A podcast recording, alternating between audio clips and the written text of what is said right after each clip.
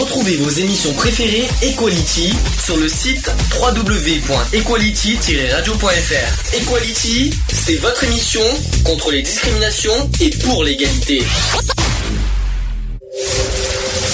Le samedi de 15h à 18h. Le samedi 15h 18h. Retrouvez l'émission Equality. L'émission Equality sur Gay Free Radio.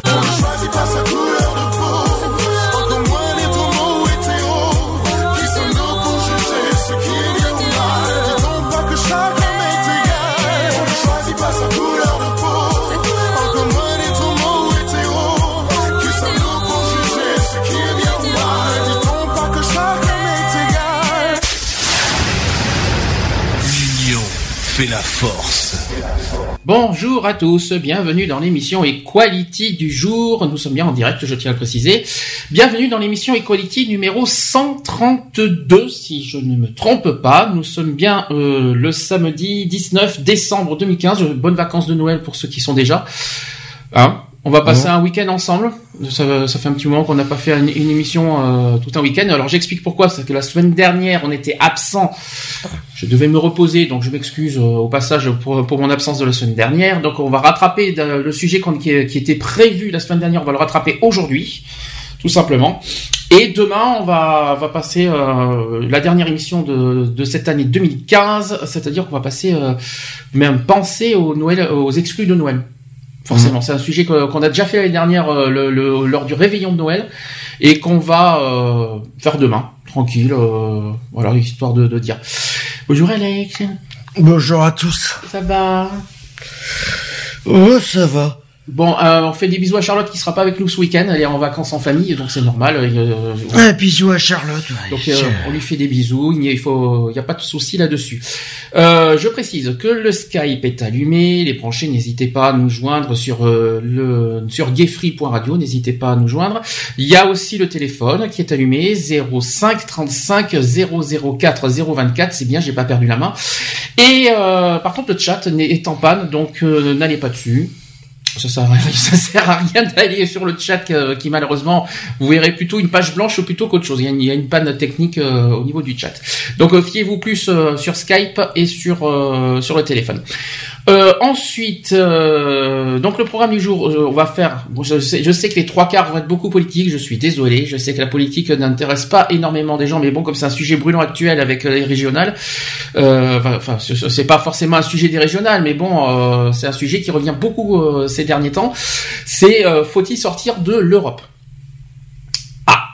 Ça c'est une question qu'on n'a jamais fait, qu'on n'a jamais abordé, qui est d'ailleurs très rare euh, dans les médias. C'est un sujet qu'on en- qu'on entend très peu parler, il faut être honnête. Donc on va essayer de débattre. Je, je précise et je vais pas le cacher. Je c'est un sujet que, ne- que je ne maîtrise pas.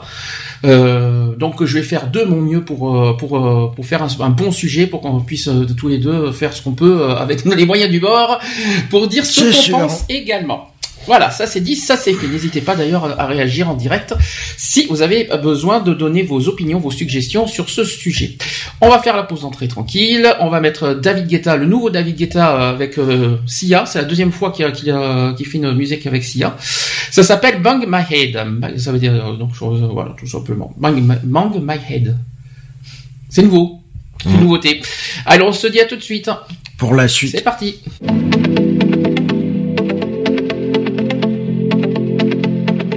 Was bound, was tired, hadn't seen the light for so long. Thought I lost my fight, couldn't find my way back home. And I felt the life snapping out of me. I was bound and tired, waiting for daylight.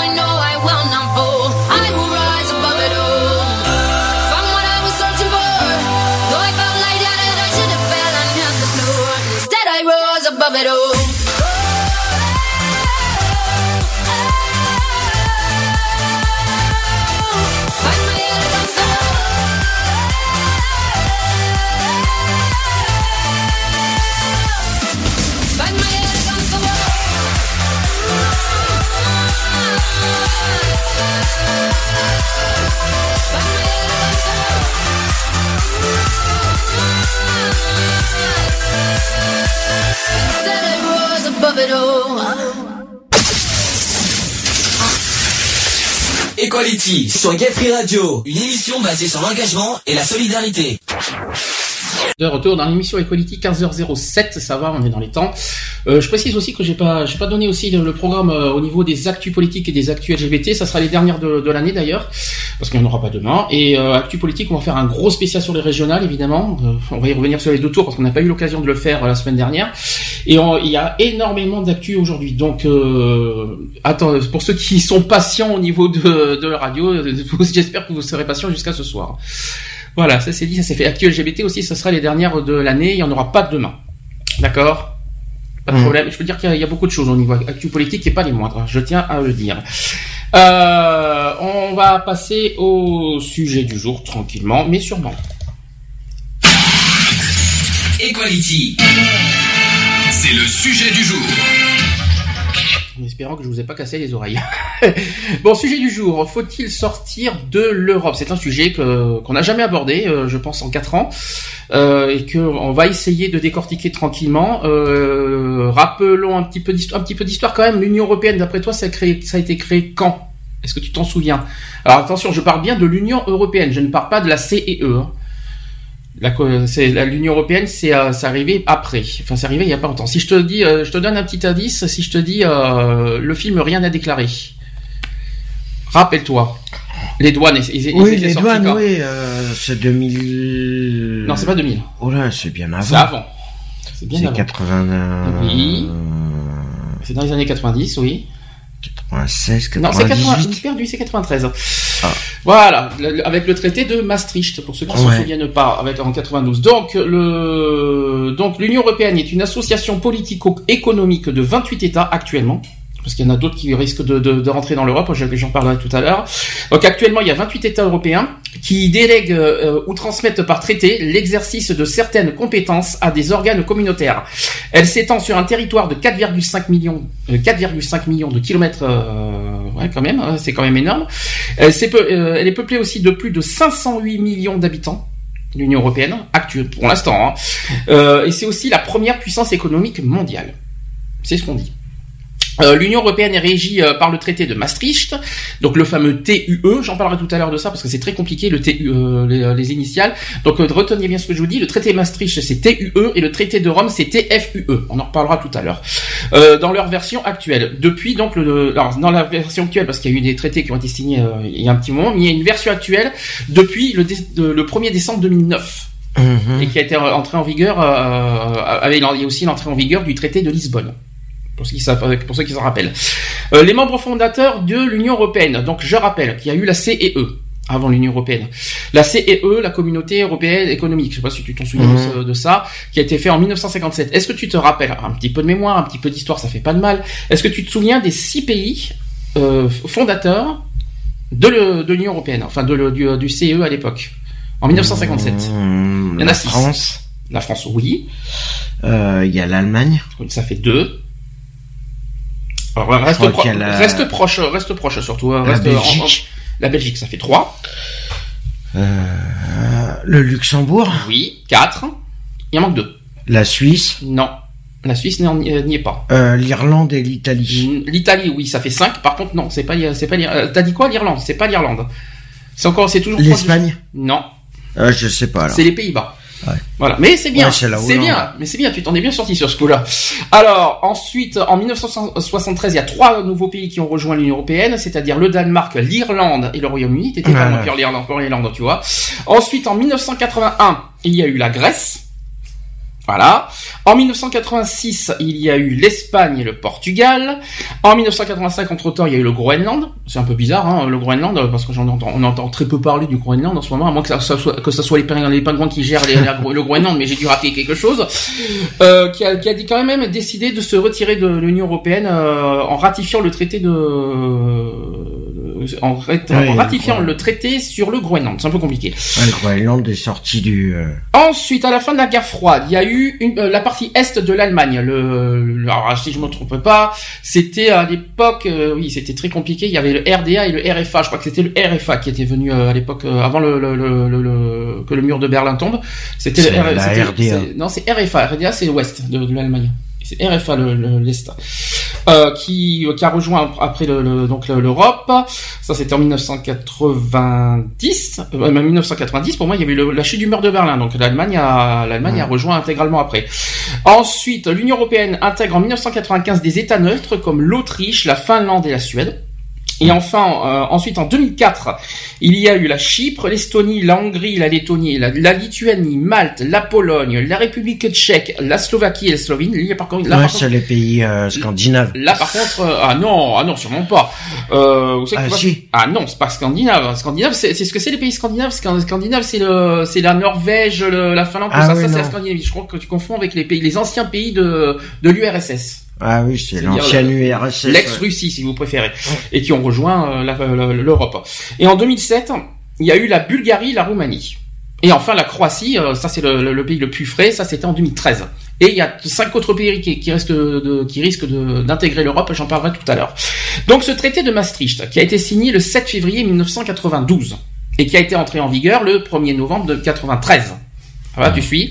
L'Union européenne qui prend la suite du marché commun et de la communauté économique européenne, j'en ai parlé tout à l'heure, devenue la communauté européenne, ça on entend beaucoup moins parler, je connais plus la CE que, que la communauté européenne, en fusionnant avec la, la communauté européenne du charbon et de l'acier qui expirée euh, en 2002. C'est très compliqué. Il marque une nouvelle étape dans le processus d'union sans cesse plus étroite entre les, peuples- entre les peuples d'Europe. On en parlera si on est pour ou contre, parce que c'est vrai que depuis qu'on a l'histoire des frontières, c'est un peu la pagaille quand même, il faut être un peu honnête. Euh, le, trai- le traité de Maastricht qui crée également la citoyenneté européenne et permet de circuler et de résider librement dans les pays de la communauté, c'est ça, je pense qu'il y a, qui est beaucoup critiqué, on en parlera. Euh, il y a aussi le droit de voter et d'être élu dans l'État où l'on réside pour les élections européennes et, municipales. Ouais. Ça c'est normal. Il est aussi décidé de créer une monnaie unique, donc le fameux euro, on, va, on en parlera aussi, sous l'égide d'une banque centrale européenne. Donc c'est le futur euro qu'on connaît. Euh, les compétences de la communauté sont étendues selon le principe de subsidiarité, de suppléance à de nouveaux domaines, donc l'éducation, la formation professionnelle, la culture, la santé publique, la protection des consommateurs, les réseaux trans- transeuropéens de transport, euh, la politique industrielle, il y a les services aussi comme l'eau et l'énergie. Et il y a aussi l'environnement. Tout ce que je vous dis, ça fait partie de l'Europe quand même. hein. Ça fait partie de, de- des sujets de- européens. Ensuite, il y a le traité d'Amsterdam. C'est plus loin. Ça, ça, ça a été euh, signé le 2 octobre 97. C'est beaucoup plus récent si vous préférez, qui a été entré en vigueur le 1er mai 99. Alors, reposant sur les trois piliers de Maastricht, il affirme les principes de liberté, de démocratie et de respect des droits de l'homme. Alors ça, je ne sais pas si c'est respecté, mais on en parlera. Euh, et propose aussi la mise en place d'un espace de liberté, de sécurité et de justice. Il inclut explicitement le, principe du développement durable. Il pose aussi le principe des coopérations renforcées permettant aux pays qui le souhaitent d'avancer plus vite. Donc il ébauche la réforme des institutions européennes en vue de l'adhésion des pays d'Europe centrale et orientale. Il élargit aussi la liste des droits dont il garantit le respect, donc les droits sociaux, l'égalité homme-femme, ça c'est vrai par contre, les services publics, euh, et qui renforce la protection des droits fondamentaux et qui interdit aussi toute discrimination. C'est pour ça que je voulais en parler euh, de- un petit peu de l'Europe. Euh, il y a aussi un haut représentant de la PESC qui est nommé assisté par une unité de planification et d'alerte rapide, et un protocole reprend le principe de subsidiarité du TCE. Ça, c'était le, comme je vous ai dit, le traité d'Amsterdam. Il y a plein de traités, je suis désolé, mais euh, on est obligé de, parler un peu d'histoire de, l'Union européenne, sinon on pourra pas faire le sujet. Ensuite, le traité de Nice, qui a été signé le 26 février 2001 et qui a été entré en vigueur le 1er février 2003. Donc ce traité qui devait euh, euh, réformer les institutions de l'Union en vue de l'adhésion du DPECO, qui n'est euh, que partiellement parvenu à cet objectif actuellement. Euh, Celui-ci donne au Parlement un rôle co-législateur renforcé. Alors ça, vous l'entendrez dans, le- dans, cette histoire de co-législateur, on en parlera de- oui, parce que je vais vous faire passer un reportage audio qui explique là-dessus et qui, euh, voilà, ceux qui sont contre l'Europe, euh, expliquent là-dessus. Euh, donc, co-législateur renforcé. Donc, le droit euh, de recours devant la Cour de justice des communautés est étendu. Le traité fournit une base juridique aux partis politiques des pays membres. Et afin de fa- faciliter le processus de décision à la majorité qualifiée à 28 au- à l'heure actuelle et au Conseil euh, et au sein du Conseil, le système de pondération des voix est remanié. Le traité de Nice améliore aussi la procédure relative à la mise en œuvre des coopérations renforcées. Il y a aussi le droit de veto qui est supprimé. Mhm. Et le domaine aussi étendu à la, PS, euh, à la PESC, qui est y compris en matière de défense. Et il y a aussi une déclaration sur l'avenir de l'Union qui a été annexée au traité. Donc voilà. Il y a le, ce traité qui a quand même quelques failles. Il faut quand même le reconnaître. Il y a d'abord la charte des droits, fondamentaux qui a été adoptée au cours de ce, sommet de Nice. On aurait préféré que ça soit autrement. On aurait préféré que ça soit euh, ailleurs. Mais par contre, euh, il y a quand même aucune valeur juridique euh, contraignante qui, lui est reconnue. Ça veut dire qu'il y a, cette charte des droits fonda- fondamentaux qui n'a aucune valeur au niveau juridique. Et c'est ça qui est terrible. On aurait préféré, je pense qu'on aurait préféré que ça soit euh, justement. euh, Bah ouais, mais bon. Est-ce que tu te souviens de cette charte des droits fondamentaux? On en avait euh, déjà parlé euh, à, une ancienne, à une ancienne association qu'on dépendait.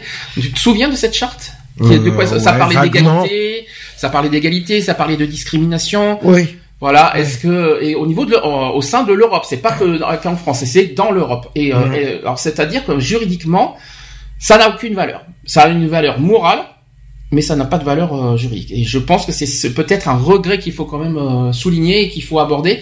Euh, je pense que ça devrait. euh, alors même la Cour européenne des droits de l'homme, qui, est quand même la justice européenne, peuvent rien faire au nom des, euh, des chartes des droits fondamentaux. C'est Ouais, ça le problème. Bah, c'est un peu dégueulasse. Bien sûr que c'est dégueulasse, mais euh, bon, c'est un petit peu ce qui fait, ce qui pose problème et que dans les pays, euh, voilà, ils ont une charte à respecter, mais juridiquement parlant, ils peuvent être pas, ils ne seront pas punis si jamais ils respectent pas la charte. C'est compliqué, hein. Mm. Enfin bref. Euh, on en parlera après si tu veux. Euh, ensuite, en 2002, il y a la signature entre la signature du traité de Nice et euh, son entrée en vigueur, il y a une convention sur l'avenir de l'Europe qui se forme pour réfléchir au développement futur de l'Union. Voilà. Ensuite, la deuxième euh, donc actuellement, euh, durant la deuxième décennie euh, du 21e siècle, qui s'ouvre sur une triple crise au sein de l'espace communautaire. Donc, il y a la crise économique, forcément, évidemment. Ça, Mhm. c'est la grosse, c'est le gros sujet brûlant euh, et qui, qui, pour moi, met en péril un petit peu l'Europe. Faut être honnête. Il y a aussi la crise politique. Ça. Ça, je pense que, alors, on parle pas de, des- des politiques seulement français. Hein. Mmh. On parle des politiques euh, au niveau de l'Europe, c'est-à-dire euh, l'en- l'en- l'entente entre les pays européens, ce qui n'est pas forcément non plus euh, rose tous les jours. Euh, Il y a aussi une crise institutionnelle. Mm. Ça, on en parlera aussi tout à l'heure et vous l'entendrez dans le reportage audio. Euh, ensuite, euh, donc aujourd'hui, 28 pays qui sont dans l'Union européenne, je l'ai dit, on les, on, les, on les, a même cités tout à l'heure, et aujourd'hui il y aurait cinq autres pays qui sont en cours pour intégrer l'Europe, donc on risque d'être euh, prochainement à 33 maximum. Euh, est-ce que tu sais les pays qui vont, qui risquent de rentrer dans l'Union européenne? Non. Pas Alors, je vais te le dire, comme comme, comme vous allez le, le, le remarquer, c'est beaucoup euh, le, comment dire, les pays de l'est qui sont sollicités. Alors il y a l'Albanie, il y a Macédoine, il y a Monténégro, on se croirait dans, dans l'Eurovision, c'est génial. Hein. Euh, il y a la Serbie, et il y a la Turquie. Alors la Turquie qui est très critiquée, euh, j'en ai entendu, mais il y a même une personne au téléphone cette, cette semaine qui m'en a parlé, parce que la Turquie qui a des qui ont des lois euh, pas très, on va dire, droit de l'homme, on va dire en quelque sorte, notamment. Ouais, aucun. Donc ils ont aucun droit de l'homme. Donc notamment que ce, notamment les homosexuels, donc mmh. parce qu'ils sont contre l'homosexualité. Ah mais de toute façon, s'ils rentrent, ils auront pas le droit d'accepter. Ils, ah, ils auront pas, le choix surtout. Ils auront pas le choix d'accepter les homosexuels qui sont chez eux et qui sont hors. Euh... Ben c'est surtout, c'est surtout que qu'ils n'ont pas le choix d'accepter aussi les, conventions européennes. Hein Donc euh, je me demande, euh, ils sont obligés de, de, se de se plier, on va dire en quelque sorte, aux conventions de l'Europe et à tous les traités qui sont là, et y compris euh, la charte des droits fondamentaux, hein etc., etc. Même si c'est juridiquement ça n'a aucune valeur pour euh, voilà, mais ça, moralement parlant, ils sont obligés de, de respecter les euh, les pays, bah, les autres pays quoi, de d'être d'être au niveau des autres pays européens. Ouais. C'est ça qu'il faut se dire. Voilà, tu as quelque chose à dire euh, par rapport au par rapport aux pays que je vous ai que j'ai cités, non, par rapport pas à certaines choses. Non. Je rappelle que tous les pays que j'ai cités sont pas forcément dans la zone euro. Hein. Mmh. Parce on n'a pas parlé encore de l'euro. Euh, tous les pays que je vous ai cités, par exemple le, le, le, le Royaume-Uni, l'Angleterre n'est pas en euro. Par exemple, Mmh. la Suisse n'est pas en euro aussi non plus.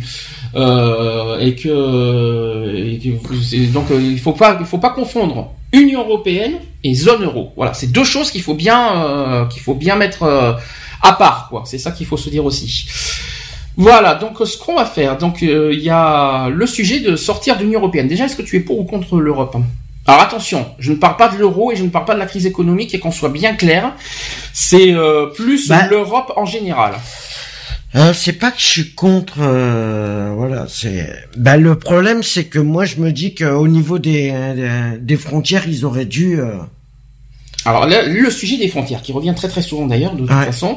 parce que Euh, pour moi c'est non, c'est. T'es pour euh, l'Europe, mais euh, sans euh, sans qu'il y ait de, de liberté des frontières comme ça, c'est ça que tu veux Bah, dire? c'est un peu trop euh, parce que bon, c'est pas parce qu'il se passe euh, ce qui se passe dans les autres pays que je, je suis désolé qu'ils doivent tous venir en France ou euh, voilà dans l'Union Ça fait européenne. partie du traité, ça fait partie du Ouais, traité, non, je l'ai cité tout à euh, l'heure.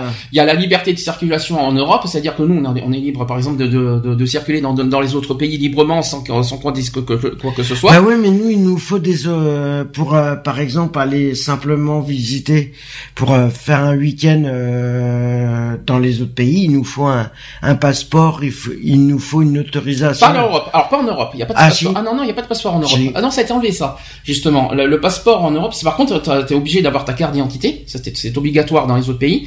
En revanche, euh, tu, le passeport n'est plus obligatoire en Europe. C'est ça qui est, c'est ça qu'il faut se dire. Donc ça, c'est peut-être le pro, c'est peut-être le truc. Par contre, ce qui est embêtant, c'est que depuis la levée des frontières, ça, il faut être, euh, faut quand même être honnête. Je, je, ça veut pas dire que je suis contre la levée des frontières. Par contre, je suis, euh, je suis pas forcément pour tout le, tout le traité, notamment cette liberté de circulation de venir. Mhm. Vas-y, on vient chez nous comme si ne rien n'est. Vas-y, euh, je suis libre de venir comme et je faire veux. euh, ce qu'ils ont à Faire- faire, et puis euh, ça. Alors, profiter je vais quand même le donner. profit un peu. euh, Je vais voilà. donner des exemples. Je suis désolé parce que ça, ça risque de faire du bruit, mais je, il faut quand même être honnête. Les Roumains, par exemple, les Roumains qui les viennent en Roumains, France. les Bulgares, les euh, Tchèques. alors pourquoi pour, Non, les Tchèques euh, aussi. Les Tchèques Mmh, sont. les le Tchèques, pourquoi, euh. pourquoi Pourquoi on vise les Roumains? Je parle pas des Roms. Je parle pas des, des gens du voyage qui eux ne me dérangent pas. Euh, qui, ne me, qui ne me dérangent absolument pas. Moi, ce qui me dérange, c'est qu'il y a des gens qui viennent de d'autres pays, qui viennent dans, dans, nos, dans notre pays pour faire leur, leur, en gros, mettre leurs lois et faire et appliquer leur, euh, leur, leur code de, de conduite de leur pays et de nous les imposer ici. C'est un petit peu ça qui est embêtant en fait, si, euh, si vous préférez. Et le qui en problème, abuse c'est qu'il faudrait qu'ils s'adaptent. Et qui abuse et qui abuse Ah des, ben. des lois des autres pays. Il faut quand même, il faut quand même le rappeler ça aussi. Les Roumains euh, qui, euh, qui, qui, qui circulent en France, alors je préfère pas parler de ceux qui volent, de ceux qui, qui arnaquent, euh, parce qu'il y, a- eu des arnaques. Voilà, si on doit parler de Paris, entre les, les voleurs de métro, dans les métros, euh, oui, parce qu'il faut quand même en parler. Il y a les métros, il y a tous les tous les vendeurs, les vendeurs ambulants qui, qui, qui arnaquent, etc., etc. Ça, je ne le comprends pas. Voilà, il y a plein, d'autres pays, les personnes qui font la manche et qui en abusent ou qui viennent dans les pays pour abuser des lois, des lois, euh, des, des pays voisins. Je parle des aides financières, par exemple. Hein Ça, je ne, c'est vrai que je ne, je ne le comprends pas du tout en fait. Ils ont le droit de circuler, mais de là abuser des, euh, des, des, des- de nos lois, c'est un peu facile, je trouve. hein. C'est, c'est pas tout à fait, c'est pas tout à fait la même chose. Alors les frontières, euh, et puis il faut, faut quand même le rappeler, et puis il faut avec ce qui se passe en série, euh, ça aussi, euh, ça fait du bruit. C'est pour ça que je parle de ça, parce que d'où sortent, il faut, il faut, quand même rappeler un détail, d'où viennent les, euh, les terroristes? Ça c'est la question qui tue. C'est pour ça que je voulais faire ce sujet aussi quelque part. D'où viennent les terroristes? Comment ils ont réussi à atterrir en France?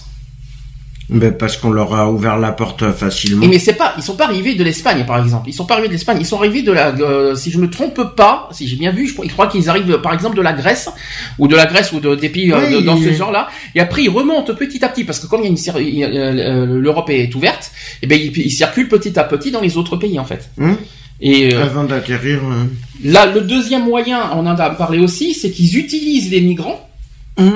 pour se, pour se, pour s'incruster dans les, euh, pour s'incruster dedans et, intégrer notre pays. Et c'est comme ça que malheureusement ça, ça, bah voilà, c'est comme ça que les terroristes arrivent. Alors je- maintenant la question la, la- la plus claire, c'est qu'il faut-il malgré tout, même si les frontières sont levées, est-ce qu'il faudrait quand même un peu plus de, de sécurité et de, on va dire de, de, comment dire ça, de surveillance quelque part Ah bah. au il- niveau entre chaque pays, sans faire Ah de bah il y a frontières. un manque de. Ah bah non, automatiquement, si tu tu peux pas faire de la surveillance sans remettre Alors, je ne parle frontières. pas des- forcément des douaniers, quoique les douaniers, ils ont été bien. Moi, je trouve qu'ils, euh, moi, je trouve que ça ne. Qu'est-ce que, qu'est-ce qui dérange d'avoir des douaniers entre chaque pays finalement?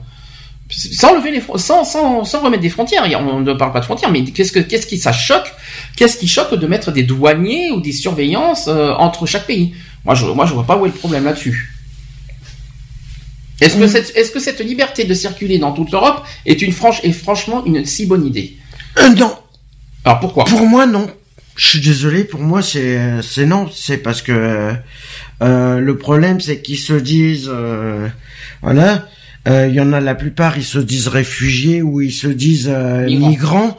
je suis désolé. Euh, Alors les leur- migrants ne sont pas européens. Attention, je tiens. On leur accorde les papiers en trois mois, or que t'es français, t'attends plein plus de six mois avant précise de. que le mot migrant, qu'il faut pas faire très attention, les migrants ne sont pas européens. Les migrants viennent, ne viennent pas des pays des autres, euh, enfin des autres pays d'Europe. Les migrants viennent des pays d'Afrique, par exemple, Mm. Maghrébin. Eux, eux, par contre, voilà, ce sont des migrants. C'est pas, pas, c'est pas du tout la même chose. Mais malheureusement, il faut être honnête, c'est que cette, cette, euh, c'est que c'est lever des frontières a du, voilà, au côté sécurité des pays, mauvaise idée. Voilà, c'est, La preuve, hein, c'est pour ça qu'il se passe euh, ça euh, depuis. euh, On parle que de la sécurité. Je ne parle pas économiquement ou quoi que ce Ah soit. non, mais de toute façon, parle- même économiquement, de toute façon. Je pense qu'au niveau sécurité et notamment avec tout ce qui nous arrive cette année, je pense que c'est nécessaire. Voilà, il faut quand même, faut quand même. Ça ne veut pas dire que je demande à mettre des frontières ou de mettre des barrières entre les pays. Ça n'a rien à voir. Ça n'a strictement rien à voir. non, faut- juste un poste de sécurité en disant que voilà. c'est tout.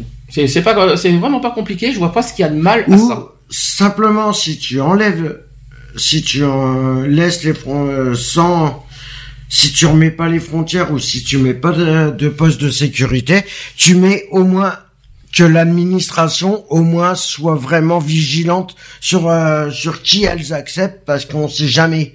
Parce que moi euh, qui dit que demain euh, euh, je décide pas de porter un autre nom et puis que C'est- ça n'a rien à voir j'aille euh, non mais Ah oui. tu vois, Oui, mais Personnellement, ça, je porte un autre nom Oui, et je vais dans un autre pays, un de leurs pays, et puis je façon, me fais passer pour un migrant et puis que. Ah, de toute façon, tu changes de nom que par euh, Attentat. par, par, par Alors, juridique de euh, toute façon. Non, mais c'est la justice qui te, qui change de, qui te fait changer de nom de toute façon. Hum. Et donc malheureusement, tu seras fiché hein, au niveau Mm. justice hein, avec les changements de nom. Ils sauront qui tu es, etc. Et la carte d'identité change automatiquement.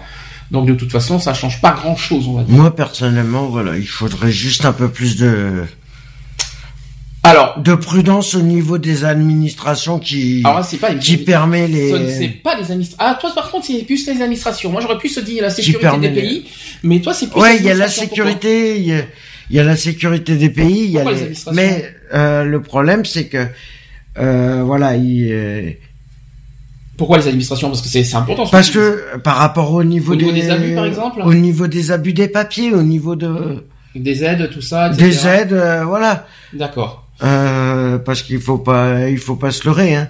Pourquoi, euh, pourquoi euh, une personne, euh, Parce que une personne étrangère aurait plus facilement une aide financière qu'un Français? Après, et après, il y a quelque chose qui me dérange, c'est que chaque pays, euh, c'est chaque pays. On n'est pas l'Union européenne, c'est pas un pays pour moi. C'est c'est une, c'est un ensemble de pays. Il faut, faut quand même rappeler un détail. C'est pas parce que les frontières sont levées que que cette liberté de circulation et que tout le monde, tout, le monde- tout le monde fait ce qu'ils veulent dans dans les Mhm. autres pays. Je sais pas comment expliquer, mais chaque pays a son, a ses lois et euh, a ses conventions, a ses traités, a ses, euh, voilà, et ils ont et chacun leur leur euh, manière de de faire. Et que moi, ce que je comprends pas, c'est cette liberté. euh, il y a trop trop de liberté en Europe de toute façon. Et je rappelle que l'Europe n'est pas un pays. De toute façon, c'est un continent pour moi. L'Union européenne, c'est peut-être, un- c'est peut-être pour moi, c'est un, un global de pays. Moi, ce qui me dérange, c'est plus, on va dire, euh, je vais dans les, euh, c'est moi ce qui me, Ouais, ils ont la je vais dans les autres pays, je vais dans les autres, dans les autres pays, je, je, Je profite de tout ce qu'il y a et puis je me, je m'en vais. Libre, c'est un peu ça. on va dire ça comme ça. C'est je vais, je vais dans les autres pays librement et je profite des, des, euh, des- on va dire des, Des avantages. hein. c'est ça. On va dire ça, des avantages des autres pays sans contrainte et sans, sans surveillance. Moi, Sans vérification, ça. sans... Moi, ça me, moi, ça me, oui, moi, je trouve ça euh, personnellement aussi, euh, comme toi, euh, désagréable euh, et pas très, et pas très sain au niveau des, euh, et pas très respectueux. Non, parce que plus. voilà, le, le problème, je vais te donner un cas concret, c'est que moi, quand j'ai demandé, ça m'est déjà arrivé de demander des aides euh, d'urgence, euh, sur euh, toutes les aides de- d'urgence que j'ai demandées, il y en a que trois qui ont été acceptées. Et, tu vas me dire, et je suppose Oh. que tu vas me dire que c'est souvent les personnes d'o- d'origine étrangère qui les ont, qui les ont eu. C'est ça que tu vas me dire. Et ça, tu trouves ça, tu trouves ça euh, pour toi euh, injuste? C'est illégal. Non, c'est pas que c'est illégal. Malheureusement, c'est pas illégal. C'est légal. Mais C'est légal, mais bon, c'est abusé. Hmm. D'accord. Attends, quand euh, quand t'en as qui font des demandes tous les mois parce qu'ils arrivent pas, ouais, attends, ils se disent, ah, ils a, au départ ils arrivent, ils sont seuls, Mhm. et après ils font venir toute la famille. Attends. Alors ça, c'est autre chose. Ça, c'est les migrants. Alors attention. non, là, non, euh, les migrants. Attends, je attention. te dis que les migrants ne sont pas Attention, attention, euh, temps mort, les migrants, ce n'est euh, qu'on soit bien, qu'on, qu'on, qu'on, euh, je vais répéter à nouveau, l'Union européenne, c'est l'Union européenne, donc tous, les pays que je vous ai cités. Par contre, il faut pas intégrer les migrants. Les migrants, c'est ça, c'est les lois de l'immigration, ça, ça n'a rien à voir. Ça, c'est encore autre chose. Les sans-papiers, tout ce que vous voulez, ça, c'est hors sujet. Ça. Nous, ce qu'il faut, il faut, il faut se mettre en tête, uniquement les pays de l'Union européenne. C'est ça qu'il faut se dire. Et je suppose que ce que tu es en train de me dire, c'est souvent les Roumains. Je sais pas pourquoi. Ça me Bah, vient en il y a tête les notamment à Roumains, Bordeaux. il y a les Bulgares, il y a les. Je sais, oui, voilà, il y a les Bulgares. Je sais que je sais de quoi tu Euh. parles parce qu'on a à Bordeaux, on a vécu quand même 15 ans et on sait de quoi on parle. Et euh, et, je sais que tu vas me dire qu'il y a eu beaucoup d'abus euh, là-dessus. Euh, je parle pas Ouais. forcément de ceux qui font la rue ou la manche. ou c'est même les financements au niveau de, de Pôle Emploi par rapport à, au permis. Maintenant, euh, t'es français, t'es obligé de prouver que tu travailles et c'est pas forcé qui t'aide. Mhm. Euh, je suis désolé. Euh, mais non. mais j'ai une question. T'es pas contre que les Roumains nous viennent en France quand même Ça n'a rien à voir. Après, si c'est pour euh, Je, alors, je, si parle- je c'est- parle beaucoup des Roumains parce que c'est malheureusement eux qui malheureusement nuisent un petit peu à euh, notre euh, ah bah il y en a pas mal qui nuisent à notre euh, à notre société, je le sais. Ah. Mais, euh, mais, euh, enfin, c'est, c'est, faut être honnête parce qu'on en a vu des, des reportages aussi. Il faut quand même être honnête là-dessus. Mais t'es pas contre quand même que les Romains viennent euh, viennent en France. Il y a pas Ah de non, souci. Il y a non, pas de s'ils racisme se là-dessus. Parce que le problème qui est, c'est pas que je suis contre les Roumains, c'est que le problème, c'est que c'est au niveau langage. Ils parlent dans leur langue automatiquement. Euh... Pourquoi pour- Pourquoi c'est moi personnellement ça me dérange pas. Bah, euh, Ouais, mais si c'est continuel, euh, ils, ils parlent hyper fort, ils, mhm. ils respectent rien. C'est ça le problème. Ouais, bon après il faut respecter les langues des autres. Quand tu seras en Allemagne, tu, ils vont pas parler français pour toi. Ah bah, il y a quand même des Français qui parlent euh, Non, mais c'est- et qui sont allemands. supposons, supposons que tu vas en Allemagne et que Non, tu parles français. Est-ce, après- que tu, est-ce que tu trouverais ça normal? Supposons qu'on fait qu'on inverse les choses. Est-ce que toi, je parle, je parle d'Allemagne, c'est un exemple, hein, en Italie, etc. Tout ce que tu veux. Tu vas dans une dans un autre pays et, on- et tu et tu Ouais, gardes et tu maintiens de parler confondre français. ceux qui se sont installés là, ceux qui se sont installés et les touristes. Parce que d'accord, Tu peux y vivre. bien-. Attention, tu peux y vivre aussi dans d'autres dans d'autres pays dans d'autres pays d'Europe euh, librement. Il y en a qui il y en a qui peuvent aller librement. Il y en a qui travaillent. Il y en a qui il y en a qui par exemple qui sont en France et qui travaillent dans d'autres pays européens Hum. et qui gardent et qui maintiennent leur langue et qui par Ah exemple. ouais, non mais. Est-ce que Après c'est je... après c'est euh, il y a un minimum d'efforts à faire. un minimum Ah oui, donc, donc, pas besoin de. Oui, mais il faut pas non plus radicalement demander. ah non, euh, il y a un minimum de d'efforts à faire. Tu demandes un minimum, par exemple en France, de, un minimum de respecter, on va dire, à la fois la langue française et à la fois les, les lois françaises. C'est Mhm. ça que tu veux dire. D'accord. Donc j'en j'en prends en compte. Parce qu'ils voudraient que quand euh, en Roumanie, si on décide d'aller en Roumanie, ils vont vouloir qu'on respecte leurs lois. Mhm. Eh ben pourquoi ils le font pas en France? D'accord. C'est c'est- c'est- c'est une bonne, euh, c'est une bonne euh, conclusion. Il n'y a, pas de souci là-dessus. Alors, je précise que les, les articles que je vais dire euh, maintenant, ce- c'est c'est pas moi qui les ai écrits. Ça, ce sont des, des opposants de l'Union européenne qui, qui, ont, qui ont dit tout ce que je vais vous dire à partir de maintenant. Euh, on va, on, va- en, en quelque sorte se lire et euh, débattre sur leurs principes et leur euh, leur vision des choses sur l'Union européenne. On va essayer. Donc je- eux, ils cherchent forcément fron- frontalement à sortir de l'Union européenne et ils cherchent à, à, à ce qu'on sorte de l'Union européenne. La France, hein, je parle. Mhm. Euh, alors il faut quand même poser, la- il faut quand même se poser cette question parce que la sortie de l'Union européenne n'est pas du tout une idée extrémiste. C'est ce qu'on dit, euh, parce qu'on c'est vrai que le Front National cherche à ce qu'on sorte de l'Europe, etc. Mais apparemment, cette sortie de l'Union européenne n'est pas euh, uniquement une pensée euh, extrémiste. Il y a plein de personnes qui sont pas forcément du Front National et qui ont cette idée de sortir de, de l'Union Ah, européenne. Donc c'est ce qu'il faut se dire une fois. Ensuite, euh, ensuite, au contraire aussi, c'est indis- aussi euh, indispensable pour redonner aux Français la faculté de choisir eux-mêmes les politiques économiques, sociales, budgétaires, agricoles, industrielles, environnementales, diplomatiques et militaires qu'ils veulent. C'est-à-dire qu'on, euh, c'est-à-dire au lieu de dépendre des conventions européennes, on dépendrait de notre, avec nos propres lois. Est-ce que tu, est-ce que franchement, euh, au niveau institutionnel, est-ce que c'est normal? Moi, ah, moi personnellement, ça ne me choque pas ça. Je vais, je vais, je vais être honnête là-dessus. Est-ce que c'est dérangeant que qu'il y ait une loi commune en Europe et que, et que tous les pays, euh, on va dire, euh, sont, tous les pays européens, euh, on va dire, doivent respecter cette loi, euh, toutes ces lois européennes et toutes ces conventions européennes. Est-ce que ça te choque ça personnellement? Bah non. Moi personnellement? Non, non, ça me choque pas, mais bon, euh, est-ce que c'est fait? Non. Est-ce que, est-ce que la France pas respecté du tout. Est-ce que la France devrait seule gérer son pays au niveau économique et tout ça, ou est-ce que le fait qu'on soit dépendant de l'Union de l'Union européenne, est-ce que ça gêne, ou est-ce que je parle au niveau pas administratif, mais je parle au niveau au niveau législatif, c'est-à-dire au niveau des lois. Est-ce que ça est-ce que ça dérange ça? Bah, c'est pas que ça me gêne, c'est juste que voilà, je, il faut que c'est bien de faire des, faire des lois, faire des trucs comme ça, mais si c'est pas appliqué du tout, ça sert à que dalle. Alors, il y a, je rappelle que pour l'instant, que si un pays ne respecte pas les lois européennes, ils sont punis et, et, et blâmés par la Convention européenne des droits de l'homme. Ouais, bah. Ou la France, euh, il y a la Convention européenne des droits de l'homme, par exemple la CEDH, mais il y a aussi autre chose. Il y a, il y a d'autres, il y a d'autres, euh, on va dire, euh, d'autres juges euh, européens qui se chargent de, enfin, il y a plein plein de choses qui se chargent de l'Europe et de, de- que, le- que chaque pays européen euh, ben, suive à la, à la lettre les conventions européennes et les traités, bien sûr, parce qu'il y a aussi les traités. euh, Il y a, il y a des- chaque pays ont, ont signé les traités et ils doivent respecter les traités. Euh, Est-ce que, pour moi, ça me, moi personnellement, ça me dérange pas. Voilà, qu'on qu'on dépende des lois européennes. Moi, ça me, moi personnellement, ça ne me, ça ne me dérange non, pas. C'est vrai que ça- pas, mais Ce voilà, qui est après, embêtant, la seule chose qui est embêtante, c'est que l'Union, on est un petit peu dépendante de l'Union européenne. hein. C'est-à-dire qu'au niveau, notamment au niveau de, de la dette, par exemple, on Mm. doit de l'argent à l'Europe et on est, on est dépendant de l'Europe. La France n'est plus, on va dire, indépendante. C'est ça, peut-être qui me dérange un peu plus. Moi, ça me dérange pas qu'il y ait des lois euh, d'européens, mais ma- malheureusement, la France n'est plus maître d'elle-même.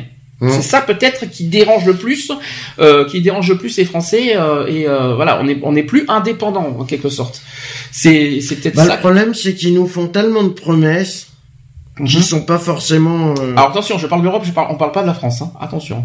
Ouais, non, mais même euh, même dans l'Europe, ils sont, ils ont fait des promesses, ils ont fait des conventions, ils ont fait des trucs comme ça.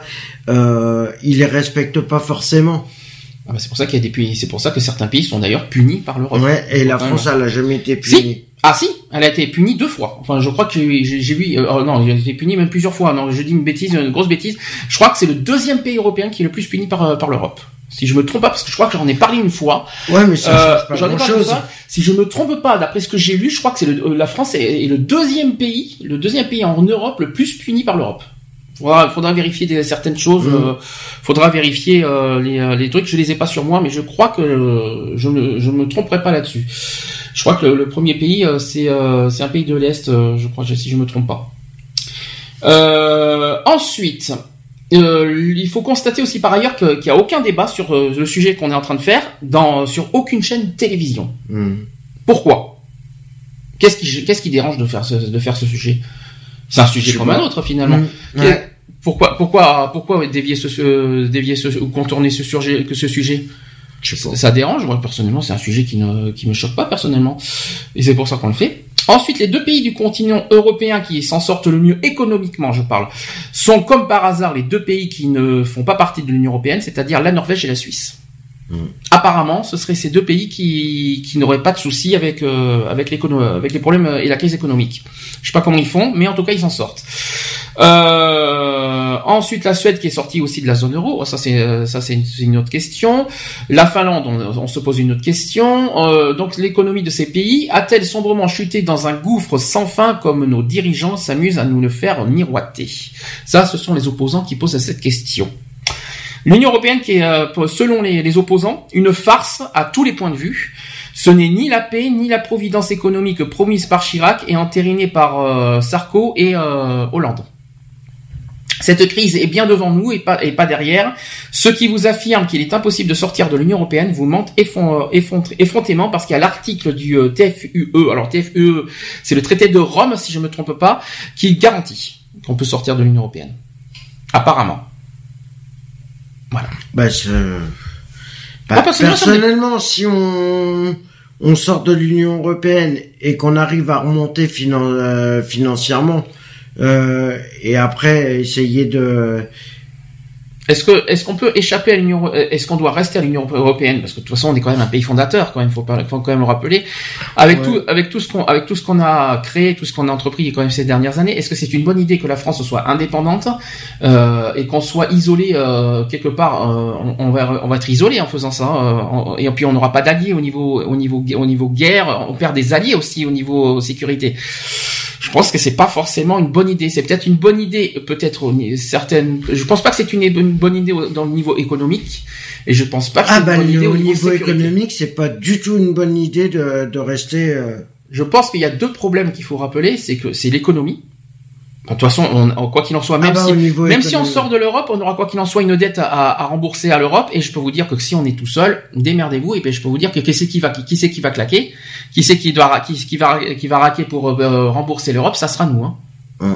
C'est pas c'est pas les autres pays de l'Europe hein, qui vont nous aider. hein. C'est nous tout Ah seuls. bah, et qui- déjà, ils nous aident pas. Alors, Alors euh, les taxes, vous allez- on va les voir brûler hein, si jamais on sort de l'Union les autres européenne. pays de l'Union européenne, ils nous aident pas.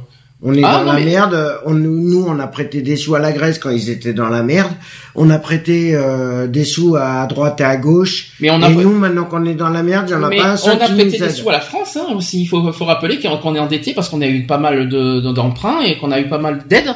Et aujourd'hui, euh, on, on, On a eu moins d'aides que d'emprunts. À la fois, on subit et en plus, euh, oui, on subit parce que nous, les Français, on subit euh, les gels des dépenses.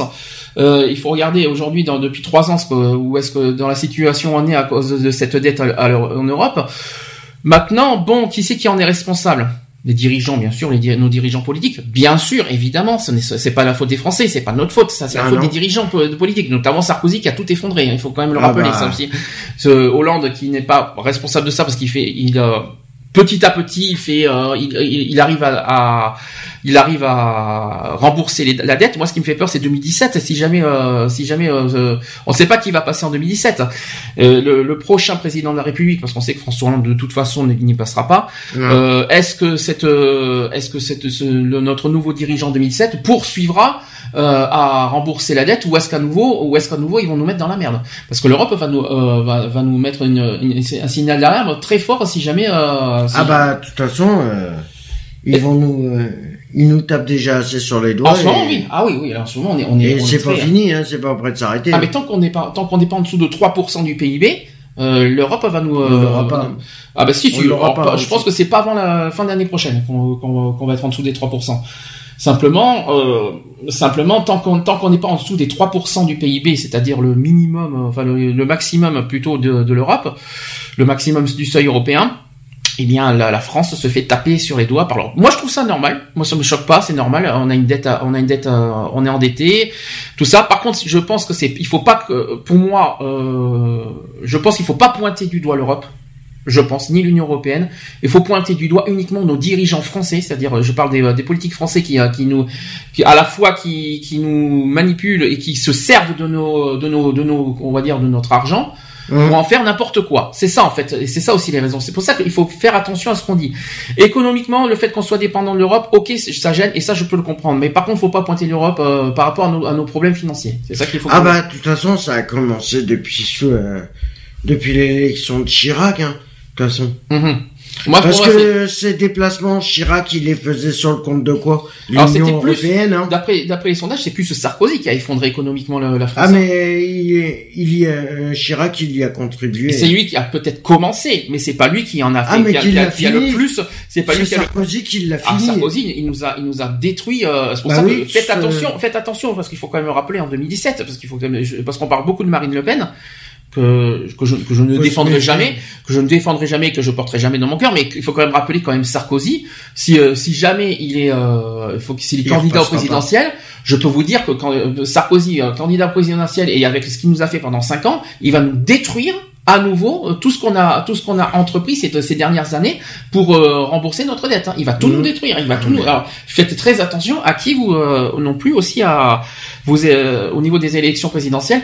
J'espère qu'au niveau des primaires il passera pas parce que alors s'il passe en des primaires, je vous jure que si on a euh, Sarkozy contre Marine Le Pen, je vous jure qu'on est dans la grosse merde au niveau de la France. Ah bah, de toute façon, Je crains le pire. la merde déjà. Que ça soit l'un ou l'autre, hein, je le dis franchement, parce que Sarkozy, je le porte pas dans mon cœur, je préfère mieux euh, un autre gars. Là, je parle de, de- des Républicains, que j'aime pas ce mot. Je préfère mieux dans, dans l'ex-UMP, si vous préférez. Je préférerais mieux euh, un gars comme euh, Alain Juppé, qui lui euh, est bien, bien, bien à cheval sur ses principes au niveau de l'économie, plutôt que de Sarkozy, qui va lui en profiter à, à max pour pour nous pour nous détruire une fois pour toutes l'économie de la France, hein, euh, au niveau économique. Hein, je vous raconte et au niveau de la dette. Hein. Il faut bien, faut bien prendre en compte tous les trucs et tous les paramètres. Ah mais de toute façon, si on si notre dette est trop importante, mais à mon avis, l'Union européenne va décider de nous foutre. euh, Ah, mais euh, ça c'est sûr. Ah, on, On va aura des sanctions. dehors, hein. euh, On va avoir des sanctions graves. Ah oui, ça c'est ça c'est. il y a des chances qu'on se fasse éjecter. Hein. Parce que ah mais ça c'est sûr, ça c'est sûr. Et puis je rappelle que si jamais euh, on revient euh, indépendant, ça veut dire qu'on ne, dépend plus de l'Union européenne, je peux vous dire aussi qu'économiquement on ne s'en sortira pas non plus. Il y aura- on, on s'en sortira pas. On aura, on n'a pas les, on n'aura pas les moyens seuls à rembourser la dette de l'Europe déjà. Et en plus, je vous- peux vous dire une autre chose, c'est que si le pays, si notre pays euh, ne, ne dépend plus de l'Union européenne, tout ce qui est taxes et tout ça, on va les voir flamber. hein. Ah, les taxes, les taxes, notamment la, la- la- la TVA, vous allez Ah voir, bah, vous allez va voir ce que ça va augmenter, Ah, va- on va repasser au 25% de, vous allez, vous allez voir, vous allez de voir va TVA, on euh, va repasser au 30. euh, ça va être catastrophique là-dessus. Il faut bien, Hein il faut bien, faut bien prendre tous les paramètres là-dessus. Alors, tous les partis politiques français ont sous le coup d'un projet d'autre Europe avant chaque élection.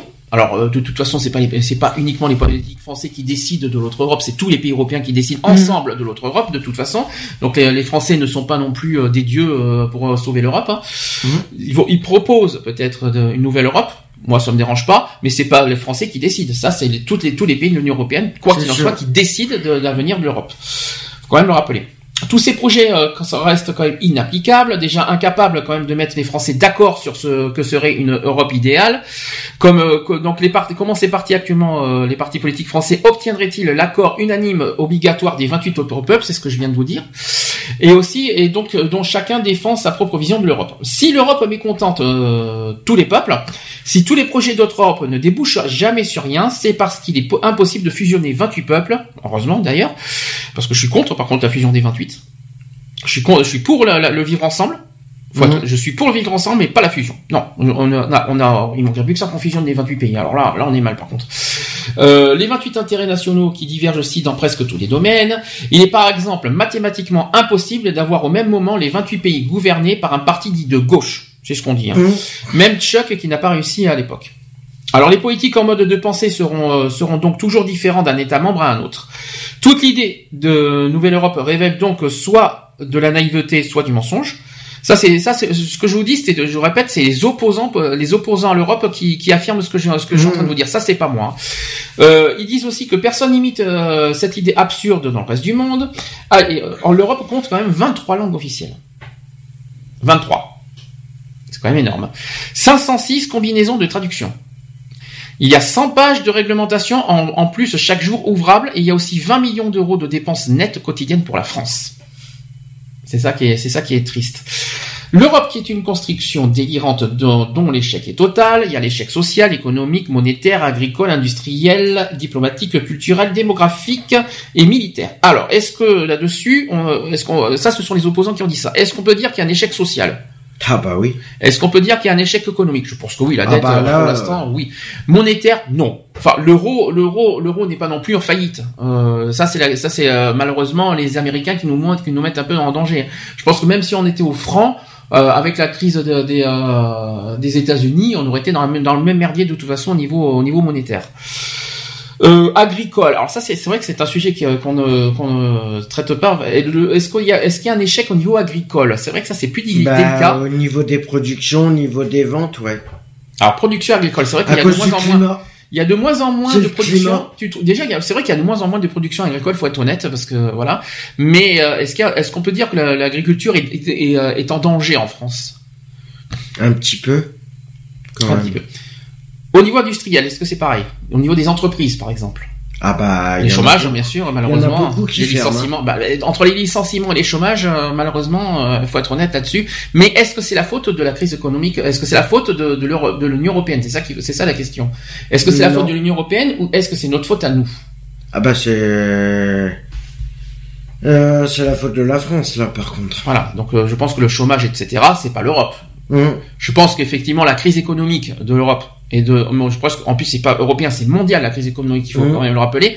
C'est, c'est, c'est vrai que cette crise économique nous nous enterre, mais on n'est pas les seuls à subir la, la crise économique. Tous les pays subissent. Donc pour moi, euh, euh, si le chômage, euh, pour moi en France, tout ça, c'est pas la faute de l'Europe. Ça, ça, ça, ça dépend de chaque pays. Mhm. euh, Mhm. de, de, de faire attention, de surveiller le chômage, etc. euh, Que ce soit euh, l'emploi, euh, les, les produits, la productivité de l'emploi, les offres d'emploi, qu'il y en a de Ouais, moins en moins ça- en ce moment. Il y en a Ah de bah, moins en moins. voir pas du tout hein, en ce moment. Il y en a de moins en moins d'offres d'emploi. Donc c'est ça qui gâche un petit peu le, le- qui gâche. Bah, il y a beaucoup de demandes, mais pas de. Il y a trop de demandes pour pas assez de postes. euh. Enfin, quoi qu'il en soit, on peut pas, on peut pas pointer du doigt l'Europe. Euh, sur le, je parle au niveau du chômage, si je peux me permettre. Je pense que c'est plus la crise mondiale, la crise économique mondiale, et aussi nos dirigeants politiques qui font, Mhm. qui font pas le nécessaire pour, euh, pour, euh, bah, pour remonter la pente. On va dire ça comme ça. Euh, le pire aussi, c'est que jusqu'aux boutistes de l'Europe refusent de, euh, euh, de reconnaître l'énormité de l'erreur de départ, c'est-à-dire qu'ils préfèrent violer les référendums, appauvrir la France et transformer tout le continent en une dictature qui ne dit pas son nom. Alors moi, je suis pas d'accord avec ça. Appauvrir la France, non, parce que tant qu'il y a de la croissance, tant que tant que la croissance compte, même même un tout petit petit minimum, pour moi, on peut on peut pas dire que la France est appauvrie. Euh, et puis la misère en France, à ce que je sache et d'après ce que j'ai vu dans les d'après ce qu'on a su, on en a parlé le 17 octobre dernier, à ce que j'ai entendu, la pauvreté baisse. Ouais. Mais Donc, c'est euh, vraiment les chiffres exacts? Alors oui, oui, ce sont des chiffres exacts de toute façon. Moi, moi, d'après ce que j'ai compris, c'est que la pauvreté en France baisse. Je parle au niveau des euh, des revenus, c'est-à-dire des revenus, tout ça. Maintenant, la croissance euh, augmente très faiblement en France. Euh, Il y a, y a d'ailleurs- ils ont reprévu à la baisse euh, la croissance en France, mais avec 0, euh, ils ont prévu toujours une toute petite hausse. Tant qu'il y a une toute petite hausse de croissance, on peut pas dire que la France est en danger et, ou appauvrie. Le seul problème, c'est que c'est le seul truc qui nous dérange en ce moment, c'est plutôt le gel des dépenses. Et puis, rappelons, je vais en parler tout à l'heure, le SMIC, par exemple, euh, le SMIC qui augmente très très faiblement, c'est vrai que c'est c'est juste, c'est pas c'est pas non plus euh, ça augmente de 6 centimes le le, le, le SMIC, c'est pas c'est pas énorme. Non, c'est clair. On en parlera euh, dans les actus politiques ça. Alors, euh, pourquoi critiquer l'Europe? Alors, point d'orgue du traité de Maastricht pour achever euh, de déposséder la France de sa, de sa capacité à supporter la doctrine libérale, c'est-à-dire la monnaie commune. Est-ce qu'on, oui ou pour ou contre l'euro? Au fait, on n'a pas, on n'a pas parlé de, de ce débat. Est-ce que c'est, est-ce que c'est, est-ce que c'est un, euh, ça pose problème de, de, dé- de Bah, l'euro? personnellement, euh, l'euro euh, pose pas un problème en soi, mais pour certaines personnes, si. Pour les personnes âgées, c'est vrai que c'est pas évident. de se- Je parle au niveau, alors je parle pas forcément de, oui, alors, Au niveau calcul, tu vois. alors attention, parce Au que- niveau calcul de l'euro, comme euh, comme la plupart des personnes âgées sont encore en francs, automatiquement ils, ils arrivent pas à faire la conversion. Alors d'accord, bon, ça c'est un, c'est un autre sujet à part. que- qui n'est Oui, pas- non, on- mais on- euh, là on parle de l'Europe. rentre, euh, Est-ce que personnellement, depuis qu'on est en euro, alors c'est vrai que dans les débuts, euh, pendant 10 ans, euh, je trouve que l'euro euh, s'est très bien passé, Mm. jusqu'à la crise de 2009, où malheureusement Ah, de- l'euro de- perd de son... ah, depuis 2009. euh, Depuis la ouais. crise économique, c'était voilà, l'euro commence à perdre, le dollar commence à ra- rattraper l'euro. Je pense que Mhm. vous avez bien, euh, je pense que certains ont remarqué que le dollar est en train de gravement revenir sur l'euro. C'est pas, euh, euh, on peut pas dire que c'est, on peut pas dire non plus que c'est la la, la, faute, la faute d'un tel d'un tel. La, la faute de qui? C'est la faute de la crise économique et c'est tout. Point. Après de la dire, même si, comme je vous ai dit, sorte, si on sort de l'euro, on oublie l'euro, on revient dans le franc. D'une part, on s'en sortira pas, et de deux, pour moi, on sera dans le même état. Mhm. C'est pas parce qu'on sera, pire. on sera, oui, voire pire, ça c'est sûr. C'est ce qu'il faut se dire. Évoquons aussi rapidement le traité de Lisbonne, qui viendra piétiner aussi euh, par la suite au référendum en 2005, qui a été perdu sur le traité constitutionnel européen, dont il reprend mot à mot chacun des articles. Donc dans ce traité qui renforce Maastricht, apparaissent clairement les vues luthériennes et euh, libérales des Allemands. Parce que c'est vrai que les Allemands euh, restent aujourd'hui, et ça il faut le rappeler, qui est la première puissance euh, européenne, l'Allemagne. La France n'est pas malheureusement, elle était deuxième avant la France. Aujourd'hui, avec euh, avec la dette, je suis pas convaincu, je suis pas si convaincu que la France soit deuxième maintenant. Non. Euh, mais en tout cas, l'Allemagne reste euh, effectivement euh, la première puissance économique euh, en Europe. Donc l'article 123 du TFUE, c'est le traité de, euh, de Rome, si je me trompe pas, qui reprend l'article 104 du traité de Maastricht et l'article 63 du même texte, et qui libéralise la fuite des capitaux. L'euro, qui est pourtant déjà contesté à l'époque par Maurice Allais euh, et Milton Friedman, tous deux qui sont euh, en, en allemand d'ailleurs, et rien n'y fera parce que cette devise beaucoup trop euh, surévaluée pour la France n'aura d'autres conséquences que creuser encore et toujours nos déficits. C'est toujours les opposants qui disent ça. Or, irresponsables ou responsables politiques, pour qui le mot souveraineté euh, nationale et du repli de sur soi, ont décidé d'aller coûte que coûte au bout de leur dogme et ne prévoient aucunement une sortie pure et simple de l'Union européenne. Bon, moi, la sortie de l'Union européenne, de toute façon, moi je dis non. Voilà, pour il y a, y a, y a plein, de- effectivement. De toute façon, dans tous les cas, on va se faire, euh, on va se faire bouffer. Dans tous les cas. Peut-être. Qu'on sorte ou qu'on reste de la- dans l'Union européenne, on va se faire bouffer. Alors, on est d'accord. Maintenant, On est déjà en train de se faire bouffer. On et- est en Europe, on est en Europe depuis 1957. On sait pas, ça date, ça date pas de. et Puis quand on était au traité de Maastricht, euh, depuis qu'il y a l'Union européenne en 1993, euh, il me semble qu'on n'était pas tant en, si en danger que ça. C'est plus effectivement. Euh, est-ce que est-ce que c'est le fait qu'il y ait trop de pays européens qui euh, qui qui, qui fragilise l'Europe? Ça c'est la grande question. Ça. Hum, Est-ce qu'il le fait c'est possible. Est-ce que le fait qu'on intègre trop de pays, est-ce que ça fragilise pas finalement l'Europe? C'est possible. quand on était que 12 à une époque, parce qu'à une époque on était que 12 les pays européens. Est-ce que là on était là je pense qu'on était bien. Mhm. Après on était je crois 18 je, si je me trompe pas. Ça ça allait encore bien. À partir de 25, là ça commençait à se fragiliser Mhm. pour moi. Plus on a de pays européens et Plus euh, on va plus, se- plus on s'effondre. Je suis pas convaincu que les pays euh, de l'est vont sauver l'Europe. Enfin pour Ah bah moi, non. pour moi, pour moi je je suis pas forcément pour Mais comment tu veux qu'ils sauvent l'Europe puisqu'ils foutent, euh, ils fuient leur euh, leur machin pour. euh, Enfin, moi, je, moi, je suis pas si pour que. Moi, personnellement, je suis, je suis pas contre l'Europe, mais je suis, je suis quand même, je reste un peu contre euh, tous les pays européens qui n'ont, qui vont, qui ne servent, pour moi, qui ne- économiquement ne servent à rien bah, et qui, et qui ne servent ils à rien. servent à nous enfoncer encore plus. Je, pour moi, oui. Alors pour moi, je pense qu'ils, je pense qu'ils vont pas nous, aider, ils sont loin de nous d'aider l'Europe. euh, Je pense que, je pense que qu'on est loin du, de- du- d'un sauvetage européen avec tous ces Ah pays. ben, façon, Moi, je pense qu'on était bien. euh, je pense que l'Europe, on était bien à une époque où on était 12, hum, quand on était maximum 18. ouais. C'est après que ça Je à partir en vrille. on euh, aurait dû, euh, C'est voilà, je pense qu'on Je pense qu'on aurait dû s'arrêter là. Ben disons que- mais c'est pas fini malheureusement et c'est pas fini, il y a d'autres pays qui sont en lice et qui vont rentrer en Europe, on risque d'être à 33. Moi j'ai peur que qu'on ait le fait qu'on ait trop trop de pays euh, Moi, ça me fait peur, ça, personnellement. Euh, je dis franchement, c'est plus ça qui me dérange plutôt que l'Europe, on va dire. c'est plus le fait qu'il y ait trop, trop pays, de trop, trop de pays pour moi, Mm. qui me dérange. Après, on verra ça, euh, à faire agir, parce que malheureusement, on peut pas le dire aujourd'hui si. Ah non, c'est sûr. On verra bien. Alors, rappelons aussi qu'on fait. Alors, c'est ça, c'est toujours les opposants qui disent ça. Qui, euh, les opposants disent nous, que nous avons donc face à nous un coup d'État financier en trois actes.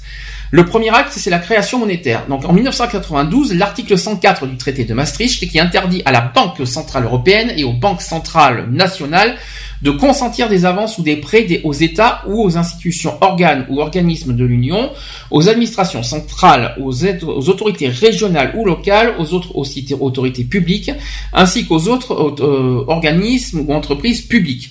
Donc cette loi qui s'étend donc à toute l'Europe. Mm. Est-ce que euh, bon ça c'est la création monétaire, ça c'est l'euro, mais est-ce que ce côté prêt, est-ce que ça pose problème euh, le fait qu'on n'ait pas de prêt euh, au niveau des institutions, au niveau des Ah bah, administrations? Parce que c'est vrai que maintenant, crise. hein. c'est-à-dire qu'avant, avant, avant, on avait, euh, quand on avait, quand on était encore au franc, on dépendait de la banque, euh, on va dire la banque de France, si vous préférez, ou la Mhm. banque, euh, voilà, on dépendait de, de, de la France, c'est-à-dire c'est que les, les Français, la France qui, euh, qui, qui donnait des aides, tout ça. Maintenant, qu'on est en Europe, ce n'est plus la France qui, qui, qui aide, mais l'Europe, Mm. y compris au niveau des entreprises. C'est vrai que c'est un peu gênant. Je pense que chaque pays européen, finalement, euh, ont leur euh, devrait avoir pouvoir sur euh, pour aider leurs Ah, entreprises, etc. Quoi. Enfin, je sais pas ce que tu en penses. Mm. Non? Bah le problème c'est qu'ils veulent créer voilà et apparemment ils veulent faire un- une communauté ouais je sais pas je moi j'arrive pas à me C'est pas facile. Hein. Je sais que je, je l'ai déjà dit, que je l'ai dit au début de l'émission, que c'est un sujet qu'on ne. C'est vrai qu'on ne, on ne maîtrise pas le sujet. On va faire. On a dit qu'on fait de notre mieux, de notre mieux. Mm. Euh, mais euh, on a le droit de donner notre opinion malgré tout. Deuxième acte euh, à ce niveau-là, c'est que la règle passe dans la proposition de constitution européenne. L'article 123 du traité de Lisbonne reprend mot pour mot le, le libellé de l'article 104 du traité de Maastricht et s'inscrit ainsi dans le TFUE, c'est le traité de Rome. Voilà, donc il, qui dit ceci, il est interdit à la Banque Centrale Européenne et aux banques centrales des États membres, si, nommé, euh, si après dénommé Banque Centrale Nationale, d'accorder des découverts ou tout autre type de crédit aux institutions, organes ou organismes de l'Union. C'est un petit peu ce que je vous ai dit au premier acte. Mais c'est ça, euh, c'est apparemment les, les opposants pointent du doigt ce problème-là d'ailleurs.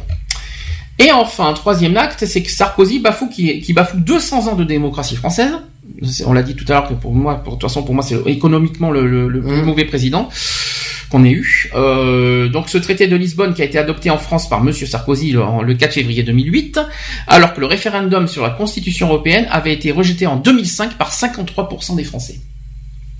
Ah Ah ah que, que, que dire de mieux là-dessus? Bah, en fin de compte Merci a Monsieur Sarkozy, c'est ça? Ouais, bah en gros il nous a il nous a il nous a bien berné pour euh, Ah bah il nous a bien enfoncé surtout économiquement. bah oui parce que tous ces déplacements ils étaient sur le compte de quoi? De l'Union européenne Alors ce clivage droite-gauche, on revient en France, parce que entre la droite et la gauche, c'est la guerre hein, euh, en ce moment, notamment avec ce qui s'est passé avec les régionales. Donc ce clivage droite-gauche qui prête aux divisions, et même il désunit, c'est ce qui est dit. Pire aujourd'hui, il n'a plus de sens. Tous les grands partis soutiennent la construction européenne néolibérale euh, et les invasions impartialistes. Je rappelle que tout ce que je vous dis, c'est les opposants de l'Europe qui disent ça, ce n'est pas nous. hein. Mmh. L'OTAN, USA, Israël, par exemple, ce, ce clivage n'existe plus réellement. Pour finir et à la fois être sûr, à défaut de, ne- de vous convaincre, de vous faire douter du bien fondé de cette entreprise suicidaire qui est l'Union européenne, pour moi c'est faut quand même pas exagérer, euh, j'aimerais vous rappeler pour certains ou faire découvrir pour les autres de quoi retourne précisément l'Union européenne, exemple le contrôle du budget des États membres. C'est un petit peu notre problème actuellement d'ailleurs au niveau de, de la dette. L'Union européenne qui s'appuie avant tout sur les deux traités, donc le TFUE et le TUE. Donc le TFUE, je rappelle, c'est traité de Rome et TUE, c'est traité de Maastricht. D'accord? Le TFUE, donc traité de Rome, c'est par exemple son article 32 et son article 63 qui autorisent les, déloca- les délocalisations et les rachats boursiers. Et à cause de ces articles, 800 nouvelles personnes se retrouvent chaque jour sur les listes de Pôle emploi. Le chômage, nous y revenons Mhm. là-dessus. Est-ce que, est-ce que c'est prouvé ce que, ce que je suis en train de dire? Ah bah oui Malheureusement, oui. ah bah oui c'est prouvé hein Toujours la- le TFUE, toujours le traité de Rome. C'est par exemple l'article 38 et, 40, et 39 qui décident euh, sans leur avis de la survie des agriculteurs, à tel point que chaque année, 400 d'entre eux se suicident. notamment à cause de la, de la PAC, c'est-à-dire la politique agricole commune. Hmm. Ça, je l'apprends. Par contre, ça, j'étais pas au courant. Non, moi non plus. Et euh, malheureusement, c'est apparemment, apparemment, d'après, c'est les opposants politiques qui, qui disent ça. Apparemment, euh, il y aurait des suicides dans le domaine agricole à cause de ça. Et Bah, que- suicide, euh, pas, euh, pas fi- ouais. euh, bah, euh, tu sais quand tu perds tout, euh, quand t'as créé quelque chose et que que tu t'es euh, sacrifié pendant pas mal de temps et puis que au bout d'un moment on est obligé de te, de supprimer les aides parce que il y a plus rien, Mhm. euh, tu fais faillite. hein. Et le problème c'est que c'est partout pareil. et, hein. surtout qu'il n'y a pas Au d'aide. niveau de l'industrie. Il n'y a pas euh, d'aide. Ben d'aide non, de il y a pas d'aide. Donc le TFUE, toujours euh, le traité de Rome, c'est par exemple les articles 5 et 121 touchant, sans que vous en soyez au courant, aux retraites de vos parents, subordonnés à l'Union Européenne, donc subordonnés à des commissaires européens, ni français, ni élus, ni élus par qui que ce soit. Je ne le sais pas, j'ai pas fait attention, donc je, je préfère passer rien non plus. comme on ne le sait pas, on préfère passer. Ça, ce sont des paroles des opposants européens. Bu- Donc, ils disent, ils disent ceci aussi. Buvons à la santé de notre belle démocratie, dont le libre arbitre a été annulé par les articles 3, 5, euh, 3 4, 5 et 6 de, de- du traité de Rome. Ça, c'est ce que disent les opposants, euh, les opposants euh, à l'Europe. Je sais pas si c'est vrai ou pas, mais en tout cas, Mm. c'est, c'est ce qu'ils disent. Donc, en clair, nos dirigeants se sont défaussés de tous les outils nécessaires à la France pour faire fonctionner correctement son, économie. Je dis bien tous les outils, car en vérité, la fiscalité et le budget sont clairement attaqués par l'Union européenne sur d'autres paramètres que je n'évoquerai pas ici. Donc ça, c'est ce qui, c'est, euh, l'opposant, les opposants qui disent ça. Donc, euh, rappelons que le président aussi de la République française a perdu des pouvoirs à cause de l'Europe. Hum. Ça, c'est ce qui est, c'est ce que, c'est apparemment ce que les opposants ils disent. Je vais, euh, on va dire un par un. Et on va voir ce qu'on en pense. Donc, euh, le, le président de la République français a perdu comme pouvoir l'union douanière. Forcément, on le sait, les douanes sont partis. Il y a l'établissement des règles de concurrence nécessaires au fonctionnement du marché intérieur. Bon, ça encore, euh, c'est pas le plus grave. La politique monétaire pour les États membres dont la monnaie est l'euro. Et oui, forcément. Hum. On n'a plus de pouvoir. On n'a pas de pouvoir euh, au niveau monétaire. Le pouvoir, c'est le- eh, c'est l'Europe. On n'a aucun pouvoir sur, le- sur notre euh, monnaie. hein. C'est ça que c'est ça qui c'est peut-être ça qui dérange le plus en fait finalement. Ouais. On n'a pas on n'est pas euh, on n'est pas maître euh, de notre euh, de notre économie finalement. C'est Mm. l'Europe qui, qui décide de, ce de notre sort finalement. Ça, je pense que c'est plus problématique. Ensuite, le, président français n'a plus euh, aux commandes la, conservation des ressources biologiques de la mer dans le cadre de la politique commune de la pêche. Je le savais pas. On l'apprend. Et enfin, euh, euh, le président aussi a aussi perdu comme commande la politique commerciale commune. Voilà. Hum. À réfléchir. Mais c'est vrai que li- c'est vrai que le- le- la monnaie, l'euro, c'est vrai que là-dessus on perd, on a, on perd quelque part notre pouvoir. Enfin, on perd notre, on n'est plus maître mot de notre, Ah non, de notre clair. économie. Je l'avoue que c'est, je l'avoue que c'est embêtant. C'est peut-être pour moi le plus embêtant de de, de, de l'Europe. Moi, ça me, comme je dit, ça me dérange pas que l'Europe existe. Par contre, c'est vrai que c'est très embêtant qu'on dépende euh, au niveau au niveau monnaie, qu'on qu'on est- qu'on dépende d'une banque centrale européenne. C'est vrai que c'est très embêtant. Ce qu'on va faire, histoire de, de, de faire réfléchir à nous, les, les auditeurs euh, au sujet, parce que c'est très très compliqué le sujet, j'ai euh, un reportage audio qui dure 22 minutes.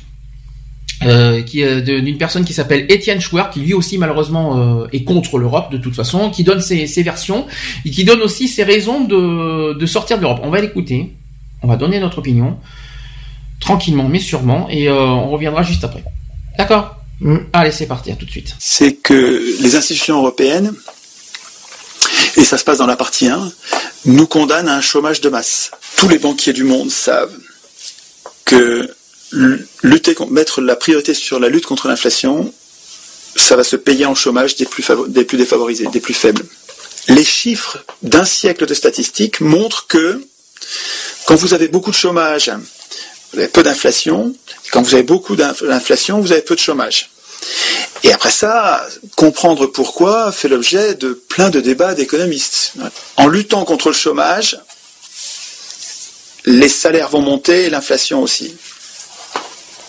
Alors on peut, comprendre, il y a des mécanismes assez simples. C'est que quand il y a peu de chômage, quand vous êtes sûr de trouver du boulot, si vous perdez votre boulot, vous, perdez votre boulot, vous allez en trouver un autre, vous allez être plus exigeant au moment de trouver un autre travail et de demander un salaire. Inversement, un fort chômage permet aux patrons d'imposer de bas salaires. Parce que les gens ayant peur pour leur boulot, euh, sont pas exigeants, ils sont plus dociles et il y a moins de pression sur les salaires, donc il y a moins de pression sur les coûts, donc ça permet aux patrons de continuer à faire de gros profits sans, sans payer de, de, de hauts salaires. Parce que c'est vachement important pour le patronat de ne pas laisser dire que qu'il faut choisir entre inflation et, chômage et que finalement le choix de société sur le plan économique c'est inflation ou chômage parce que ce qu'ils veulent c'est du chômage. Ils savent que c'est lié, mais c'est inavouable. Dans un contexte d'indexation générale, si les salaires varient avec l'inflation, ben, vous n'avez rien à craindre de l'inflation. Vous, allez, vous, avez un bouclier qui vous protège contre l'inflation. Et si les loyers sont indexés sur l'inflation, ben les propriétaires qui louent leurs euh, immeubles sont protégés contre l'inflation. D'ailleurs, finalement, qui est-ce que ça, qu'est-ce que ça pénalise l'inflation? Ben, Ça pénalise ceux qui ont du cash ceux qui ont beaucoup d'argent, euh, notamment de la monnaie fiduciaire, en grande quantité, alors là, cette monnaie-là, elle perd de la valeur. Si ça vous permet de lutter contre le chômage, donner du boulot à tout le monde, bah, écoutez, c'est un choix de société qui quand même pourrait être au débat public, on pourrait en discuter. Ben, il se trouve que l'Union européenne, elle a tranché pour vous. Euh, vous n'avez pas eu voix au chapitre.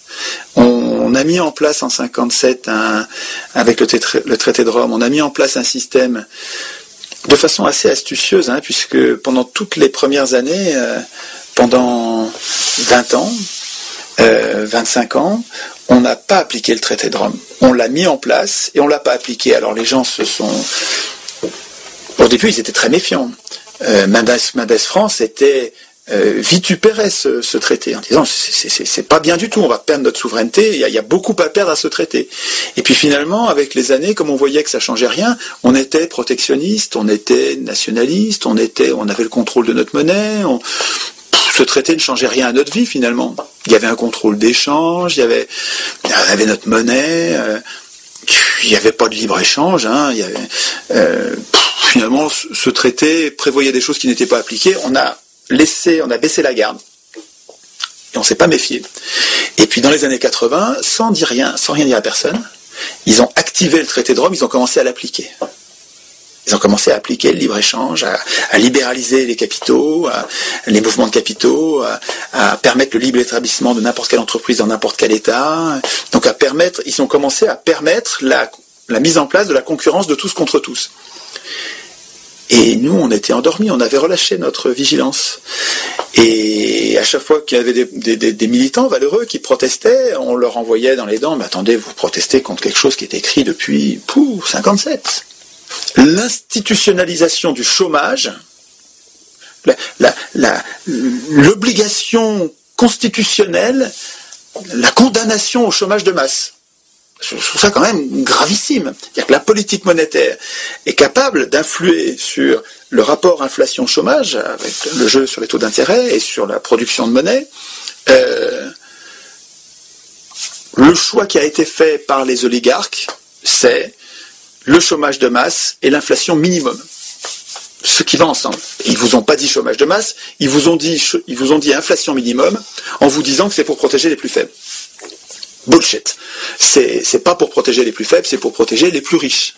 Deuxième point que j'avais pas vu moi en 2005 et qui est peut-être plus important encore, les institutions européennes interdisent aux États d'emprunter auprès de leur banque centrale quand un État emprunte auprès de sa banque centrale, la banque centrale lui crée de l'argent, lui crée de l'argent pour lui, et note que euh, l'État lui doit, et au fur et à mesure que l'État rembourse cet argent ensuite avec les impôts ou avec les, recettes de cet investissement, la monnaie est détruite au fur et à mesure sur, le même modèle que le crédit habituel et le mécanisme de la monnaie dette.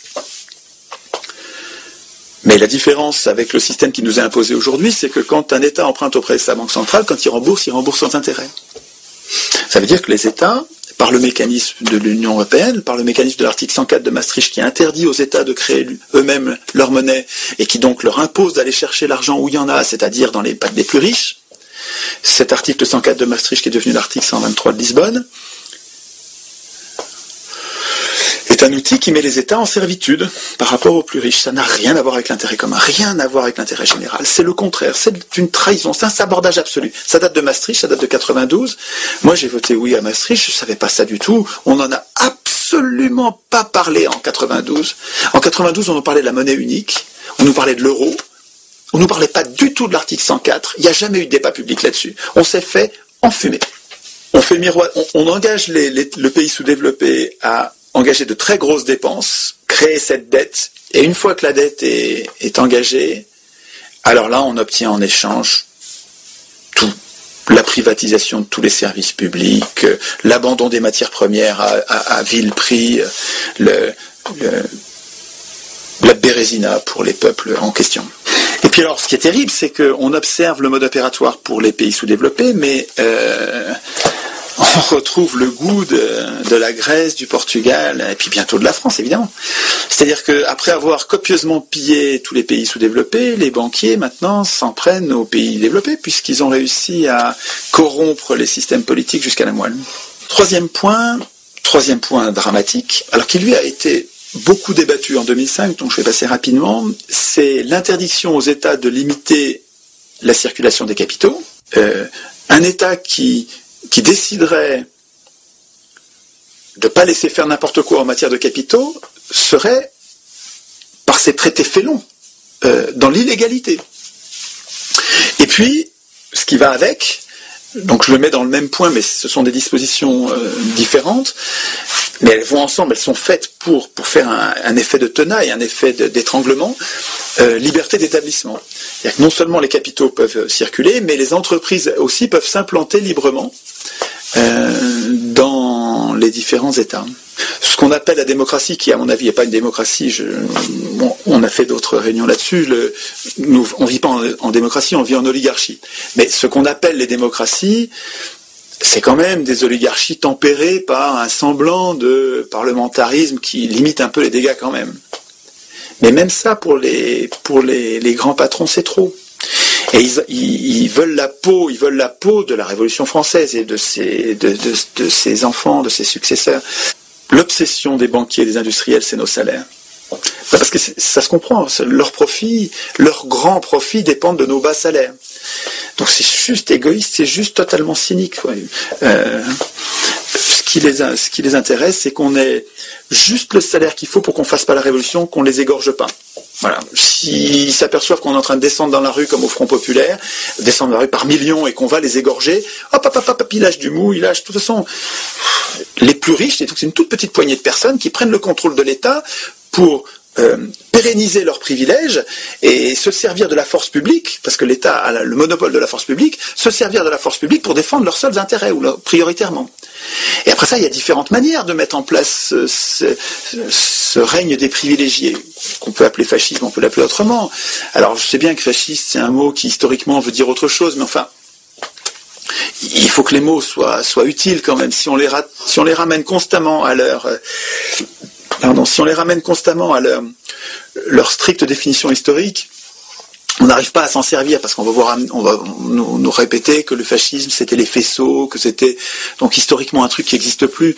Ouais, ok. N'empêche que euh, les dictatures, les dictatures du milieu du XXe siècle ont été financées par les riches du moment les ultra riches du moment. Et ce sont ces mêmes ultra riches de notre moment en ce moment, et puis de toute la période qui a séparé, qui nous a séparés, euh, ce sont les mêmes, ou leurs enfants, qui financent l'Union européenne. Les institutions européennes font des ministres qui normalement devraient être absolument cantonnés à l'exécution des lois. La séparation des pouvoirs, c'est toi tu écris les lois mais tu les exécutes pas, toi tu es parlement, tu écris les lois mais tu les exécutes pas, et toi tu es exécutif, tu exécutes les lois, mais tu les écris pas. En divisant les pouvoirs, on les affaiblit, et nous autres, les gouvernés, nous protégeons contre les abus de pouvoir. Montesquieu. Et cette séparation des pouvoirs est très mal appliquée. Dans la cinquième, elle l'est pas du tout. Puis dans la plupart des pays, elle est violée parce que euh, ceux qui écrivent les règles les écrivent pour eux-mêmes. C'est ma thèse. Euh, les, insti- les institutions devraient jamais être écrites par les, des hommes de parti, et encore moins par des parlementaires, des ministres, des juges. Le- les institutions devraient être écrites par une assemblée constituante tirée au sort. C'est d'ailleurs le dernier point que j'évoquerai un petit peu à la fin. Mais en tout cas, euh, euh, si les ministres ici voient, se voient attribuer un pouvoir législatif, c'est plus grave encore qu'au niveau national parce qu'on ne sait pas du tout ce qu'ils font. Il faut se rendre compte que on a déjà du mal à surveiller ce que font nos, nos parlementaires et nos ministres au niveau national, à la petite échelle de la nation.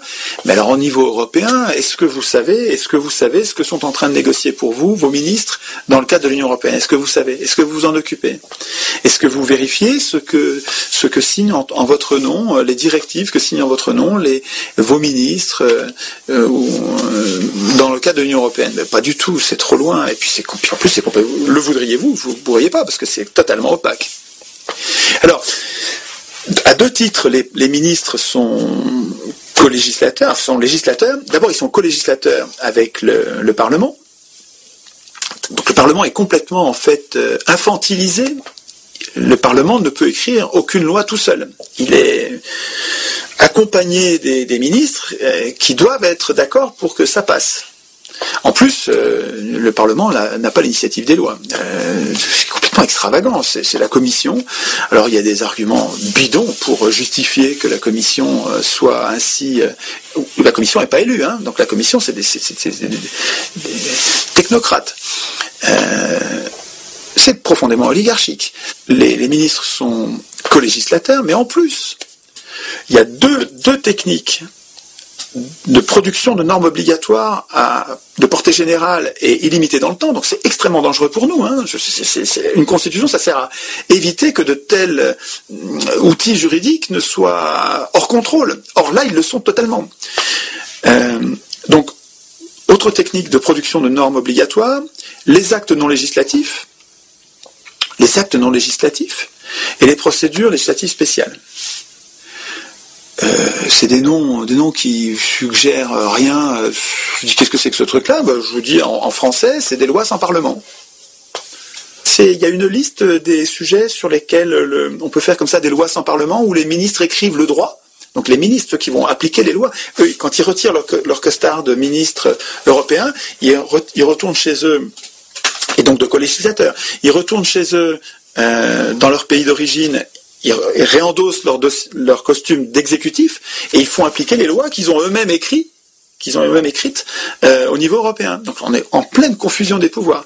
Et tout ça en rendant pratiquement, concrètement, en ne rendant aucun compte. Dans la Ve République, il y a un procureur, procureur de la République, qui est un subordonné du chef de la, chef de l'État, un subordonné euh, du ministre de la Justice, donc du, président de la République. Donc il est aux ordres. C'est pas un juge. Le procureur de la République, c'est pas un juge. C'est, un fonctionnaire. Et ce gars-là peut décider de l'opportunité des poursuites ou de la non-opportunité des poursuites. C'est dingue. Ce gars-là peut dire non, ça c'est pas la peine. Et vous savez quand est-ce que sont appliqués les, les non-lieux? Donc le- les cas dans lesquels un procureur dit il n'y a pas opportunité de poursuite. Non, c'est pas la peine. Bah, c'est pratiquement tout le temps des, des, politiciens ou des, ou des, des industriels, des, des, notables. Quand des notables vont être punis, non lieu. Ça sert à ça. C'est profondément injuste. C'est, profondément injuste. C'est monarchique. C'est l'ancien régime. Il y a un, vrai danger de tyrannie hein, avec l'affaiblissement de la justice. Il, faut, il faudrait qu'on ait une justice indépendante. Elle l'est pas en France, et c'est ce qu'on nous renvoie dans les dents quand on proteste contre la dépendance. Je dis bien la dépendance, pas l'indépendance. La dépendance des juges européens envers les exécutifs qui les nomment. Parce que c'est ça qui est inc- incroyable. Alors, quand on proteste contre ça, on nous dit mais c'est la pareil en France. Bah oui, mais un excès en justifie pas un autre. C'est pas parce que c'est épouvantable en France qu'il faut qu'on l'institutionnalise au plus haut niveau du droit et ça changera plus jamais euh, en Union européenne. Euh, L'argument est spécieux. Abroger des lois, révoquer des acteurs, il n'y a aucune initiative. Il y a juste une, bouffonnerie, une pantalonnade qui est le droit de pétition, hein, qui n'a aucune force contraignante. Il faut qu'on soit des millions à, vouloir demander, demander pardon à la commission demander euh, la, permission à la commission de, si elle veut bien euh, transmettre au Parlement euh, un projet pour que le Parlement en discute. Bullshit, on se fout de nous. Ce, truc n'a aucune valeur. Voilà, ça ne vaut rien, c'est du foutage de gueule foutage de gueule intégral. Euh, de la même manière qu'en France, on nous a servi la même chose. Vous savez qu'on nous a ils ont changé la Constitution puisqu'ils l'écrivent eux-mêmes, c'est extravagant. Mais donc ils écrivent eux-mêmes la Constitution et ils ont nos parlementaires français ont institué ce qu'ils appellent le référendum d'initiative populaire. Ils appellent ça, ils osent appeler ça référendum d'initiative populaire, alors que vous savez que l'initiative de ce référendum d'initiative populaire appartient aux députés. Je vous jure que c'est vrai. Le, référendum d'initiative populaire, il s'appelle comme ça dans la Constitution française, est d'initiative parlementaire.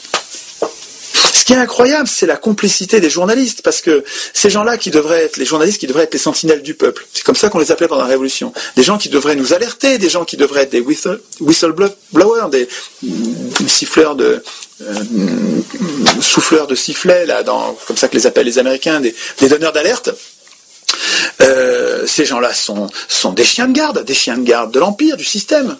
Les journalistes euh, qui, qui nous parlent de de l'arnaque absolue du référendum initiative populaire. Quand Pujadas, Pujadas, comment il s'appelle, euh, il parle du référendum d'initiative populaire avec une espèce de fierté d'avoir un État démocratique. C'est ridicule.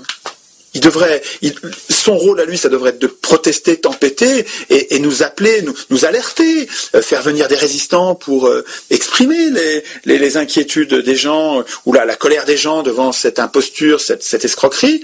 Pas du tout. Euh, ces gens-là sont, misérables. Hein. C'est pas des journalistes du tout. Ils prennent la place de journalistes. Ils sont à la place de journalistes. Ils sont à la place que devraient occuper les journalistes. Mais ils ne sont pas journalistes. Ce sont des, eux aussi des prostituées, comme les économistes. Dans les institutions européennes, le pouvoir législatif est détenu par des non-élus. Et nos élus n'ont pas de pouvoir, et ceux qui ont du pouvoir, ce sont de, des non-élus. Euh, il y a des tas d'organismes dans les institutions européennes qui produisent des normes obligatoires. La Banque centrale, par exemple, produit des normes obligatoires. Euh, en totale indépendance, aucun contre-pouvoir, production de normes obligatoires.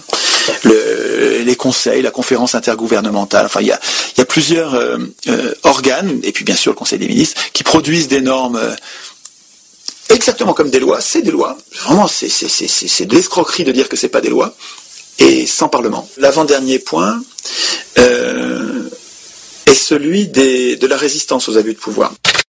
Il me semble que les citoyens devraient savoir que une constitution, à quoi ça sert? Ils devraient savoir qu'une constitution, c'est pas un moyen d'organiser les pouvoirs. Les pouvoirs n'ont pas besoin de nous pour s'organiser. La Constitution, c'est un moyen d'affaiblir les pouvoirs. Euh, les pouvoirs sont dangereux, les humains le savent depuis des milliers d'années. Euh, il est question de chercher comment protéger le plus grand nombre des humains contre les abus de pouvoir. Voilà à quoi sert une constitution. Une constitution, c'est comme un contrat, mais attention, pas un contrat qui serait passé entre le gouvernant, le gouvernement et les gouvernants et les gouvernés, parce que ça supposerait que les gouvernants préexistent à la constitution, ce qui n'est pas le cas. La constitution, c'est un contrat passé entre les gouvernés et les gouvernés, pour établir ensuite des gouvernants, mais sous contrôle. Euh, il est donc essentiel que, euh, et c'est mon dernier point, que, ceux qui écrivent la Constitution soient désintéressés, ne soient pas ceux qui vont être affaiblis par la Constitution, sinon ils vont, ils vont tricher. Si vous laissez les parlementaires écrire la Constitution, ils, ils vont pas prévoir de vrais contrôles, ils vont pas prévoir de vraies sanctions, ils vont prévoir des, des contrôles factices. Tant qu'il n'y a pas d'abus de pouvoir, on s'en aperçoit pas. Et puis quand, on, quand les abus de pouvoir commencent, quand ils commencent à vous détruire la retraite, quand ils commencent à, détruire la Sécu, quand ils commencent à détruire tous les services publics de santé, de transport, d'énergie les uns après les autres, c'est trop tard. Euh, je vous dis, il n'y a pas de moyen de résister. La paix, la paix, la paix, la paix, la paix. Je, je vous êtes sûr que ça va garantir la paix? Alors que ça, l'Europe organise, institutionnalise la guerre économique. Mais attends, la guerre économique, c'est une vraie guerre, une guerre épouvantable, hein, qui fait des, malheureux partout, partout, partout. Bon, c'est pas des bombes au phosphore. Mais c'est des millions, des millions, des millions de personnes au chômage, dans la, misère noire. Euh, Le dernier point, c'est la les institutions européennes ne peuvent être modifiées qu'à une triple unanimité. Euh, à 27, c'est insurmontable. Voilà, ça n'arrivera pas. Ça n'arrivera pas. Je pense que ça n'arrivera pas. Euh, et sans référendum. À chaque fois, dans les institutions françaises comme les institutions européennes, à chaque fois, ceux qui écrivent les règles auraient pas dû les écrire. C'est pas à eux d'écrire les règles. C'est pas aux hommes de parti. C'est pas aux hommes au pouvoir. C'est pas à ceux qui aspirent au pouvoir. Donc c'est même pas aux hommes de parti. Et même des petits partis. C'est pas aux hommes de parti d'écrire les règles du pouvoir, d'écrire la constitution. Quand vous êtes dans un parti, vous n'êtes pas encore élu, mais vous vous projetez dans l'avenir. Un humain, ça se projette dans l'avenir. Il sait qu'un jour, il sera élu. Et donc, quand il écrit des articles de constitution, il va pas écrire ce qui va vous protéger. Il va pas faire ça. Il le fera jamais. Je lui en veux même pas. C'est humain. Pourquoi est-ce qu'il pourquoi est-ce qu'il irait écrire le, respect du vote blanc qui permet de le foutre dehors quand on n'est pas content, quand on veut plus de lui? Pourquoi il, il irait écrire le, référendum d'initiative citoyenne qui, permet de le révoquer quand on n'est pas content et qui permet de contredire ses lois quand on les trouve mauvaises ou qui, nous permet de, de lui imposer des lois quand nous on les trouve bonnes et lui les trouve mauvaises? Pourquoi il va prévoir ça? Il prévoira jamais le référendum d'initiative citoyenne. Ça va contre son intérêt personnel. Ils ont un intérêt personnel contraire à la démocratie. Tout ce qui est démocratique va contre leur intérêt personnel. Donc ils ne l'écriront jamais. Jamais, moi je vous dis, bon je me trompe peut-être, mais c'est logique, hein, jamais une assemblée constituante élue parmi les candidats imposés par les partis, jamais une telle assemblée n'écrira une démocratie. L'émission contre les discriminations et pour l'égalité. Le samedi de 15h à 18h. En direct sur Radio. 15h, 18h. Voilà, de retour dans l'émission Equality, 16h30.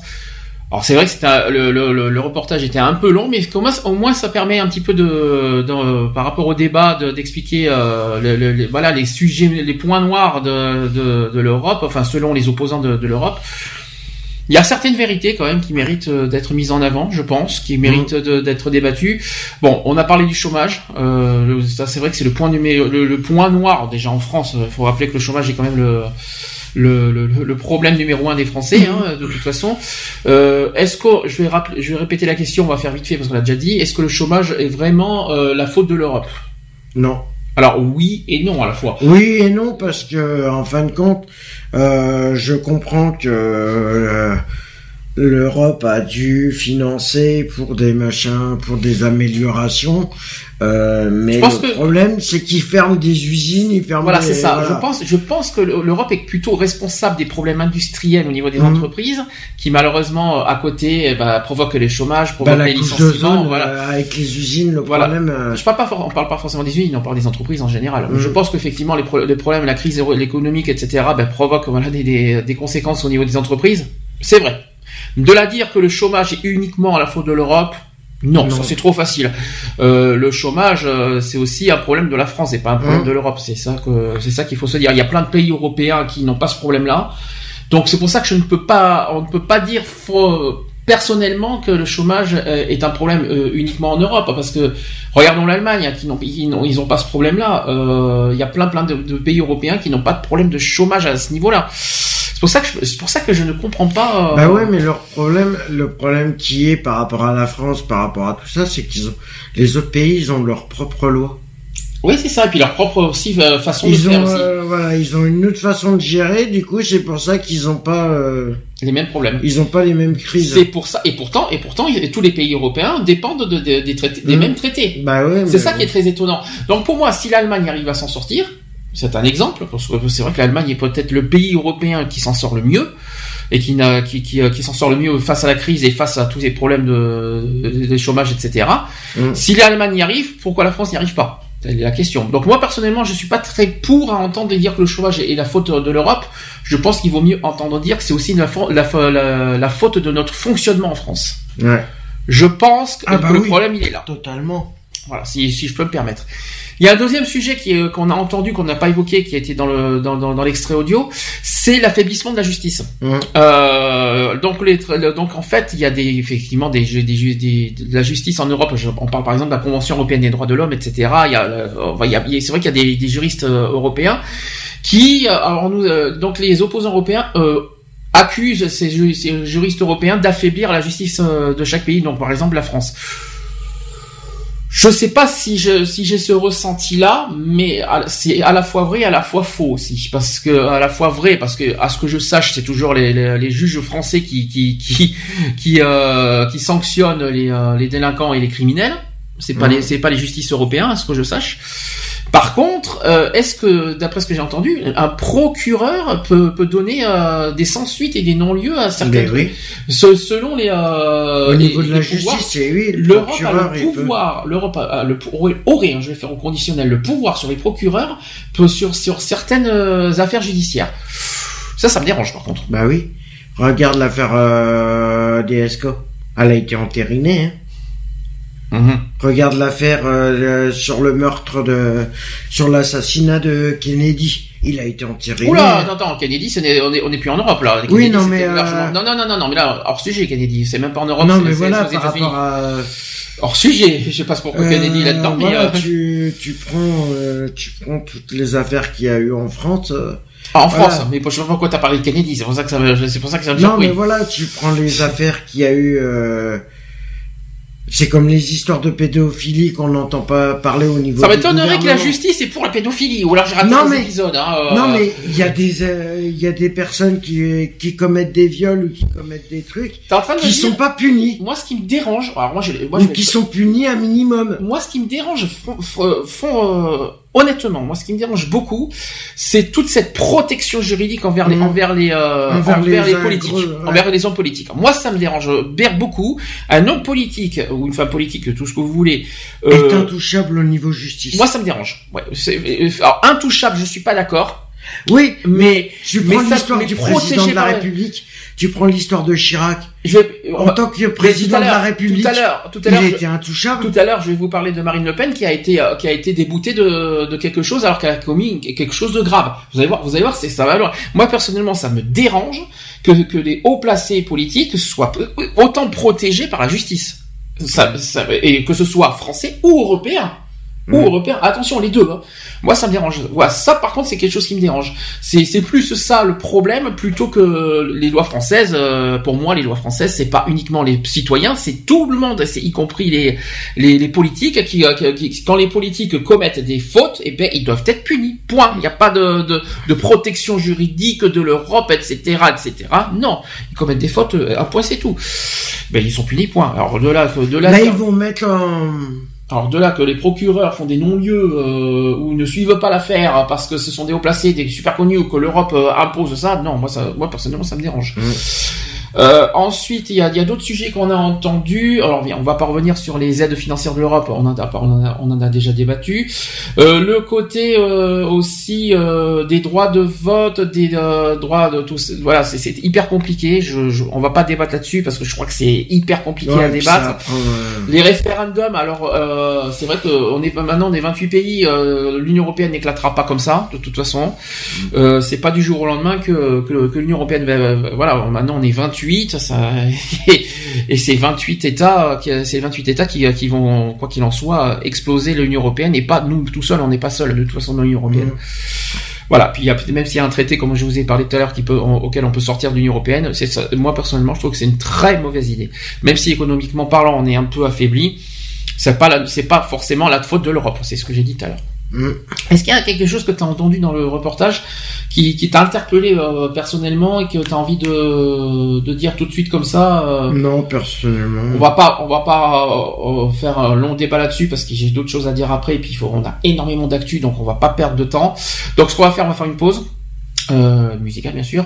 Vianney avec Véronica Mm. Et on va mettre le nouveau Mika avec euh, Starring at the Sun, ça c'est son tout nouveau titre.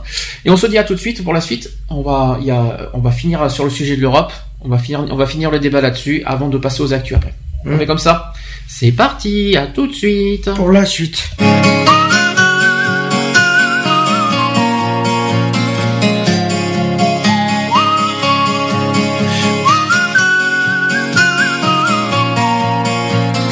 Pas fan ni envieux, mais peut-être un peu des deux. Je cherche tes défauts en traduisant tes mots. Et si on s'accouplait au le temps d'un couplet dans ma langue ou la tienne Dis-moi celle qui te gêne. Parmi ceux qui crient, qui t'embrassent et t'acclament, il y a celui qui rêvasse et qui s'acharne dans tes duos, ce gars. Je veux que ce soit moi. Véronica.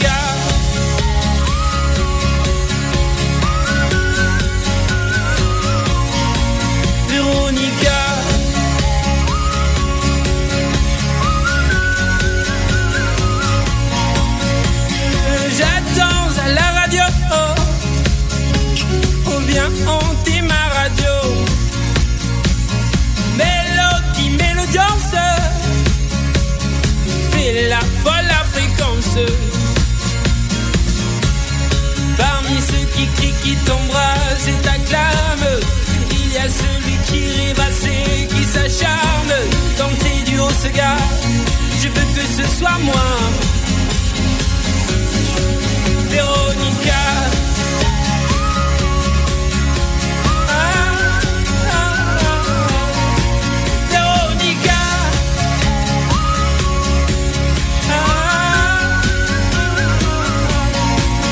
Le monde est pas l'eau, quand le monde est pas l'eau, je les mets les mélos, je les mets tes mélos.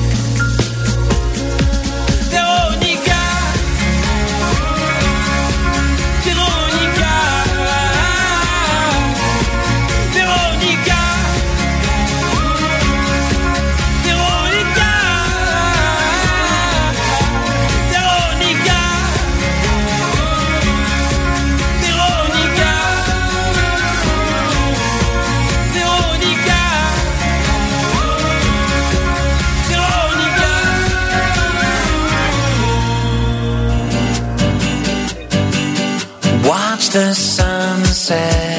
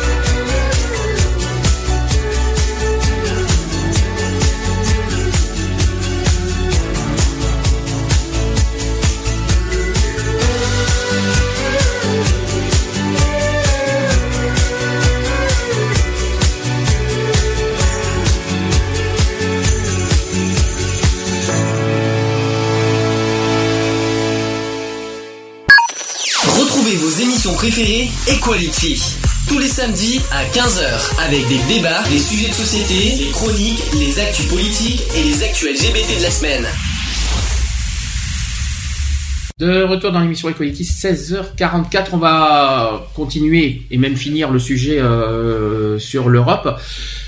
C'est vrai, que là, on l'a- bien dit au début de l'émission que c'est vrai que c'est un sujet qu'on ne qu'on ne maîtrise pas forcément. On ne connaît pas tous les traités, on ne connaît pas tous les trucs, toute l'histoire. On n'est pas des politiciens, on n'est pas des journalistes non plus. Nous ne sommes que des citoyens ordinaires comme tout le monde. Donc c'est pour ça qu'on a on, on donne notre avis en tant que citoyen et pas euh, en tant Ouais. que on n'est pas nous ne sommes pas des journalistes. Hein. Non, Donc, sûr. euh, faut bien rappeler euh, les choses, euh, faut pas mélanger. Donc, euh, ne nous en voulez pas si on si on a du mal à développer ou à donner notre avis comme on le souhaiterait. euh, on aurait, il aurait fallu qu'on soit peut-être plusieurs à la limite pour donner des, des, des ça, opinions. ouais. euh, mais bon, c'est les vacances, donc j'en veux à personne euh, de ne pas être avec nous aujourd'hui. Bon, 16h45, on va finir ce, ce sujet. Euh, donc encore euh, toujours les, les opposants euh, de l'Europe qui ont des qui donnent des raisons pour euh, nous imposer de sortir de l'Europe. Alors leur première raison, c'est qu'ils disent ceci il faut redonner le pouvoir aux Français en redonnant du pouvoir à leur vote. En un mot, rétablir la démocratie. Alors pourquoi ils disent ça? C'est que le taux des abstentions, euh, vote blanc et nul compris, aux élections de- du Parlement européen n'a cessé de progresser depuis 1979. Euh, en, oui, en 1979, il y a eu 42,5% de vote blanc et d'abstention. Euh, et en 2009, il y a eu 61,1% d'abstention. C'est Hein quand même énorme. Ah, ça fait une, C'est d'ailleurs- sacrée hausse. Hein. C'est d'ailleurs, d'après ce que je me rappelle à mon C'est la souvenir, plus haute. c'est les élections auxquelles les Français s'intéressent le moins. Les élections européennes. Si Ah je ne ouais me trompe pas, les élections européennes, c'est c'est le- c'est le- les élections que les Français s'intéressent le Ouais. moins. C'est en tout cas un, un sondage qui le dit. En résumé, moins il y a de députés français européens, moins les Français votent. Ça, c'est sûr. Alors pourquoi les électeurs se détournent des urnes Parce que les Français ont le sentiment que leur vote ne servent plus à rien, qu'ils vo- qu'ils votent à droite ou à gauche, au centre ou les extrêmes, etc. Ils ont toujours la même politique qu'ils détestent. La politique monétaire pour les États membres dont la monnaie, la monnaie, c'est bien sûr l'euro, les taux d'intérêt et les grandes orientations de, politique économique, d'où découle la croissance, voilà, la fameuse croissance, le niveau de vie, l'emploi et le chômage mais aussi la valeur du taux de change, par exemple par rapport au dollar.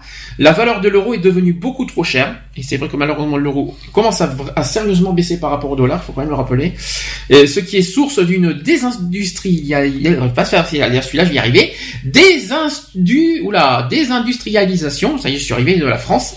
L'euro est géré par la banque centrale située à Francfort, qui est indépendante et doit refuser toute pression politique.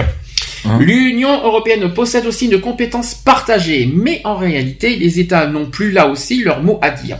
Que ce soit sur le marché intérieur, la politique sociale aussi pour, des, pour de très nombreux aspects. Il y a aussi la cohésion économique, sociale et territoriale. Il y a aussi sur l'agriculture, sur l'environnement, Ouais, surtout. la protection des consommateurs, les transports aussi. Ça les transports, on n'en a pas beaucoup parlé. Hein. Mhm. Il y a aussi les réseaux transeuropéens, il y a l'énergie. Ça aussi, il faut le rappeler. Il y a aussi les questions de liberté publique. Il y a aussi les questions de sécurité, on en a parlé tout à l'heure. La justice, on en a parlé tout à l'heure aussi. L'immigration, tiens donc, parce que c'est marrant qu'on parle de ça. La- L'immigration, euh, là-dessus, euh, quelque chose, je sais pas ce qu'on peut dire là-dessus, mais voilà, on a notre pensée. Et il y a aussi les enjeux communs de sécurité en matière de santé publique. Donc il s'agit en, fait de presque tout, donc OGM, vaccination massive, privati- privatisation de DFGDF, précarisation de l'emploi, les fusions-acquisitions entre entreprises, la préservation de, de l'environnement, les mandats d'arrêt internationaux, les fonds structurels régionaux et l'immigration, etc. Donc les élus nationaux, nationaux, donc en France par exemple, ont une très faible marge de manœuvre sur tous ces sujets que je viens de vous évoquer. Ah, bah, ça m'étonne pas. hein. Alors, est-ce qu'il faut redonner ce pouvoir-là? Au national et pas européen Mm. C'est ce que je viens de vous dire. Tout ce que je viens de vous dire. Est-ce que, est-ce que, est-ce que le- la France doit reprendre son pouvoir national sur tout, les, tout ça, ou est-ce qu'il faut laisser à l'Europe de gérer Ah, non. euh, notre non, non. tout ça euh, euh, Est-ce que c'est l'Europe qui est, qui est sans, qui doit gérer finalement euh, tout ça, Ouais, non. ou Bah, est-ce que c'est à notre pays de C'est à nous de le gérer normalement. Voilà, je pense aussi que là-dessus, euh, je pense qu'on est d'accord. Sans, sans nous. vouloir être contre l'Europe, on n'est pas contre l'Europe, hein, mais il faut Ah non, mais c'est à Mais nous de le gérer. c'est à nous de gérer que- voilà tout ce qu'on vient de nous dire que ce soit l'énergie l'agriculture etc c'est chaque pays Nous, la Grèce, on, c'est pas, nous, on gère pas ce qui se passe en Grèce. On, on gère pas ce qui se passe en Allemagne. on Donc gère chaque pas ce que- pays, voilà. En gros, Chacun se gère euh, comme chaque il pays doit. sur les comme- sujets, que ce soit le chômage, l'agriculture, tout ça, chaque pays a- de- devra de- doit Ah, avoir bah, le monopole, toi, ouais. Le monopole sur euh, des- à la fois leurs décisions, sur les, les, les- les projets, les, Ah, bah, euh, oui. et non l'Europe. Ouais. Nous sommes d'accord. Là-dessus, je, je, je, je rejoins. Je pense que c'est des sujets nationaux et pas européens. Mm. Chaque pays euh, n'a pas le même fonctionnement et euh, Voilà. et n'a pas les mêmes, non, ils n'ont pas forcément les mêmes lois, les mêmes fonctionnements et les mêmes principes. Donc je pense qu'effectivement, c'est chaque pays doit avoir son mono, son, son, son truc, euh, son pouvoir, son propre pouvoir là-dessus, on va Mm. dire. Alors leur deuxième raison, ils disent de ceci, il faut casser la spirale de l'endettement public. Malheureusement là-dessus, je suis désolé, qu'on euh, je Personnellement, tant que euh, n'aura pas récupéré le pouvoir, on pourra pas. Alors l'endettement public, je suis désolé, euh, là je suis contre, enfin je suis pas d'accord dans le sens où pour deux raisons, c'est que ça c'est quand même l'Europe qui nous prête de l'argent. Donc c'est quand même c'est quand même l'argent de tous les pays d'Europe qui nous prêtent de l'argent que ce mais que ce soit la Grèce etc n'importe quel pays on, Mhm. on des pays des fonds européens qui, qui concernent toute l'Europe. Donc déjà là-dessus tout- euh, là-dessus euh, faut quand même rappeler quelque chose. Là où je suis pas d'accord, c'est qu'il faut casser la spirale de l'endettement public sauf que qui nous endette? Est-ce que c'est le chômage? Est-ce que c'est la crise qui nous endette? Pour moi, je suis pas sûr. Je C'est suis pas convaincu. Je ne suis pas convaincu que ça soit que la, la- la- euh, uniquement la crise et uniquement le chômage. Non, c'est parce qu'on est trop nombreux. Je pense pas que c'est ça non plus. Je pense que c'est surtout que notre, euh, on va dire notre caisse de l'État est mal fait. Et sur- les- mal géré. on l'a déjà dit, on l'a déjà dit aussi il y a pas très longtemps. C'est, on on d'ailleurs, on en mal dans- géré. euh, on, on en a parlé aussi, euh, on va en parler tout à l'heure. C'est que le budget national est mal géré. Mm. Il est mal proportionné, il est mal, euh, voilà. Il Il y en n'est a pas trop, équitable trop. du tout. Comme par exemple, on en a dit depuis, depuis des années, l'éducation nationale, ce n'est pas la priorité, on l'a déjà dit. De mettre la moitié de notre budget sur l'éducation nationale, je suis totalement contre, alors qu'on a des choses beaucoup plus graves à gérer en France. Ben oui. Et euh, Bah, J'espère que là, les priorités, elles vont, euh, elles vont être différentes. on en parlera. Alors, j'ai pas le budget en entier, je l'ai pas. je, là, je, je vais vous dire que le, on en parlera tout à l'heure. J'ai pas. on va en parler, je pense, en janvier de- du budget 2016 euh, en, dans son dans son intégralité. Euh, mais euh, en- voilà, je pense que pour moi aussi, cette, ce problème économique et cet endettement, c'est que c'est mal géré et c'est mal proportionné. Alors c'est vrai qu'on on doit chaque année la France verse à l'Europe une petite partie de sa dette. C'est bien sûr les Français qui payent. Hmm. Qui c'est qui paye? C'est pas l'Europe, c'est nous qui morflons. On, on- donc on encaisse en gros les fautes de nos dirigeants. Et Ouais, c'est pas l'Europe, et c'est pas la faute de l'Europe. Je suis désolé, c'est il faut pas il faut pas non plus exagérer. C'est pas la faute de l'Europe, c'est nous qui qui gérons mal notre budget. C'est pas la même chose. C'est ça que je- c'est pour ça que je suis pas forcément d'accord avec euh, cette raison. Ça c'est mon avis personnel. Euh, rappelons. Alors, par contre, ils disent ceci, les opposants. Ils ont dit que l'article 25 condamne en effet la France à se tourner vers les banques privées et à payer des intérêts, alors qu'avant cette loi, quand l'État empruntait de l'argent, il le faisait auprès de la Banque de France, qui lui appartenant euh, lui prêtait sans intérêt. Bon, en même temps. euh, ce l'argent de l'Europe, c'est l'argent de, tous les pays d'Europe. Hein. Mhm. C'est normal qu'il y ait un petit peu d'intérêt. hein.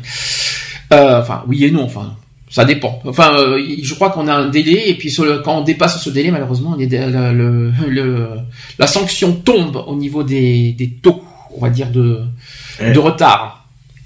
Donc avec cette loi, l'État s'est volontairement privé du droit régalien de, créer de la monnaie et a transféré ce droit aux banques privées. C'est très compliqué ce que je suis en train de vous dire. hein. Donc ils, disent ceci, les opposants, il faut absolument que la France redonne à la Banque de France son pouvoir régalien de, financement de l'État et des collectivités publiques, ce qui impose de dénoncer juridiquement l'article 123 du traité de, de Rome, si je ne me trompe pas. Compliqué, hein. C'est très compliqué ce que je suis en train de vous dire, mais euh, je- par contre, je suis pas 100% d'accord sur euh, l'histoire de l'endettement public. Euh, Même si on redonne le pouvoir, alors par contre, le- redonner le pouvoir à la Banque de France, ça, je ne suis, ça, je ne suis pas contre. Par contre, c'est-à-dire que notre budget à nous doit dépendre du, de, de, de, de la Banque de France et non de la Banque européenne. Mhm. Là-dessus, je suis d'accord. Par contre, de l'histoire de l'endettement public, alors là, attention, je, je, je suis pas totalement pour de, et totalement d'accord avec tout ce qu'ils disent, par contre. Mais est-ce qu'il faut redonner le, le pouvoir à la Banque de France? Au niveau économique Bah, au niveau économique, euh, ouais, je pense que, ouais. Est-ce que si on, est-ce que c'est, est-ce Ouais, mais je pense que vu dans la, dans la merde où on est, je pense pas que ça... est-ce que c'est pour autant, est-ce que pour autant, euh, même si on donne ce pouvoir à, la Banque de France et non à la Banque européenne, euh, est-ce Bah, que le pour problème, autant, c'est qu'ils vont nous couper le... mais est-ce que pour autant on va s'en sortir? Est-ce que est-ce que c'est ça qui est-ce que c'est ça qui va qui va régler les, soucis des dettes? Ah non, ça c'est sûr. Donc ça donc euh, Dans tous les cas, on est dans la merde. Enfin, dans tous les cas, ça ne résout rien surtout. Ouais, dans tous les cas, ça sert à rien. Alors troisième raison, on en a pas, on en a parlé un tout petit peu tout à l'heure. Ils disent il faut sauver l'agriculture française et les agriculteurs français. Ils disent que le nombre d'agriculteurs français n'a cessé de décroître depuis depuis 1960. En 1960, alors écoutez bien parce que ça c'est beaucoup plus grave effectivement. Euh, on peut en parler. En 1960, il y avait 3 millions d'agriculteurs français. En 1960. Aujourd'hui, ben, enfin euh, en 2000, euh, enfin, ça date quand même de 2007, donc j'ai pas les chiffres actuels. En 2007, ils sont plus que 540 000. C'est très faible. Euh, je pense que ça Là. va baisser là. Là par contre, là par En contre, 2015, ça a baissé. là par contre, c'est vrai que c'est un sujet euh, qui fait réfléchir. Là, je dois avouer que l'agri- l'agriculture française, c'est on n'a pas d'agriculture en Ben France. oui, mais tout est taxé, tout est fait pour.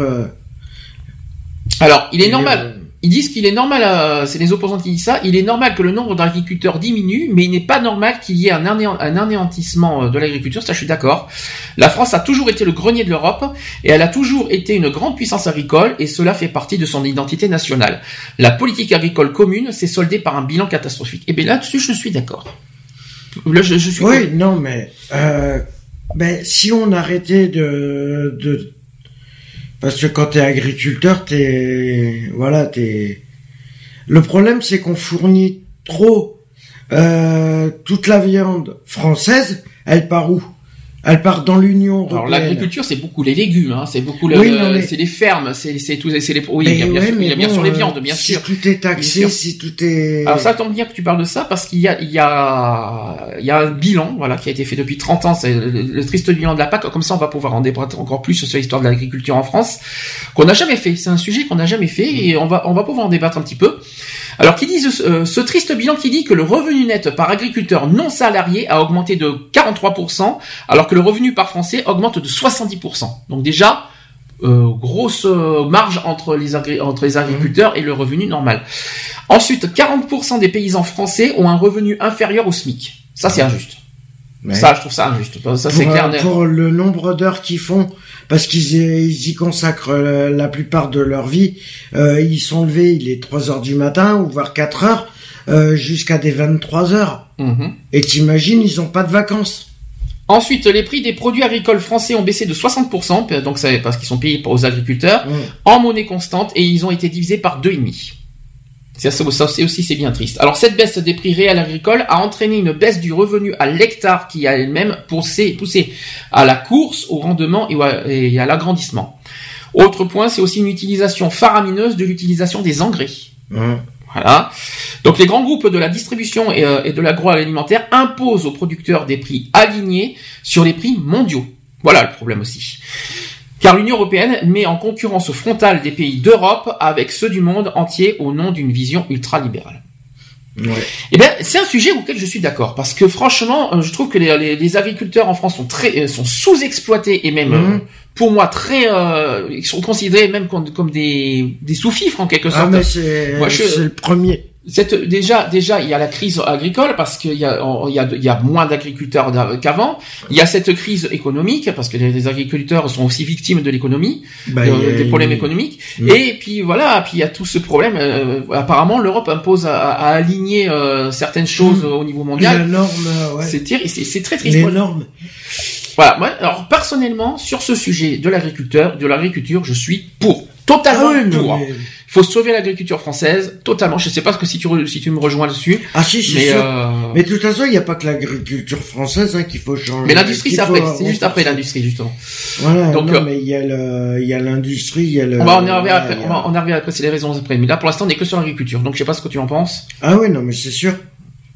Arrêtons d'abattre euh, des animaux pour euh, simplement Les arbres. Qu'est-ce qu'on devrait dire aussi? La manière qu'on traite les arbres, tout ça. on Ah ouais. Bon, ça, on, on- on va nous traiter d'écologistes si ça continue. Alors qu'on n'est pas forcément. Non, écolo. mais, Mais il y a des choses. euh, euh, Il y a des choses qu'on est très à cheval mais aussi. Ensuite, euh, quatrième raison. Alors là, on va, là, c'est le sujet suivant et pas n'importe quel. Il faut sauver l'industrie française et nos emplois. Forcément, évidemment, C'est un, sujet qui fait beaucoup euh, débat en ce moment. Hum. Donc la Banque centrale européenne n'a aucun objectif de taux de change externe de l'euro, aucun objectif de plein emploi et aucun objectif de maintien des industries nationales. Toutes les dispositions ont été prises pour disloquer l'industrie française notamment. Pendant la période où l'euro a été inférieur à 1 dollar, parce que vous savez, les, les conversions, c'est ce qu'on vient de Mhm. dire. S'il y avait équilibre entre les importations et les, les exportations françaises, le décalage de 9 mois est habituel et en, et en rapport avec les passations de commandes. Donc actuellement, enfin c'est pas actuellement parce que ça a encore baissé, euh, un, un euro égal. Alors si je me trompe pas, ça a bien chuté. Euh, on est presque à 1 dollar. On est pratiquement, on s'approche de plus en plus d'un dollar. Je crois que c'est 1, euh, presque, je crois que c'est 1,10 presque. Euh, euh, on est à 1,10 dollars. J'ai pas la conversion exacte aujourd'hui, mais on est à moins d'1,10. Euh, T'imagines qu'il y a deux ans on était à 1,35 Hum. Même 1,40. Ça va, l'euro a vachement affaibli et ça c'est très grave par contre. Ah mais de toute façon, euh, Euh, le taux de change de compétitivité française est de l'ordre de 1 euro égale 1 dollar. C'est vrai que là-dessus on y, on y arrive, on va y arriver là c'est sûr. L'euro est environ euh, 35% à 40% trop cher pour l'économie française. Hmm. Est-ce que est-ce qu'on peut dire que l'euro est, euh, depuis qu'on est passé en euros, est-ce que c'est est-ce que ça a bien augmenté si par tu remarques bien, un euro est égal à 6 euros, à Non, 6 francs. francs 55 957. Waouh, super. Et? Et euh, par rapport à un taux, Donne Euh, des exemples, donne des exemples. euh, euh, C'est souvent, par exemple, les produits alimentaires qui sont euh, ah donnés les comme produits exemple. alimentaires, tu prends, Euh, tu prends les pâtes, le riz, tout ça, je vais te donner les bases. Euh, tu vas payer bah, des sous-marques, c'est pr- c'est c'est- c'est 6 francs parce que c'est un euro pratiquement les, les, les paquets de pâtes. c'est 68 C'est centimes. entre c'est 5 et 6 60 francs. ouais, c'est voilà. six francs, c'est- Après, je sais pas combien ça coûtait les pâtes à l'époque. C'est 4 et que- c'est Euh, 4 francs Ce qui, a augmenté- ce, 70 qui est- à peu ce qui a été impressionnant, et là c'était un grand, un énorme exemple, c'est la baguette de pain, par exemple. Ouais. La Là, baguette de contre, pain, ont- c'est impressionnant. Ben ouais, mais Euh, le problème c'est que les farines elles coûtent tellement cher. Oui, mais tu imagines que la baguette de pain aujourd'hui coûte près- quasiment 6 francs. Mais c'est énorme, à cause des produits chimiques. hein. C'est alors il y a les il y a les produits de base, il y a les produits Ah bah, de euh, les produits premiers euh, comme la plus farine rien comme tu viens de dire. Alors quand il y en a qui me disent, qui me font parler du bio, euh, excuse-moi Je crois qu'on parle pas de- attention, on est hors sujet. Non mais voilà, faut- au niveau de l'agriculture bio, on n'est pas sur le sujet peu. non plus. Là, on parle de, de on dit les Français trouvent aujourd'hui que l'euro est trop cher, c'est-à-dire Ouais. qu'on paye trop cher avec parce que le problème, euh, au lieu de le mettre au prix, au, euh, au prix qui devrait être comme un euro, c'est 6 francs 55, euh, le problème c'est que la plupart des magasins, pour avoir une marge Mhm. de bénéfices, automatiquement ils sont obligés de mettre deux fois plus cher. Ils sont obligés de mettre plus cher. Alors obligé, non, non c'est juste qu'on est aux normes euh, nationales, on est aux normes européennes, c'est tout quoi. C'est ça le problème. Donc ça veut dire qu'on est, au niveau européen est- quoi. Ouais, mais non. Et le niveau européen, c'est pas forcément le niveau français quoi. Voilà. C'est ça le problème Le quoi. problème, c'est qu'il faut arrêter que la France arrête de se mettre au niveau de euh, de l'Europe, euh, parce que là, on est en train de se casser la gueule, mais méchant. Enfin, c'est surtout Dans un an ou deux, C'est surtout, c'est surtout que, surtout que ça pose problème au niveau pouvoir d'achat. Hum. Euh, les pouvoirs d'achat, on en a pratiquement pas en ce moment. Les loyers sont trop chers. Euh, c'est ça qu'il faut prendre en compte. Le SMIC est faible. Ah bah oui. Les, lo- les loyers sont très chers. Faut être Mm. honnête. Il faut être honnête. Ah mais tout est augmenté pour. euh, À mon sens, la nourriture est très chère aussi. Ah bah oui, elle a augmenté. Euh, Bah c'est- oui, il y a moins de moins en moins de production.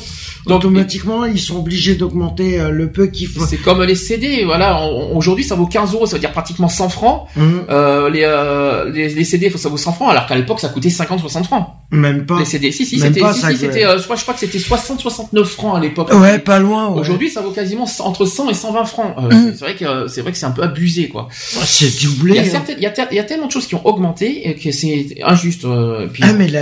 les- en tout cas, l'exemple de, la- de, la- du ba- de la baguette de pain, ça c'est vraiment le, le, le plus gros Ah, exemple c'est- euh, à, à vous euh, à vous communiquer. Donc en clair, là c'est les opposants de l'Europe qui disent ça. La perte d'une politique monétaire indépendante a fait perdre à la France la maîtrise d'une politique de, de taux de change externe compatible avec la compétitivité française, qui n'est pas la même que la compétitivité de l'industrie allemande. C'est ce qu'on a dit tout à l'heure, l'Allemagne n'a Euh, pas les mêmes fonctions. euh. L'Allemagne, ils sont numéro un. Alors, niveau 7 de- euros, l'euro, la monnaie de l'euro qui euh, maintenant est, euh, que les Français trouvent trop cher euh, aujourd'hui, alors est en train à la fois de mettre à mal l'agriculture et les services français, ça c'est vrai, Ouais. et aussi de détruire l'industrie française, et ça aussi c'est vrai. Ah bah oui. Ça c'est réel. Tout est trop cher. Donc, on est obligé d'augmenter pour essayer d'être au niveau du taux euh, mondial. Par contre, est-ce qu'il C'est faut, stupide. par contre, est-ce qu'il faut pour autant sortir de l'euro? Voilà la, la grande question. Bah, pff, le problème, non, c'est qu'il faut que, juste que tout, euh, qu'on reprenne le contrôle de des finances, c'est tout. Qu'on reprenne notre, notre, qu'on Notre soit maître de notre plus dépense- ou moins. Qu'on devienne indépendant. Monnaie- au niveau monétaire, Monétaire. pas au niveau, mais qu'on garde l'euro pour autant. Ouais. Oui, mais le problème c'est que l'euro dépend de, de la Banque centrale européenne et pas de la, et pas de la Banque de France. Ouais, mais euh, oui, il faut sortir. Ouais, mais il faut trouver un compromis.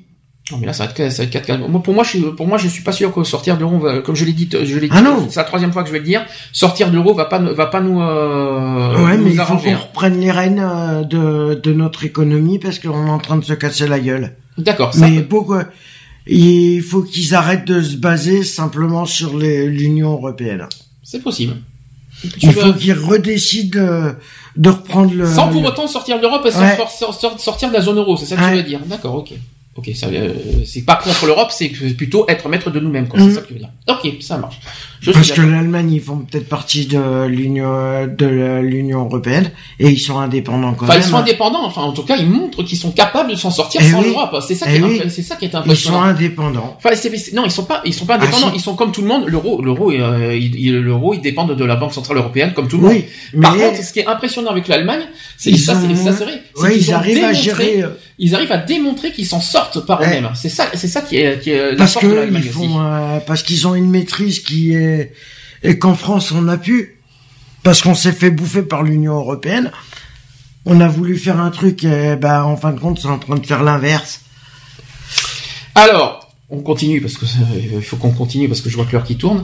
Euh, cinquième raison, il faut maîtriser les, flux migratoires afin de ne, de ne déstabiliser ni la société française ni les sociétés des pays d'émigration. Donc l'immigration massive crée des problèmes en France réels, objectifs, mais aussi dans les pays d'émigration qui se voient vidés de leur force de travail, de leur jeunesse. C'est ce qu'ils disent. hein.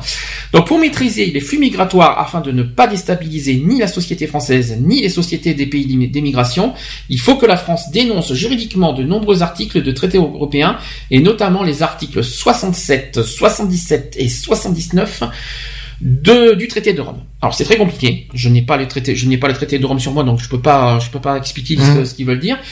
Euh, on en a un peu parlé tout à l'heure de l'immigration, l'immigration qui n'est pas, on parle pas de l'Europe, on parle des autres pays, euh, notamment des, euh, du Maghreb.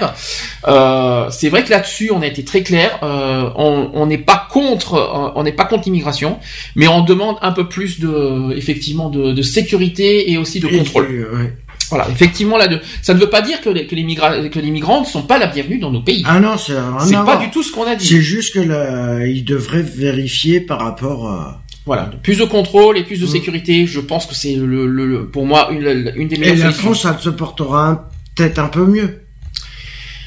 Sixième raison, ils disent euh, les opposants qu'il faut protéger la santé publique et l'environnement. Logique. Donc la Commission européenne impose une agriculture hyper productiviste, donc oblige les agriculteurs à utiliser de plus en plus d'engrais et pesticides, Hum. Et avec des conséquences probables sur l'émergence des maladies euh, dégénératives et sur les troubles de la fertilité masculine. L'Union europé- européenne oblige les États à introduire les OGM, ça c'est vrai qu'on en a tellement entendu parler, suite notamment au lobbying euh, de Mosento et euh, de BASF dans les couloirs de la Commission. Il y a aussi la Commission qui impose de plus en plus d'OGM. Par exemple, la Commission européenne a encore autorisé en juillet 2010 six nouvelles variétés de maïs génétiquement modifiées pour une durée de 10 ans, destinées à l'alimentation humaine et animale. C'est bien triste. Hein. Ensuite, la Commission européenne... ça veut dire qu'alors la... C'est Parce qu'ils ont dit sur de- 10 ans, ça veut dire que l'année prochaine, il est plus valable. Alors je sais pas espèce de sujet. Le débat, le débat date pas forcément d'aujourd'hui, mais en tout cas c'est euh, ce qui a été dit. Euh, effectivement, il y a duré, mais c'est pas fini. C'est pas fini encore. C'est que la Commission européenne réautorise les farines animales, pourtant responsables de la maladie de la vache folle. Hum. Ça c'est encore pire. Autre chose, c'est que la Commission européenne juge négligeable le risque lié à l'utilisation de ces farines composées de viande et d'os de mammifères pour nourrir porc, volailles et poissons. L'Union européenne refuse aussi d'interdire euh, et même d'é- d'étiqueter la consommation de viande clonée. Le 30 mars 2011, la législation, alors ça, ça a été passé en 2011, la législation actuellement euh, appliquée dans l'Union européenne qui ne prévoit aucun encadrement spécifique euh, de la commer- com- commercialisation de la viande clonée va rester en vigueur et la proposition d'interdiction a été abandonnée. Et suite à la catastrophe euh, dans la centrale nucléaire japonaise de Fukushima, forcément ça aussi c'était dramatique, la Commission européenne triple les doses admises de, ces, euh, de césium radioactif dans, dans les aliments pour ne pas entraver les importations. Ça aussi, on- ça je l'apprends, je, je, je vous avoue Ouais, que j'étais pas au bonjour courant. la couche d'ozone aussi.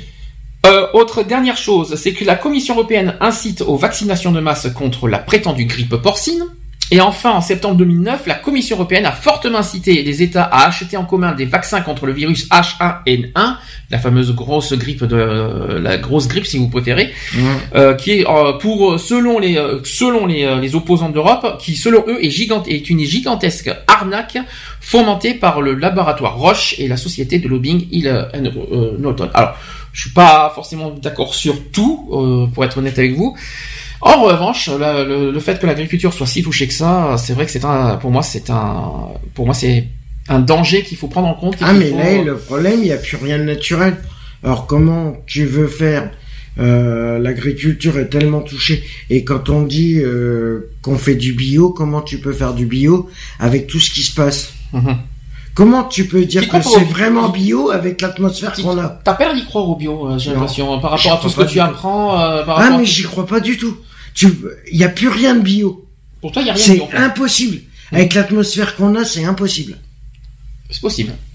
Ah mais moi je peux te dire avec la pollution qu'on a, avec les pollutions qu'on a, avec les, euh, Mm. avec euh, tout ce qui, euh, les avions qui passent, le kérosène, imagine, les bateaux et tout ça, non c'est c'est mort, c'est mort. Les feux, les les feux de forêt qui euh, qui font euh, de la fumée dans la couche d'ozone, euh, qui trouent la couche d'ozone, non? Alors ça, je parle aussi de la pollution au niveau des essences, des Eh carburants, oui. de, Eh oui. de tout ça. euh, Et puis, et puis- Alors quand on me dit qu'il y a de la terre bio, excuse-moi, t'y crois pas ça? Ah j'y crois pas du tout. D'accord. Il y a rien de bio. Ah non, la Terre est déjà, euh, la déjà avec les nappes phréatiques et tout ça, c'est déjà une, hécatombe en dessous. Alors, euh, Alors, évite de par contre faire attention au niveau des bruits de tes pieds, ne pas en faire trop parce que sinon on entend tout. Alors, septième raison. La septième raison, euh, les opposants disent ceci, il faut arrêter le pillage de notre patrimoine national et rétablir de puissants services publics à la française. C'est très compliqué ça par contre. Donc à l'issue de la Seconde Guerre mondiale, les États-Unis sont devenus la première puissance industrielle, économique et militaire au niveau mondial. Ça a toujours été le cas depuis des Mhm. années, hein, ça date pas d'aujourd'hui. hein. Le dollar a définitivement supplanté euh, la livre sterling comme monnaie internationale de change et de réserve. C'est très compliqué ce que je vais vous dire. hein. Euh, donc la conséquence cruciale de tout ça, c'est que les États-Unis ne pouvaient pas émettre autant de dollars qu'ils pouvaient le souhaiter euh, par rapport à par rapport à certaines choses, notamment au niveau de l'or, par exemple. Sachant que euh, un once d'or vaut 35 dollars. Compliqué, hein, tout ça. Hein. Euh, donc les États-Unis ont-ils le pouvoir de s'endetter sans fin euh, pour tout acheter? Pour euh, selon les opposants, la réponse est oui. ah mais de toute façon, ils sont pas infaillibles. hein. Euh, ouais, mais les États- Ils sont pas infaillibles Ça a été plus, le hein. cas. hein, ça a été le cas. La crise économique de 2009 a, démontré que, les, États-Unis sont euh, peuvent être euh, vulnérables. Ah mais de toute façon, ils vont y arriver. Ils, ils vont arriver au même point que nous. Enfin bon, là c'est très compliqué euh, de ce sujet-là, pour être honnête. Alors ils disent ceci pour pour finir ce sujet. Ils ont dit ceci les opposants pour préserver nos services publics et préserver leur rôle de cohésion sociale et de justice sociale entre les citoyens, par exemple la Poste, SNCF, EDF, GDF, etc. Il faut que la France dénonce juridiquement plusieurs articles des traités européens et notamment l'article 106 du traité sur le fonctionnement de l'Union européenne. Très compliqué comme sujet, hein. donc on va on va passer au suivant, ça sera plus simple. On va pas faire un débat là-dessus, on, ne s'y connaît pas du tout là-dessus. Euh, huitième raison, euh, huitième raison pour les opposants, c'est qu'il faut protéger nos acquis sociaux et nos retraites. Ça, c'est beaucoup plus important déjà. Euh, à partir de Napoléon III, Napoléon III et de sa troisième République, il y a eu une augmentation constante de la protection sociale et des acquis sociaux. Maintenant, tout ceci est remis en cause. En même temps, on n'est plus sous, sous Napoléon III, ça fait euh, des lustres et des lustres que c'est fini. On est, on est sur, la, on est sous la cinquième République entre temps. Faut quand même le, rap- faut quand même que je- il faut quand même le rappeler hein, un petit peu. Euh, non, parce que je dis ça aux, aux opposants, parce que revenir sur la troisième République, il faut le faire quand même. hein. Euh, euh, si je peux me permettre, ils ont dit ceci. Désormais, la Commission fixe les grandes orientations politiques, économiques et surveille et mise en demeure les États d'obéir. Désormais, les amendes seront automatiques et obligatoires. Est-ce que ça dérange Que les amendes soient automatiques et obligatoires? Deux. Ça, les amendes. Bah, les amendes, bah, voilà, sur les. Parce que je peux en acheter et puis en mettre Sur un gâteau, moi, on- des amendes. hein. On est obli- Elles sont on- pas obligatoires. On, hein. obéit- on doit obéir euh, au doigt et à l'œil toutes les lois, etc. Sinon, on est, auto- on a automatiquement Bah, des déjà, amendes. Faut, euh, faut déjà que, euh, faut déjà que tout le monde respecte euh, ce qui est mis en place. Euh, déjà les politiques en premier, parce que c'est pas parce qu'ils ont le pouvoir qu'ils sont hors loi. Alors, ce qui est S'ils marrant- les font les lois, c'est pour eux aussi. Alors, ce qui est marrant, j'ai, par exemple une euh, des, propositions de, réforme parce que là, ça date de 2003. On va pouvoir comparer avec 2015 si ça, si euh, si oui ou non, parce qu'en fait, ils, ils se servent de cet exemple-là. Je sais pas pourquoi, euh, d'un certain Klaus euh, Regling, qui est fonctionnaire allemand et il fut pendant de nombreuses années directeur général des affaires économiques et à la Commission en France. On va voir. Donc là, il avait proposé ceci en 2003. Attention, on n'est pas en 2015. On va voir si ça, si, qu'est-ce que ça, est-ce que ça a évolué ou est-ce que ça n'a pas changé du tout. Premièrement, ils ont, euh, il a proposé d'abaisser le déficit public sous la barre des 3% du PIB en 2004 au plus tard. On est en 2015 et on est au-dessus, de- et on est au-dessus des 3%. Ouais, bah oui, Mauvaise nouvelle. Largement dessus, ça. Mauvaise nouvelle. On est à 3,2 si je ne me trompe pas en ce moment.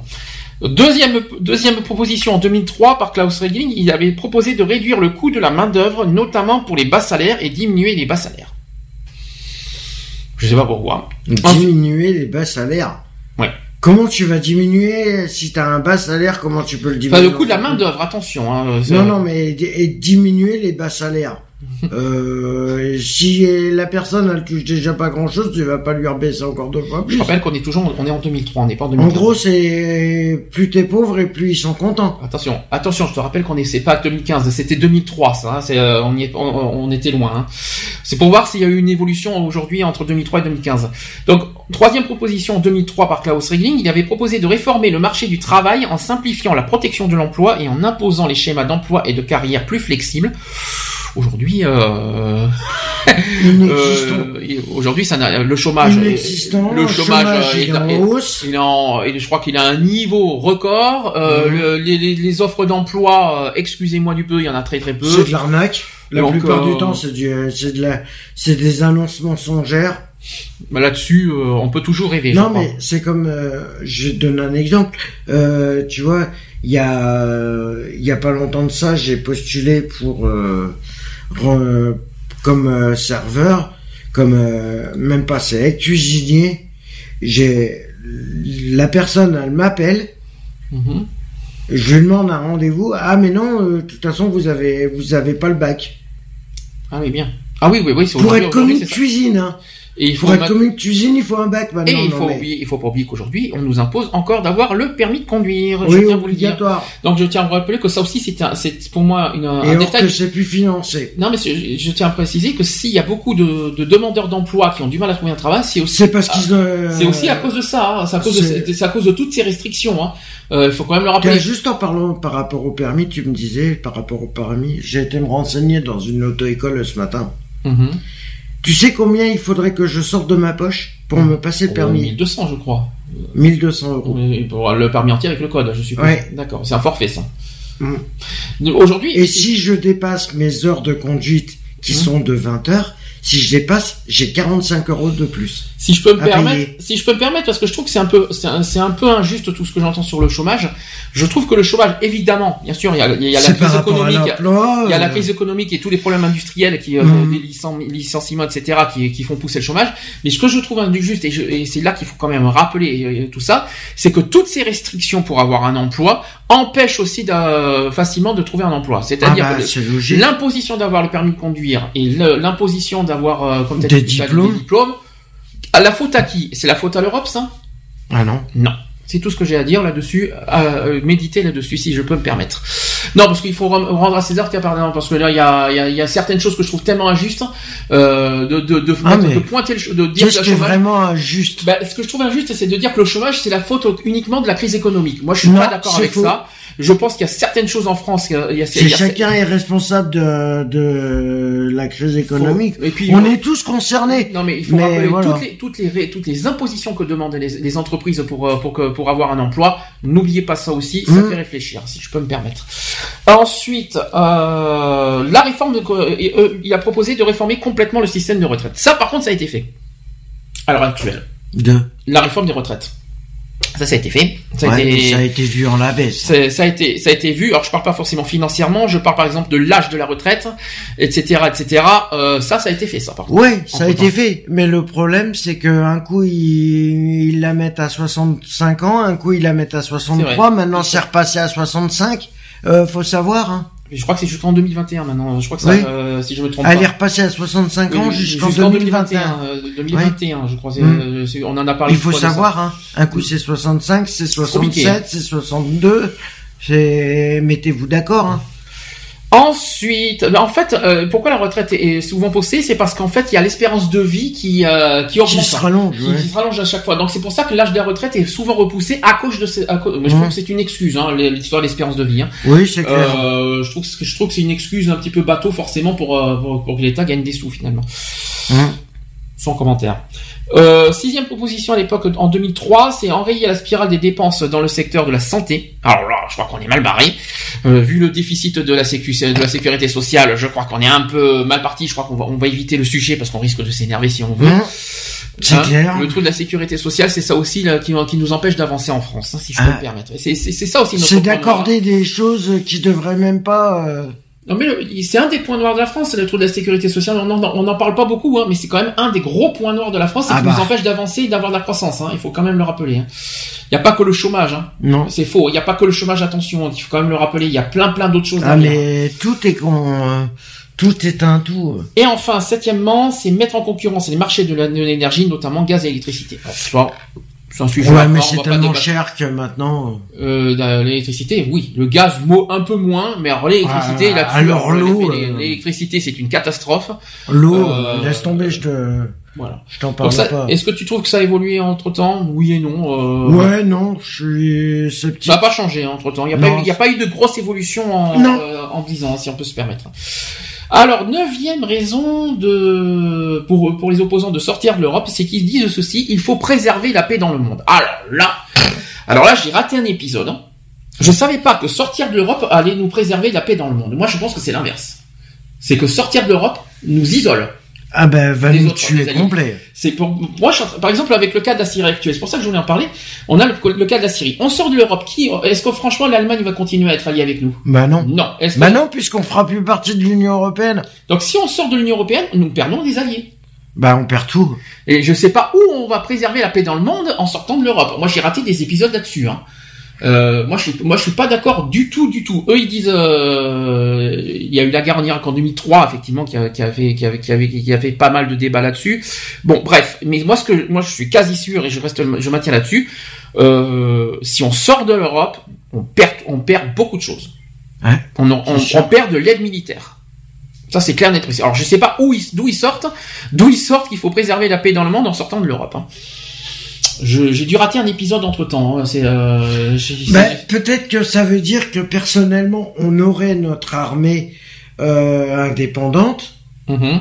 mais euh, on arrêterait de se mêler un peu de ce qui nous regarde pas aussi. Alors ça, c'est ça, c'est pas faux, mais ça, c'est, euh, c'est peut-être dans ce sens-là qu'il a voulu dire que de sortir de l'Union Européenne, ça éviterait la guerre. Oui, mais de à dire qu'on a la paix dans le monde, c'est mort. Hein. C'est Ah faux. euh, là, Non, on peut oublier de sûr. suite. Hein. On n'aura pas la paix dans le monde comme ça. Euh, de toute façon, euh, le problème, c'est que si on sort de l'Union Européenne, euh, au niveau militaire, déjà l'Allemagne, elle nous retire déjà toutes les le soutien qu'elle a. Il y a pas que les euh, les autres, c'est pareil. Hein. Et puis c'est pas la montée du Front National qui nous arrange. Hein, je vous le dis franchement. Non, c'est sûr. C'est- au contraire plus une, un problème euh, qu'autre chose, euh, de- cette montée du Front National, je tiens à vous le dire franchement. Euh, ils disent ceci, les opposants, si nous voulons que la France favorise la paix dans le monde, l'amitié entre les peuples, et qu'elle refuse le choc des civilisations et aussi la stigmatisation des civilisations entières, alors il faut que la France sorte de l'OTAN et dénonce juridiquement plusieurs articles des traités européens, et notamment l'article 42 du traité de Maastricht. Euh, L'OTAN, oui. Sortir de l'OTAN, non, Pourquoi quel- pas Oui, moi ça, mais moi ça me dérange pas l'OTAN. Ou qu'on arrête qu'on arrête de prendre la part à toutes les choses qui Mais se l'OTAN passent. existe. mais je- C'est c'est bizarre. L'OTAN, moi, ça me dérange pas, moi. Puis l'OTAN, c'est quel est le rapport avec l'Union européenne? Hum. C'est ça que je comprends Bah, pas. ils font partie de l'OTAN parce que. Peut-être, mais l'OTAN est hors sujet pour l'Union européenne. C'est ça que je comprends pas. Maintenant, euh, maintenant, de, de nous isoler encore plus. Alors ça, c'est une grave erreur. Ça serait la plus grave erreur qu'on va qu'on commettrait si on fait ça. Regarde euh, l'histoire du G20 là, où je sais pas là, ils viennent de passer le truc 21. Le sommet du là. G20, oui, oui, je crois que oui, oui. Je vois ce Le que truc du 21 là. euh. Après, oui, le COP 21, c'est autre chose. Ça, c'est ça, c'est Ouais, l'énergie. mais non, c'est pareil. Ça- non, ça c'est l'énergie, euh, l'énergie et le, le changement de climat. Hors sujet avec le, le G20 et hors sujet sur euh, ce qu'on est en train de dire. Ouais, on, en parlera de- on en parlera de, de- des changements climatiques. On en parlera, je crois, si je ne me trompe pas, c'est en février. Le Euh, problème, c'est que l'OTAN, il a pas. euh, c'est que lors du G20, euh, la France a voulu euh, se retirer. Hum, Et en fin de compte, l'OTAN, il a dit non. Vous avez un contrat avec nous. Hum. Vous pouvez pas vous retirer. Enfin, moi, moi, ça me dérange pas l'OTAN. Je te Vous dis clairement. accord. euh, L'OTAN, l'OTAN, moi, ne me dérange pas personnellement. Moi, ce qui me dérange plus, c'est qu'on nous demande, euh, c'est que si on s'isole, on perd d'abord des alliés, euh, que ce soit militaire, moral, tout ce que vous voulez. Ah bah. Et moi, ce qui m'inquiète encore plus, et là, regardons l'actualité, c'est que, c'est fini. et rappelons que On le, Front fini, National façon. augmente, et ils sont en train d'augmenter en voix et en tout ce que vous voulez, on en parlera dans les, euh, tout à l'heure dans les actus. Et puis, cette poussée du Front National va pas nous arranger non plus au niveau des alliés, hein, des alliances. Hein. Donc, je, tiens- et donc, on a Mais de deux problèmes en France. Où sont les alliances? Il y en Non, a mais je parle aucune. des alliances euro- Ah si, on a des Ah, alliances en a pour aucune. la Syrie, par exemple, par rapport à la Syrie, Oui. on a des alliés. hein. Ce- au niveau armement, c'est tout. si, mais si on sortait niveau d'Europe, citoyenneté, on a On a que dalle. si on sortait Les d'Europe, Allemands, ils se débrouillent tout Bah, seuls. si on sortait de l'Europe, si on oublie les États-Unis, quoi qu'il en soit, les États-Unis resteront nos alliés. Euh, au niveau européen, parce qu'on reste en Europe, l'Allemagne nous aidera pas. Ah bah, elle nous aide déjà pas moralement. L'Allemagne, ah si, ils nous aide moralement. Mais Moralement, ils nous aident. Ah, moralement, Ah oui. nous aident. Ah, l'Allemagne nous aide. Mais par contre, si on sort de l'Union européenne, pas sûr qu'ils nous aideront. Alors là, c'est Ah oui. précis. L'Allemagne, elle nous aide à récupérer le pognon, oui. ça, non, mais là, je parle au niveau des, des, des aides militaires, si ça te. Oui, non, mais, euh, on ne parle pas. On a, De toute euh, façon, faut pas euh, de toute façon, automatiquement, si ça continue comme ça, et euh, si ça continue comme ça, c'est contre le gouvernement quoi, que les Moi, minorités vont se Enfin, retourner. hein. Moi, personnellement, moi, Le problème, ce c'est que les me- prochaines élections, ça risque de... C'est ça. Moi, ce qui m'inquiète, c'est plus Ah ça. bah, C'est plus ça qui m'inquiète. Moi, c'est plus cette poussée du Front National qui augmente Ah. et qui va beaucoup inquiéter euh, euh, beaucoup de choses. C'est pas parce que le Front National augmente qu'on va avoir qu'on va avoir tout la paix dans le monde. Hein. Non, non, pas du bah tout. non, au Mais contraire, pas du ça tout. va être pire. Mais alors pas du De tout. toute façon, c'est la troisième guerre mondiale qui se oubliez, prépare. alors. non mais oubliez ça direct, hein, la, la montée du Front National, et si jamais il, il passe, euh, bien sûr je pense qu'ils passeront jamais, mais supposons qu'il Oh, passe au présidentiel, euh, supposons qu'il passe, la paix dans le monde, oubliez. hein. Ah bah c'est la paix, C'est de, la oublié. paix de l'Union Européenne. oubliez La paix suite. hein. entre l'Union Européenne, elle est morte. hein. Là, n'existe plus. là, on est, on est considéré euh, aux yeux du monde comme des, euh, comme la terreur, quoi, comme, comme un peu Hitler 2, quoi, si vous préférez. Ah mais c'est pire. Alors c'est vrai qu'il faut pas, C'est vrai, c'est vrai qu'il faut pas confondre Hitler et le Front National en France, mais excusez-moi du peu, c'est un peu les mêmes visions quand même. hein. Surtout mais après les mêmes Surtout, visions. surtout après ce que Marine Le Pen a fait cette semaine euh, en diffusant des photos très graves. euh, C'est les mêmes. pour moi, c'est très, voilà, on en parlera tout à l'heure. On en parlera tout à l'heure du Front National, ça sera plus simple dans le, dans les actus politiques. On va finir l'Europe. Ouais. Dixième raison et dernière raison, il faut défendre la vision française et francophone du monde. Alors pour eux, les, les opposants disent il faut défendre ce que nous sommes et ce qui est attendu de nous dans le monde. La France n'appartient pas qu'aux Français, ça c'est vrai. La France est un patrimoine, mor- patrimoine moral historique, un point de référence mondial attendu de tous les pays du monde. C'est le pays des droits de l'homme partout dans le monde. Il y a un pacte 20, euh, 20 fois séculaire entre la grandeur de la France et la liberté du monde. Euh, ça, ça a été dit par Charles de Gaulle. Lorsque la France est un pays euh, rayonnant, le monde se porte bien. Lorsque la France est devenue un pays vassali- vassalisé, c'est comme le cas aujourd'hui, comme c'était le cas en 1940, 1870, 1418 si on veut faire d'histoire. Après le traité de Troyes, signé par Charles VI, euh, sous les influences néfastes d'Isabeau de Bavière. On va pas faire un peu d'histoire, sinon dans deux ans on y encore. Donc avec la construction européenne, la France se coupe progressivement du reste du monde, et notamment des pays francophones, qui constituaient le socle de sa puissance et de son rayonnement mondial. Eh bien, je suis d'accord. On perd, on a perdu beaucoup de pouvoir. Effectivement, la France a perdu énormément de pouvoir. Nous ne, nous quelque part, nous ne sommes plus français, nous ne sommes plus tout ça, et on dépend des Européens. Et en gros, euh, c'est vrai que la France a perdu son identité. Hum. On va dire ça comme ça. Je suis d'accord sur ce point-là. Euh, la France elle devrait euh, retrouver son, à la fois son, identité, ça c'est le premier point, et aussi sa force, c'est-à-dire sa force économique et sa propre force, c'est-à-dire ne pas dépendre de, l'Europe, mais sa, sa propre force. Alors ça, je suis totalement d'accord. Par contre, c'est, euh, je ne demande pas, le- le- ça sera ma, ma petite conclusion là-dessus. Je ne demande pas à ce qu'on sorte de l'Europe. On a besoin de l'Europe de toute façon. Mais, en- mais la France doit garder son, on va dire son, sa puissance et son Mais elle a pouvoir. plus d'identité, la France, elle Ah, n'existe plus. La France n'a plus de pouvoir. La France, elle n'existe plus. La France n'a plus de pouvoir. Ah, alors la France n'existe plus, oui et non. C'est-à-dire que nous, Ah bah, au niveau visuel, visibilité, au niveau reconnaissance, elle n'existe plus, elle est T'es en train de morte. la dire que l'Europe est devenue un pays que les, et que tous les petits pays sont devenus des régions. C'est ça que tu es en train de Ouais. dire. C'est-à-dire que les 28 pays États membres de l'Europe sont devenus des régions de l'Europe et que le seul pays c'est l'Europe. C'est ça qui nous gouverne. C'est triste à dire, mais c'est peut-être vrai. Ah mais c'est la, Et c'est- c'est la- Et est-ce que c'est normal ça? C'est même pas des régions, c'est des îles. Non mais On c'est- est devenu des îles. Non mais je- tu vois les, on voit les, je vois l'image, mais c'est, je, je, je, je comprends ce que tu es en train de me dire. Maintenant, euh, à ce que je, à- euh, oui, alors ça veut dire qu'on a gardé un peu notre identité, mais tout en dépendant de l'Europe. Non, c'est vrai que c'est pas logique. On, Non, est, on, mais on peut, évidemment. on peut signer des traités, mais euh, c'est pas l'Europe qui a le pouvoir sur la France. Eh. Et ça, je suis pas d'accord. Bah, c'est vrai que je suis apparemment, d'accord si. là-dessus. Oui, mais justement, Bah, apparemment. ce qu'on demande, ce qu'on demande, effectivement, et là, je suis totalement d'accord avec les opposants sur ça, c'est qu'effectivement, la France doit rester maître de son pays. Hum. Et là, je suis Et peu du tout. Maître de son pays, c'est-à-dire que l'Europe n'a pas à, à, à, à gouverner sur la France. Ça va, vous, je sais pas si tu arrives à suivre euh, Ah oui, non, mais.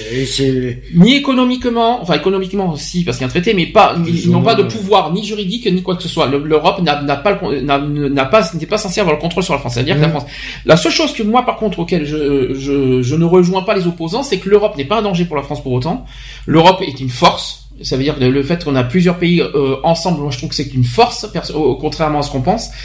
Après, ce côté liberté de, de que, que les Européens peuvent aller à droite, à gauche, tout Liberté de ça. passage, Je pense que les États-Unis ça aurait pas. jamais dû se faire. Les États-Unis, ils ont 50 États, 52 même, je sais pas, et ça fonctionne, ils fonctionnent bien euh, avec des quelque part des des, des, des, contrôles, si je préfère, dans chaque État. Et chaque, et chaque État en plus n'a pas les mêmes euh, n'a pas les mêmes lois Hum. aux États-Unis.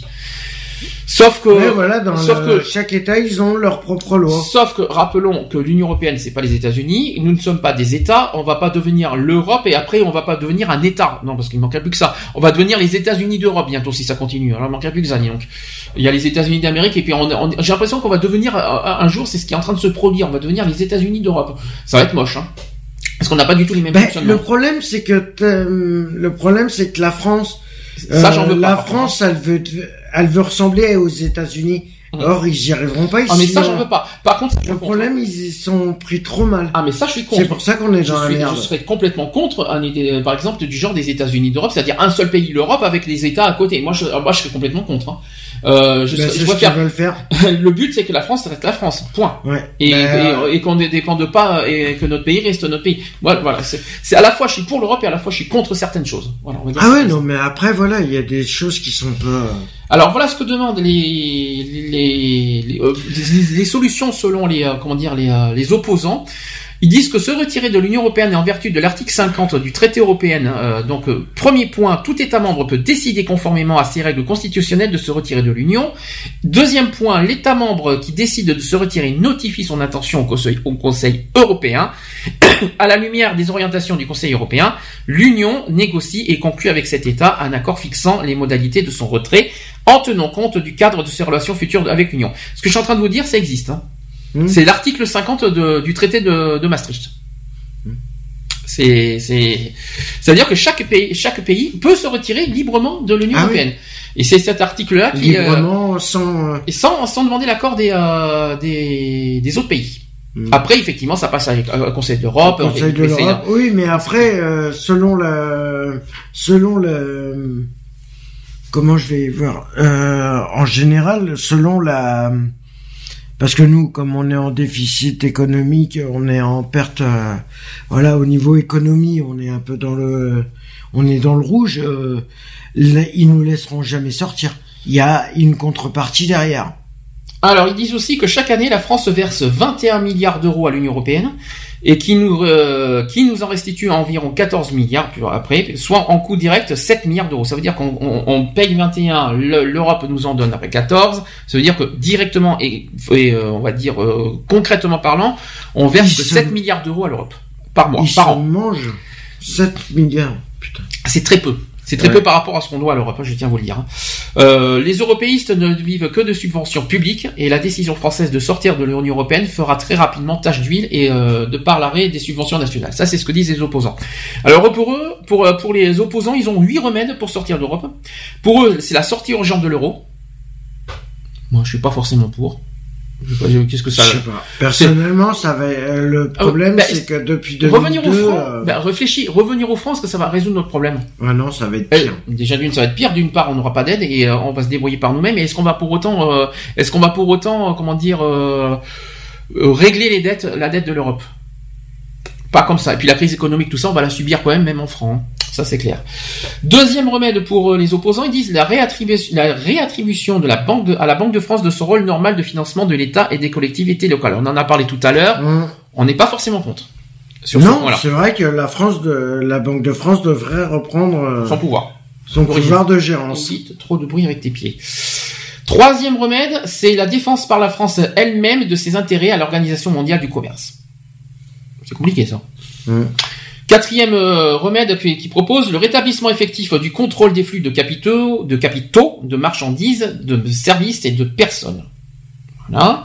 Cinquième remède, c'est la, renation- la renationalisation de notre politique étrangère, accompagnée d'une sortie de l'OTAN et du retrait de nos troupes engagées par des guerres illégales. Moi, je tiens, je l'ai déjà dit, le, je suis pas, je suis pas contre, euh, euh, je suis, euh, l'OTAN ne me dérange pas, pas du tout, mais Bah, alors pas si, le tout. problème, c'est que euh, moi, il me dérange un peu parce que le problème, c'est qu'ils envoient pas mal de Français se Mhm. faire tuer, mais des Américains t'envoient quelques-uns. L'OTAN, ah oui, mais attention, l'OTAN, je crois que c'est, chez nous, l'OTAN. C'est euh, l'OTAN, euh, je crois que le, le- le- les États-Unis, c'est l'ONU, mais pas l'OTAN. L'OTAN, c'est, Ouais, c'est chez nous, hein. c'est, chez nous l'OTAN, c'est, c'est en Europe, hein, donc euh, le- les États-Unis font pas partie de l'OTAN, à ma connaissance. Euh, non, non, non, non, l'OTAN, c'est Europe, c'est différent. Euh, ensuite, le sixième point, c'est la restauration des services publics à la française, garant de la, cohésion, de la cohésion nationale. Les services publics ont été inventés en France par Saint-Louis, donc on, ça y est, on va faire un peu d'histoire. Il y en a qui sont vraiment, euh, il y en a qui vont loin quand même. Hein.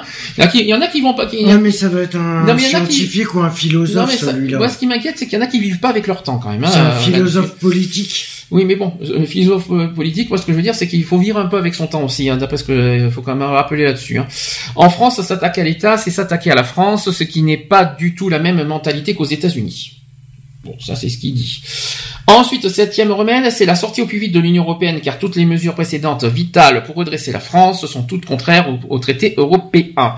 Cette sortie est parfaitement possible avec l'article 50 du traité de l'Union européenne qu'il a prévu, donc je crois que c'est le traité de Maastricht si je ne me trompe pas. Et enfin, huitième point, le lancement d'un grand programme de logements sociaux avec notamment les économies faites par la la sortie de l'Union européenne. Alors, d'après tout ce que, d'après tout ce que je vois, mais c'est casse-gueule aussi. d'après tout ce que je lis, il y a pas, pour moi, il y a, à part euh, la, la crise économique et la dette, et encore, moi je trouve que c'est pas la faute de l'Europe quand on est, qu'on est endetté. Euh, personnellement, je vois pas de, foncièrement de, de, de réelles raisons de sortir de l'Europe pour l'instant. Euh, par rapport à ce que je lis, euh, pour moi, il n'y a pas des, des, des, des, des- des, euh, des- comment dire des, des affirmations concrètes qui prouvent qu'il faut sortir de l'Europe. Euh, euh, sachant que l'Europe n'est pas responsable de, de, de, de tous nos problèmes, faut quand même le rappeler. La France est, en- est, est responsable euh, de ses propres problèmes. Hein? C'est pas la faute de la, c'est pas la faute de l'Europe. Hein. Ah oui, non, c'est sûr. Attention. Donc moi sûr je suis pas, moi, l'Europe, non. donc moi je suis pas tellement d'accord. Il y a plein de choses effectivement à réviser à l'Europe. On a parlé des, euh, des frontières par exemple. Alors je pense- sans remettre les frontières, mais effectivement plus de contrôle et plus de, de sécurité. Ça c'est clair. Ça, ça on a été très clair là-dessus. hum. Euh, le fait que la Banque de France devrait reprendre son pouvoir, nous sommes d'accord là-dessus. La justice qui ne devrait pas dépendre de l'Europe, ça c'est clair. Ça c'est les justices françaises. Pour la la France, c'est la France. On n'a pas à dépendre de, de la justice de l'Europe. Ça c'est clair. Et euh, on a été clair aussi sur un autre point, c'est l'agriculture. Ouais. Voilà, c'est l'agriculture qui ont vraiment vraiment besoin de, de soutien. Euh, de soutien, euh, voilà, ils sont, il y a, il y a un danger au niveau agriculture, puis bien sûr les industries, bien sûr les, les entreprises, donc les licenciements, évidemment, évidemment, ça par contre les industries, c'est vrai que c'est la faute de l'Europe, par contre, ça c'est vrai, ça c'est vrai, sûr. ça c'est vrai. Maintenant, euh, c'est maintenant euh, la France est capable, comme comme en Allemagne, de, de se sortir de là, Ah ben, Et de- automatiquement. et c'est pas, mais par contre, c'est pas forcément, euh, c'est pas, euh, on va dire, c'est pas forcément en sortant de l'Europe qu'on va sortir de cette crise. Ah non, c'est sûr. C'est ça qu'il faut se dire. Est-ce que tu veux faire une conclusion avant qu'on fasse la pause et qu'on passe euh, aux actus? Parce qu'on a fait. Euh, euh, c'est dur, hein, comme si j'ai ça, ça a été, ça, t'a dit. Non, c'est bon, les conclusions, non. Non, maintenant, on va voir euh, simplement, bah... Est-ce On que- va voir si... Est-ce que avec tout ce qu'on avait par... avec tout ce qu'on a évoqué, bien sûr, bonjour les mobilettes, vous savez qu'on est en pleine vacances, alors maintenant euh, c'est la folie dehors. Mhm. Est-ce que tu as euh, personnellement, euh, bon, on va faire la conclusion comme ça, pour ou contre sortir l'Europe? Euh, je suis pour et je suis contre à la fois. Oula, donc ça, ça veut rien, ça veut tout dire et, et rien dire, ce que tu dis. Non, Donc, je suis pour parce que ça nous permettrait de, de redevenir indépendants sans qu'on ait trop de en essayant de remonter. Mhm. Et je suis contre parce que euh, c'est vrai que finance financièrement euh, et au niveau des guerres, s'il y a une guerre, automatiquement on perd des alliés, on perd des voilà. Euh, voilà, c'est Pour moi, voilà, je suis pour. Est-ce que l'Europe te dérange? Est-ce que le fait que le, est-ce que l'Europe dérange? On a, on a toujours, on a toujours vécu l'Europe finalement. Bah, l'Europe, on l'a toujours vécu sans la vivre. euh, Bah, on l'a toujours vécu parce que depuis notre naissance, on est, on est sous l'Europe. Eh. Donc euh, moi personnellement, moi personnellement, on a toujours vécu là-dedans. Euh, c'est vrai qu'aujourd'hui c'est le désastre, mais pas forcément, pas à cause, c'est pas à cause de l'euro. Hein. C'est- euh, et c'est la cause, c'est à cause de la crise mondiale, mais sauf, sauf que c'est c'est pas la faute de l'Europe. C'est facile, c'est une facilité de dire que, que c'est la faute de l'Europe. Non, c'est pas la faute de l'Europe. Il y a eu des problèmes aux États-Unis, ça, ça et ça a engendré Ouais, des ils problèmes. arrivent, ils arrivent à s'en, en- à s'en sortir au que, bah, c'est comme l'Allemagne, ils arrivent toujours, euh, je comprends pas, on les on les entend pas, on n'entend pas parler de ce qui se passe en Allemagne. Pourquoi on n'entend pas parler? Pourquoi on dit les problèmes en France, mais pas euh, aux autres L'Allemagne, il n'y euh, a pas de problème. L'Allemagne, euh, euh, ils ont, ils ont bien sûr, comme Ah, tout ils le ont monde, quelques ils ont- ils problèmes au niveau. victimes. euh, Ils sont, ils sont victimes de- des crises comme tout le monde, hein, l'Allemagne de toute façon. Ah bah Mais- au niveau emploi, mais- au niveau de mais tout ça, ils sont dans la merde. Mais eux, ils s'en sortent et ils Ouais. s'en sortent Parce sans qu'ils sont indépendants. et ils s'en sortent. Non, mais ils, sont- ils font partie de l'Europe, mais ils s'en font- sortent sans l'aide de l'Europe. C'est ça qu'il faut se dire. Ils n'ont pas besoin des pays à droite à Parce gauche pour ils ont une sortir. part d'indépendance quelque Mais part. C'est pas qu'ils ont une part d'indépendance, Bah, si. c'est qu'ils montrent qu'ils sont capables de s'en sortir sans Eh. l'aide de qui que ce soit. Mm. Et je pense que je pense que- qu'il faut, que- euh, je pense qu'il faut se servir de leur, euh, de leur esprit, de leur esprit combatif pour, euh, pour, que- pour que, nous en France on sorte et Ouais, on s'en sorte de ça. Non, Final- bah non, le la problème. France, la France est dépendante des aides de, de, de l'Europe. Alors quelque part, la- l'Allemagne n'a pas ce problème-là, Mm. tandis que nous, la France, on dépend des autres. Bah oui. Et ben pour moi, la France n'a pas forcément n'est pas n'est pas forcément n'est pas un exemple. Donc c'est pas donc du coup du coup C'est un manque de gérance. donc tout. ça veut dire que c'est pas la faute de l'Europe, c'est que la France n'est pas n'est pas euh, n'a pas trouvé les clés pour euh, pour euh, pour, Ah pour mais s'en elle les sortir. trouvera jamais si elle reste euh, euh, à dire amen à l'Union européenne. Oui, mais l'Union européenne pour moi c'est pas des on a toujours vécu là-dessus, on n'a pas on n'a pas eu de problème euh, dans les époques des, de- des- Ouais, des premiers que- temps de l'Union européenne, on n'a pas eu ce problème-là. Bah non. On a- la France a été le, le deuxième pays écono- économique en Europe euh, ju- jusqu'à maintenant. Euh, pourquoi aujourd'hui on s'en sort Et pas comme par hasard, pas la de hein. comme par hasard, il y a eu une histoire de vache folle, il y a encore eu toutes la ces vache folle. Non, mais voilà, euh, tous les problèmes ont démarré de là. Oui, mais, d'où ça vient si je peux, c'est en France ça, la vache folle. Et encore Oui, ça, non, ça s'est propagé, mais D'où ça, d'où c'est parti à la base ben non mais De quel pays, de quel machin On sait pas. Et c'est peut-être un pays de l'Union européenne qui nous a refilé leur merde. Hein. Mais ce que je veux dire par là, c'est oui, mais il faut pas accuser non plus. euh, Ah trop- bah. Je trouve que c'est trop facile. Je trouve que c'est trop facile de pointer du doigt les autres pays, alors qu'en France, on n'est même pas capable de s'en sortir nous-mêmes. Alors ouais. du peu. Excuse-moi Mais du peu. parce qu'on préfère Euh, être des. Il y a euh, même des tout petits pays en Europe qui s'en sortent et c'est quand même, c'est quand On même préfère grave. être un mouton au niveau de l'Union européenne et ben continuer T'imagines comme ça, vous pays- allez. Il y a, t'imagines qu'il y a des tout pays qui sont dans l'Europe, dans l'Europe et qui, et qui s'en sortent face à la crise. C'est quand même fort. hein. Euh, moi, je trouve, je trouve ça quand même, je trouve ça, euh, c'est honteux pour la France, quoi, parce qu'on est censé être des exemples, nous. Et c'est pas le Ouais, cas. ben ouais, qu'est-ce que tu veux? Donc, du coup, On n'y sera jamais. le fait qu'on soit dépendant euh, euh, des autres, ben finalement, ça nous, ça se, ça se retourne contre nous. Et c'est pas la faute de l'Europe, c'est la- c'est notre, c'est notre euh, responsabilité unique à, à nous. Ah mais ça. Ça c'est mon, ça c'est mon opinion personnelle. Donc l'Europe, moi je suis pas, moi je suis pour qu'on reste à l'Europe. Après, je pense qu'il y a des, il y a des choses à réviser. Ah bah il y a beaucoup de choses à réviser. Il y a beaucoup de choses à réviser. On en a parlé, on a dit notre, fond- notre fond de pensée. On va faire comme ça. Affaire à suivre? Ouais. J'espère qu'en 2017 on n'aura pas des catastrophes surtout. J'espère qu'on n'aura pas des, des catastrophes au niveau politique française parce que Ouais, euh, mais je pense que j'espère. l'alerte des régions, euh, parce que là les régionales euh, grosse alerte. Hein. On Ouais, va en bah parler oui. de toute façon dans les actus politiques juste après, ça tombe très bien. On va faire la pause musicale tranquille. On va faire, on va, je vais vous passer le nouveau Coldplay avec Adventure, euh, Adventure euh, of a Lifetime et Cœur de pirate avec Oublie-moi. Je, donne- je, je- c'est pas, c'est pas un message personnel, je rassure. Allez, on se dit à tout de suite pour les actus politiques. C'est parti, à tout de suite.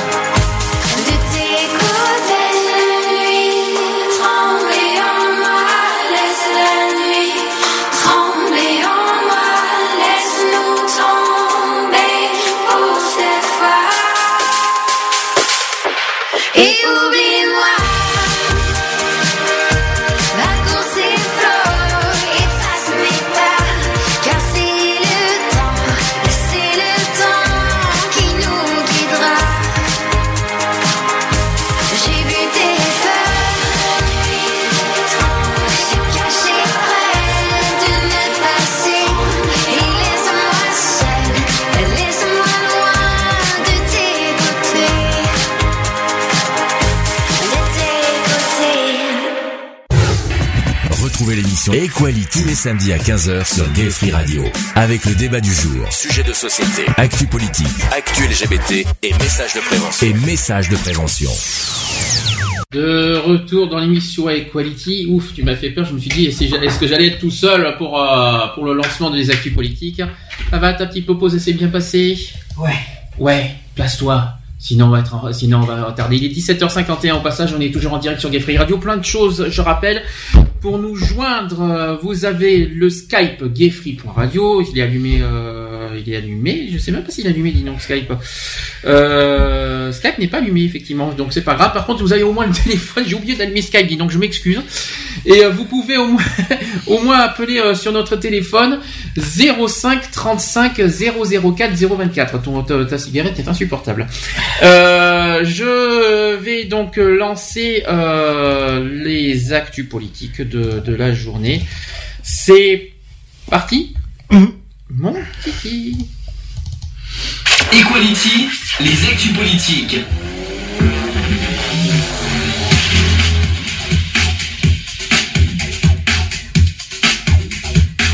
Equality, les actus politiques.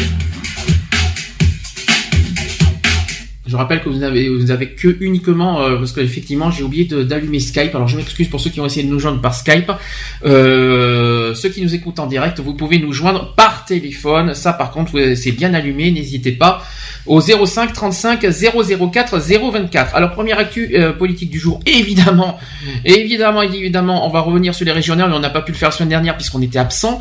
Donc on va revenir sur les deux tours, tout simplement. Euh, on va commencer par le bilan du premier tour euh, qui a eu lieu le 6 décembre. Les élections régionales confirment après les départementales le nouveau tripartisme français avec trois blocs oscillant autour de 30%, situation d'ailleurs compliquant nombre de triangulaires dans les régions. Euh, L'abstention au premier tour a, été établie a été établie à 50,09%. Ça, c'était que le premier tour. hein. Euh, un niveau équivalent à celui des départementales de mars 2015, et elle est inférieure à celle du premier tour des régionales 2010, avec 53,7%. Ça, par contre, c'est plus une bonne nouvelle. Mais nettement supérieure, malheureusement, à celle enregistrée au premier tour des régionales 2004, avec 39,2%. Est-ce que les Français s'intéressent de moins en moins aux régionales? Je pense que oui. Donc à la différence des dernières élections municipales et européennes, on ne relève pas de différentiel de participation marqué dans, ces- dans ce premier tour. 57% de sympa- des sympathisants de droite, 56% de ceux du Front National et 55% de ceux du Parti Socialiste. C'est très compliqué. Euh, donc tout cela se sont rendus aux urnes dans ce premier tour. Il y a eu une légère remobilisation de l'électorat de gauche dans les dernières semaines de campagne à la suite des attentats de Paris. Tout simplement. Un score historique pour le Front National. Malheureusement, le Front National obtient nationalement 27,73% des, fr- des suffrages. Je tiens à dire qu'on va parler du deuxième tour, c'est pire et c'est très inquiétant. Soit euh, donc euh, à ce, mo- à ce niveau, à ce moment-là, c'était euh, son meilleur score jamais réalisé à une élection de France. Il franchit quand même la part des 6 millions de voix au, au premier tour. hein. Imaginez, déjà au premier tour, ils, ils avaient déjà franchi euh, euh, un record. Il arrive donc le, le Front National arrive en tête du premier tour dans six régions.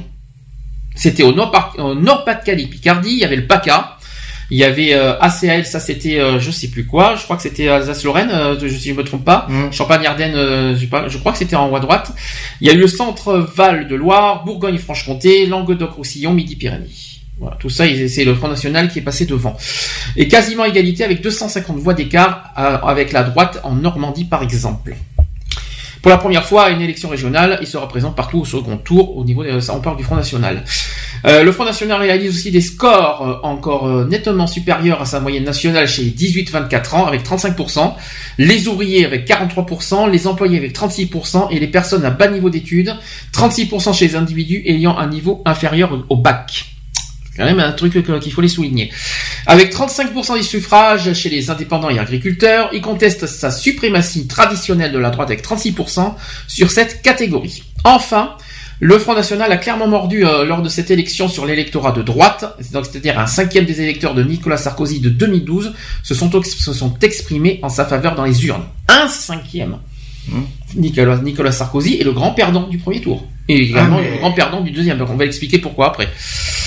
Donc euh, la droite qui a été prise en tenaille, les- parce qu'en fait, en fait, ce qui me, ce qui, ce qui moi me fait rire, je vais le dire franchement, c'est que j'ai beaucoup entendu parler ces, ces six derniers mois qu'on aurait une vague bleue. Eh bien non, elle n'a pas eu lieu cette vague bleue. Je sais pas où c'est qu'on a vu cette vague bleue, mais elle n'a pas eu lieu finalement. Ouais, Parce que le- mais c'est des euh, non mais la vague, bleue- la vague bleue, euh, rappelons que euh, on va, j'en parlerai au deuxième tour, ça sera plus simple, j'expliquerai pourquoi. Mais la vague bleue n'a pas eu lieu, ça c'est certain. Le, donc les, euh, les listes d'union de la droite recueillent 26,9%, toujours au premier tour, des voix. Le, total euh, droite s'établissant à 31,3% avec les divers droites. C'est compliqué. Ce niveau est identique à celui du premier tour des élections de 2010, ce qui dit l'échec de la droite. C'est ce qui explique ça. Les régionales de 2010, 2010 étaient en effet tenues au plus fort de l'antisarkozisme, se soldant euh, par un vote sanction contre la majorité de l'époque. Donc la droite est en recul par rapport au premier tour des départementales euh, avec 36,6%. Donc la droite a perdu, quoi qu'il en soit, les régionales, euh, même au second tour, c'est, ils sont les plus Ah, grands perdants pour moi. Pour moi, c'est les grands perdants de, ce, de ces régionales. hein. Le Parti socialiste euh, arrive quand même troisième avec un score de 23,4%, malgré ce qu'on leur dit, euh, alors qu'on leur, alors qu'on leur a promis un avenir sombre au niveau des régionales. Ils s'en sortent assez bien, je trouve. Euh, les partis à sa gauche, qui est difficile d'isoler dans le rapport de force nationale au vu des configurations d'alliances variables dans les régions, totalisent 12,2% pour un total gauche à 35,2%, donc c'est-à-dire en recul très net de 15 points par rapport à 2010. Forcément, le Parti socialiste paye quand même certaines choses. euh, mais je trouve que je trouve qu'ils payent, beaucoup les frais de leur de, de, de leurs bêtises ces dernières années. Mais je trouve que c'est, je trouve, je trouve qu'ils ont ils ont payé moins fort que ce qui, ce qui était prévu. C'est ça qu'il faut se dire. Donc en conclusion. Les élections régionales confirment après les départementales le nouveau tripartisme français avec trois blocs oscillants autour de 30%, on l'a dit tout à l'heure. Les listes des candidats socialistes au Nord-Pas-de-Calais et dans la région PACA se sont retirées au premier tour. C'est pour ça qu'il y a eu, euh, c'est pour ça que ça a, ch- ça a changé. euh, Je vais expliquer après, afin de tenter de faire barrage au Front National, parce que c'est vrai que, quand j'y repense, je repense à Marion Maréchal Le Pen qui a eu 41% au premier tour, et Marine Le Pen euh, au Nord-Pas-de-Calais Pa- euh, Picardie, elle a eu euh, quand même un gros score aussi. Elle a eu hein, pas euh, mal, ouais. elle était, elle était beaucoup, elle a eu beaucoup, beaucoup de points au premier tour. Hein, euh, on parlera du deuxième tour après. Donc ce barrage, euh, donc en fait les socialistes en appellent au barrage au Front National dans ces deux régions et appellent au report de voix aux candidats des Républicains pour le deuxième tour. Les socialistes font des reports de voix aux Républicains. Ils ont donné, ils ont fait des cadeaux républicains. J'espère que les Républicains n'oublieront pas tout ça quand même. Hein. Sarkozy aussi qui a été président des Ré- qui- enfin qui est toujours président des Républicains, il a clamé le ni-ni. Je sais pas si tu vois ce que je veux dire, c'est-à-dire ni euh, ni les socialistes ni le Front National tout Mhm. simplement. C'est-à-dire de, de- que les Le Républicains ne, euh, appellent à, à ses votants de ne voter ni le Front National ni les socialistes. Ça veut dire pas de report de voix pour Sarkozy. C'est ce qui d'ailleurs il lui a coûté très cher et beaucoup de critiques au second tour. Ah, mais ça lui a coûté cher. ouais. Ça a coûté très cher cette histoire. Et il a été très critiqué au second tour à ce, à ce sujet.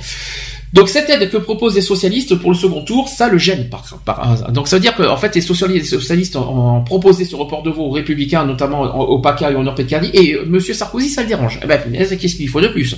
On lui fait un, euh, le, le parti socialiste, socialiste lui fait des cadeaux et ça le dérange. Eh ben punaise, je sais pas ce qu'il lui faut de plus à Monsieur, hein, parce que Bah, il lui faut tout. oui ça c'est vrai. voilà. Ça c'était Il veut la chute de la France, alors euh, de toute façon. Ça, tous c'était donc le premier tour. Passons maintenant au second tour. Là, c'est beaucoup plus important et beaucoup et là qu'il va falloir débattre. 6,82 millions. Est-ce que tu vois ce que c'est, est-ce que tu vois ce que c'est ça 6,82 C'est millions? le FN, ça. C'est le Front National, exactement. 6,82 millions de voix au second tour en faveur du Front National. Là, on parle au niveau national, on parle pas des régions. Au niveau national, ils ont recueilli 6,82 millions de voix. Ça veut dire plus que les présidentielles de 2012 et plus que les départementales en fait 2014. un- Et, un ils ont battu le record du premier tour. Ouais, bah oui. C'est impressionnant. C'est quand même, euh, c'est impressionnant. Moi, je sais, je sais pas comment on prend ça. Alors, 6,82 millions, on, on l'a déjà dit. Ça va, c'est, on est 65 millions de Français. Faut le rappeler, qu'on soit mineur, majeur, tout ce que vous voulez. C'est pas les 6,82 millions du Front National qui vont nous inquiéter pour les présidentielles 2017. En revanche, Mmh. en revanche, ce qui me fait peur, en revanche, je trouve que Marine Le Pen a jubilé de ce, de ce résultat parce que je l'ai vu sourire, tout sourire la semaine dernière euh, quand la, quand la, quand Ah la ouais, façon- elle était contente. Elle était toute contente. Elle a per- fort, euh, elle a perdu toutes les régions, mais elle est contente de ce, de ce score. Il faut quand même le faire. Hein. Euh, Marine Le Pen donc avait obtenu 6,42 au premier tour, 6 et elle a obtenu 6,82 millions euh, au second Elle a tour. gagné 40, euh, 40, euh, non 400 000 je crois. c'est, euh, 400 000 ouais, de plus. Donc le Front National, ça par contre c'est ouf. Hein. On est rassuré, remporte aucune région. Mmh. On a eu chaud hein, parce que le PACA, on a eu vraiment peur. Hein.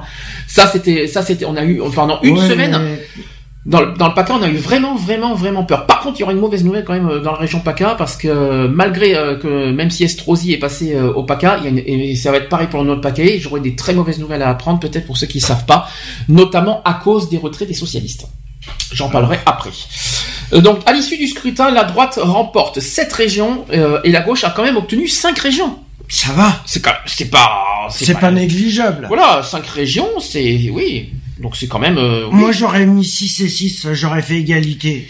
Alors, euh, Moi, ça aurait été permis de s'at- s'entendre euh, au moins. Donc l'extrême droite a échoué dans toutes les régions, quoi qu'il en soit.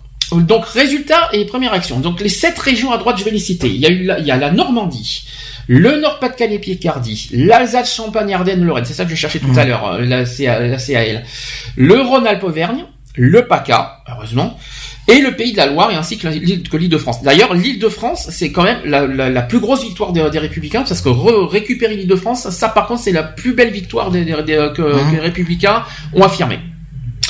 Donc, les cinq régions à gauche. Maintenant, la Bretagne, l'Aquitaine, Poitou, Char- Charente et Limousin, le Languedoc, Russi- Roussillon, Midi-Pyrénées, la Bourgogne, Franche-Comté et le Centre Val-de-Loire. Hum. C'est quand même une, bonne- une belle moisson, je trouve, pour la gauche, euh, malgré tout ce qu'on leur, tout ce qu'on leur a dit et tout ce qu'on leur a promis. Ouais, mais moi j'aurais mis 6 et 6. Surtout que l'Aquitaine, Poitou, Charente et Limousin est une énorme région. C'est une énorme région. Euh, si tu cumules avec Toulouse, avec avec euh, Mhm. le Languedoc aussi au Midi-Pyrénées, ils ont obtenu euh, deux énormes régions la gauche. Bon, c'est pour ça que pour moi ils sont pas perdants dans, dans ce second tour. Ils ont peut-être perdu Paris. C'est vrai que c'est un- gros échec, mais je trouve qu'ils ont gagné beaucoup de ils ont ils ont gagné beaucoup à côté, notamment à gauche euh, à gauche de la. France. Le Front National ne remporte aucune région. Marie- Marion Maréchal Le Pen est battue par Christian Estrosi dans le PACA, tout comme Marine Le Pen qui est battue par Xavier Bertrand en Nord-Pas-de-Calais-Picardie. La Corse qui est conquise par les nationalistes modérés euh, de Gilles Simeoni, parce qu'on n'a pas parlé de la Corse. Mhm. La Corse en fait est gérée par les nationalistes. Tout simplement. C'est pour ça que c'est ni, droite ni gauche. Ensuite, les premières réactions. Après sa défaite en Ile-de-France, Claude Bartolone laisse au député PS le soin de choisir s'il doit rester président de l'Assemblée nationale, chose qui est le cas parce qu'il reste président de l'Assemblée nationale. Le candidat socialiste est arrivé en deuxième position avec 41,9% des voix, derrière la candidate de la droite, c'est-à-dire Valérie Pécresse, avec 43,6% et qui remporte la présidence de la région au passage. Xavier Bertrand au niveau de- du Nord-Pas-de-Calais-Picardie face à Marine Le Pen, il s'est exprimé dans son fief de Saint-Quentin, il a dit ceci, ce n'est pas ma victoire mais la victoire des gens du Nord. L'histoire retiendra que c'est ici que nous avons stoppé la progression du Front National. Ce scrutin changera à jamais ma façon de faire de la politique. Moi je trouve que c'est un bel hommage euh, à, à sa région quand même, c'est un joli. Mhm. Christian Estrosi, ça c'est chez nous maintenant, PACA, euh, qui est tête de liste des Républicains en Provence-Côte d'Azur. Il est vainqueur devant euh, Marion Maréchal Le Pen. Christian Estrosi, il a dit ceci c'est la victoire d'un grand peuple qui, une fois de plus, a montré sa capacité à déjouer l'imposture, refuser les, les dictates, c'est-à-dire les, les dictateurs, et a montré sa capacité de résistance. Voilà. En, euh, ensuite, Manuel Valls, il a, il a aussi euh, réagi. Il a, il a salué les électeurs qui ont répondu à l'appel très clair, très net, très courageux. Ça, je pense que c'est contre par rapport au, au Front National, justement à faire barrage à l'extrême droite et qu'il n'obtient ce soir aucune région. Mais il a aussi ajouté qu'il n'y a aucun soulagement, aucun triomphalisme et aucun message de victoire, car le danger de l'extrême droite n'est pas écarté. Et ça, c'est vrai. Mhm. Je trouve que Et il faut s'attendre aux, aux présidentielles que. Après Nicolas Sarkozy, il a aussi, euh, commenté euh, le second tour. Il a estimé que c'est l'unité dans la famille des républicains, l'union avec le centre et le refus de toute compromission avec les extrémistes, avec les extrêmes même, qui ont permis ces résultats. Je trouve qu'il refuse de dire, euh, de souhaiter des remerciements aux socialistes. C'est un peu facile, alors qu'il sait que Sarkozy a perdu le second tour. Mhm. C'est-à-dire que pour moi, il a tout perdu. Ça veut dire que même si euh, le- le- les républicains ont gagné mieux de Sarkozy a perdu, on va dire, de sa crédibilité et de son Ah ben, il influence ferait mieux de sortir direct. Ah, pour moi, il- pour moi aussi. Ah, il, il- il il est ferait mieux de sortir direct de la politique. Alors, de la politique, là- la politique, on peut rêver, mais par contre, il peut, re- il peut se retirer, retirer largement de la présidence des Républicains parce qu'il mérite complètement d'être, euh, parce qu'il n'a pas la, la- il n'a pas la politique des, des Républicains et il ne mérite pas ce poste de toute façon, euh, quoi qu'il en soit. Ça, c'est mon avis personnel. Alors, explication, euh, par contre, par région. Je voudrais revenir sur la- le PACA. Parce que là-dessus, euh, là-dessus, c'est plus inquiétant à, à- à- parce que victoire de Estrosi, mais très lourde défaite sur un autre point. Je vais expliquer. Les socialistes ne seront pas représentés au Conseil régional pour la première fois. Pourquoi? Parce que les socialistes ont- se sont retirés. Mhm. Quelle, quelle est d'après toi la, la- la conséquence de ça?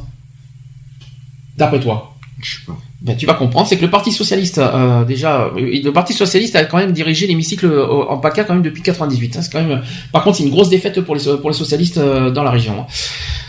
Par contre, euh, au total, les Républicains remportent 81 fauteuils dans le PACA et 42 fauteuils sont attribués au Front National.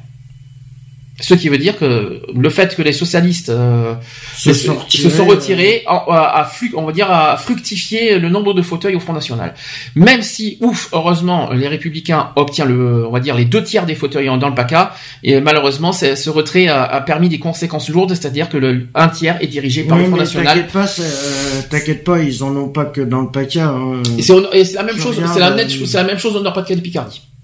C'est exactement le même problème parce que Ouais, non, mais c'est partout. hein. C'est partout. Ah non non là non là là non c'est vraiment c'est vraiment dans ces deux régions les plus euh, là où c'est le plus grave parce qu'on parle de aucun socialiste on parle de aucun C'est les deux seules régions où aucun Et au socialiste. total, en comptant toutes les régionales, Ah, c'est autre chose. mais euh, ils aucun ont combien socialiste- de fauteuils? Alors, je n'ai pas À- les totales des fauteuils. Le total des fauteuils, moi, ce que je veux te dire, c'est que les deux seules régions, parce que les socialistes se sont retirés des, régi- euh, des régionales, c'est les, et c'est les, les- dans ces deux régions, voilà, la conséquence, c'est que les socialistes, il n'y a aucun représentant socialiste dans ces deux, dans ces deux régions.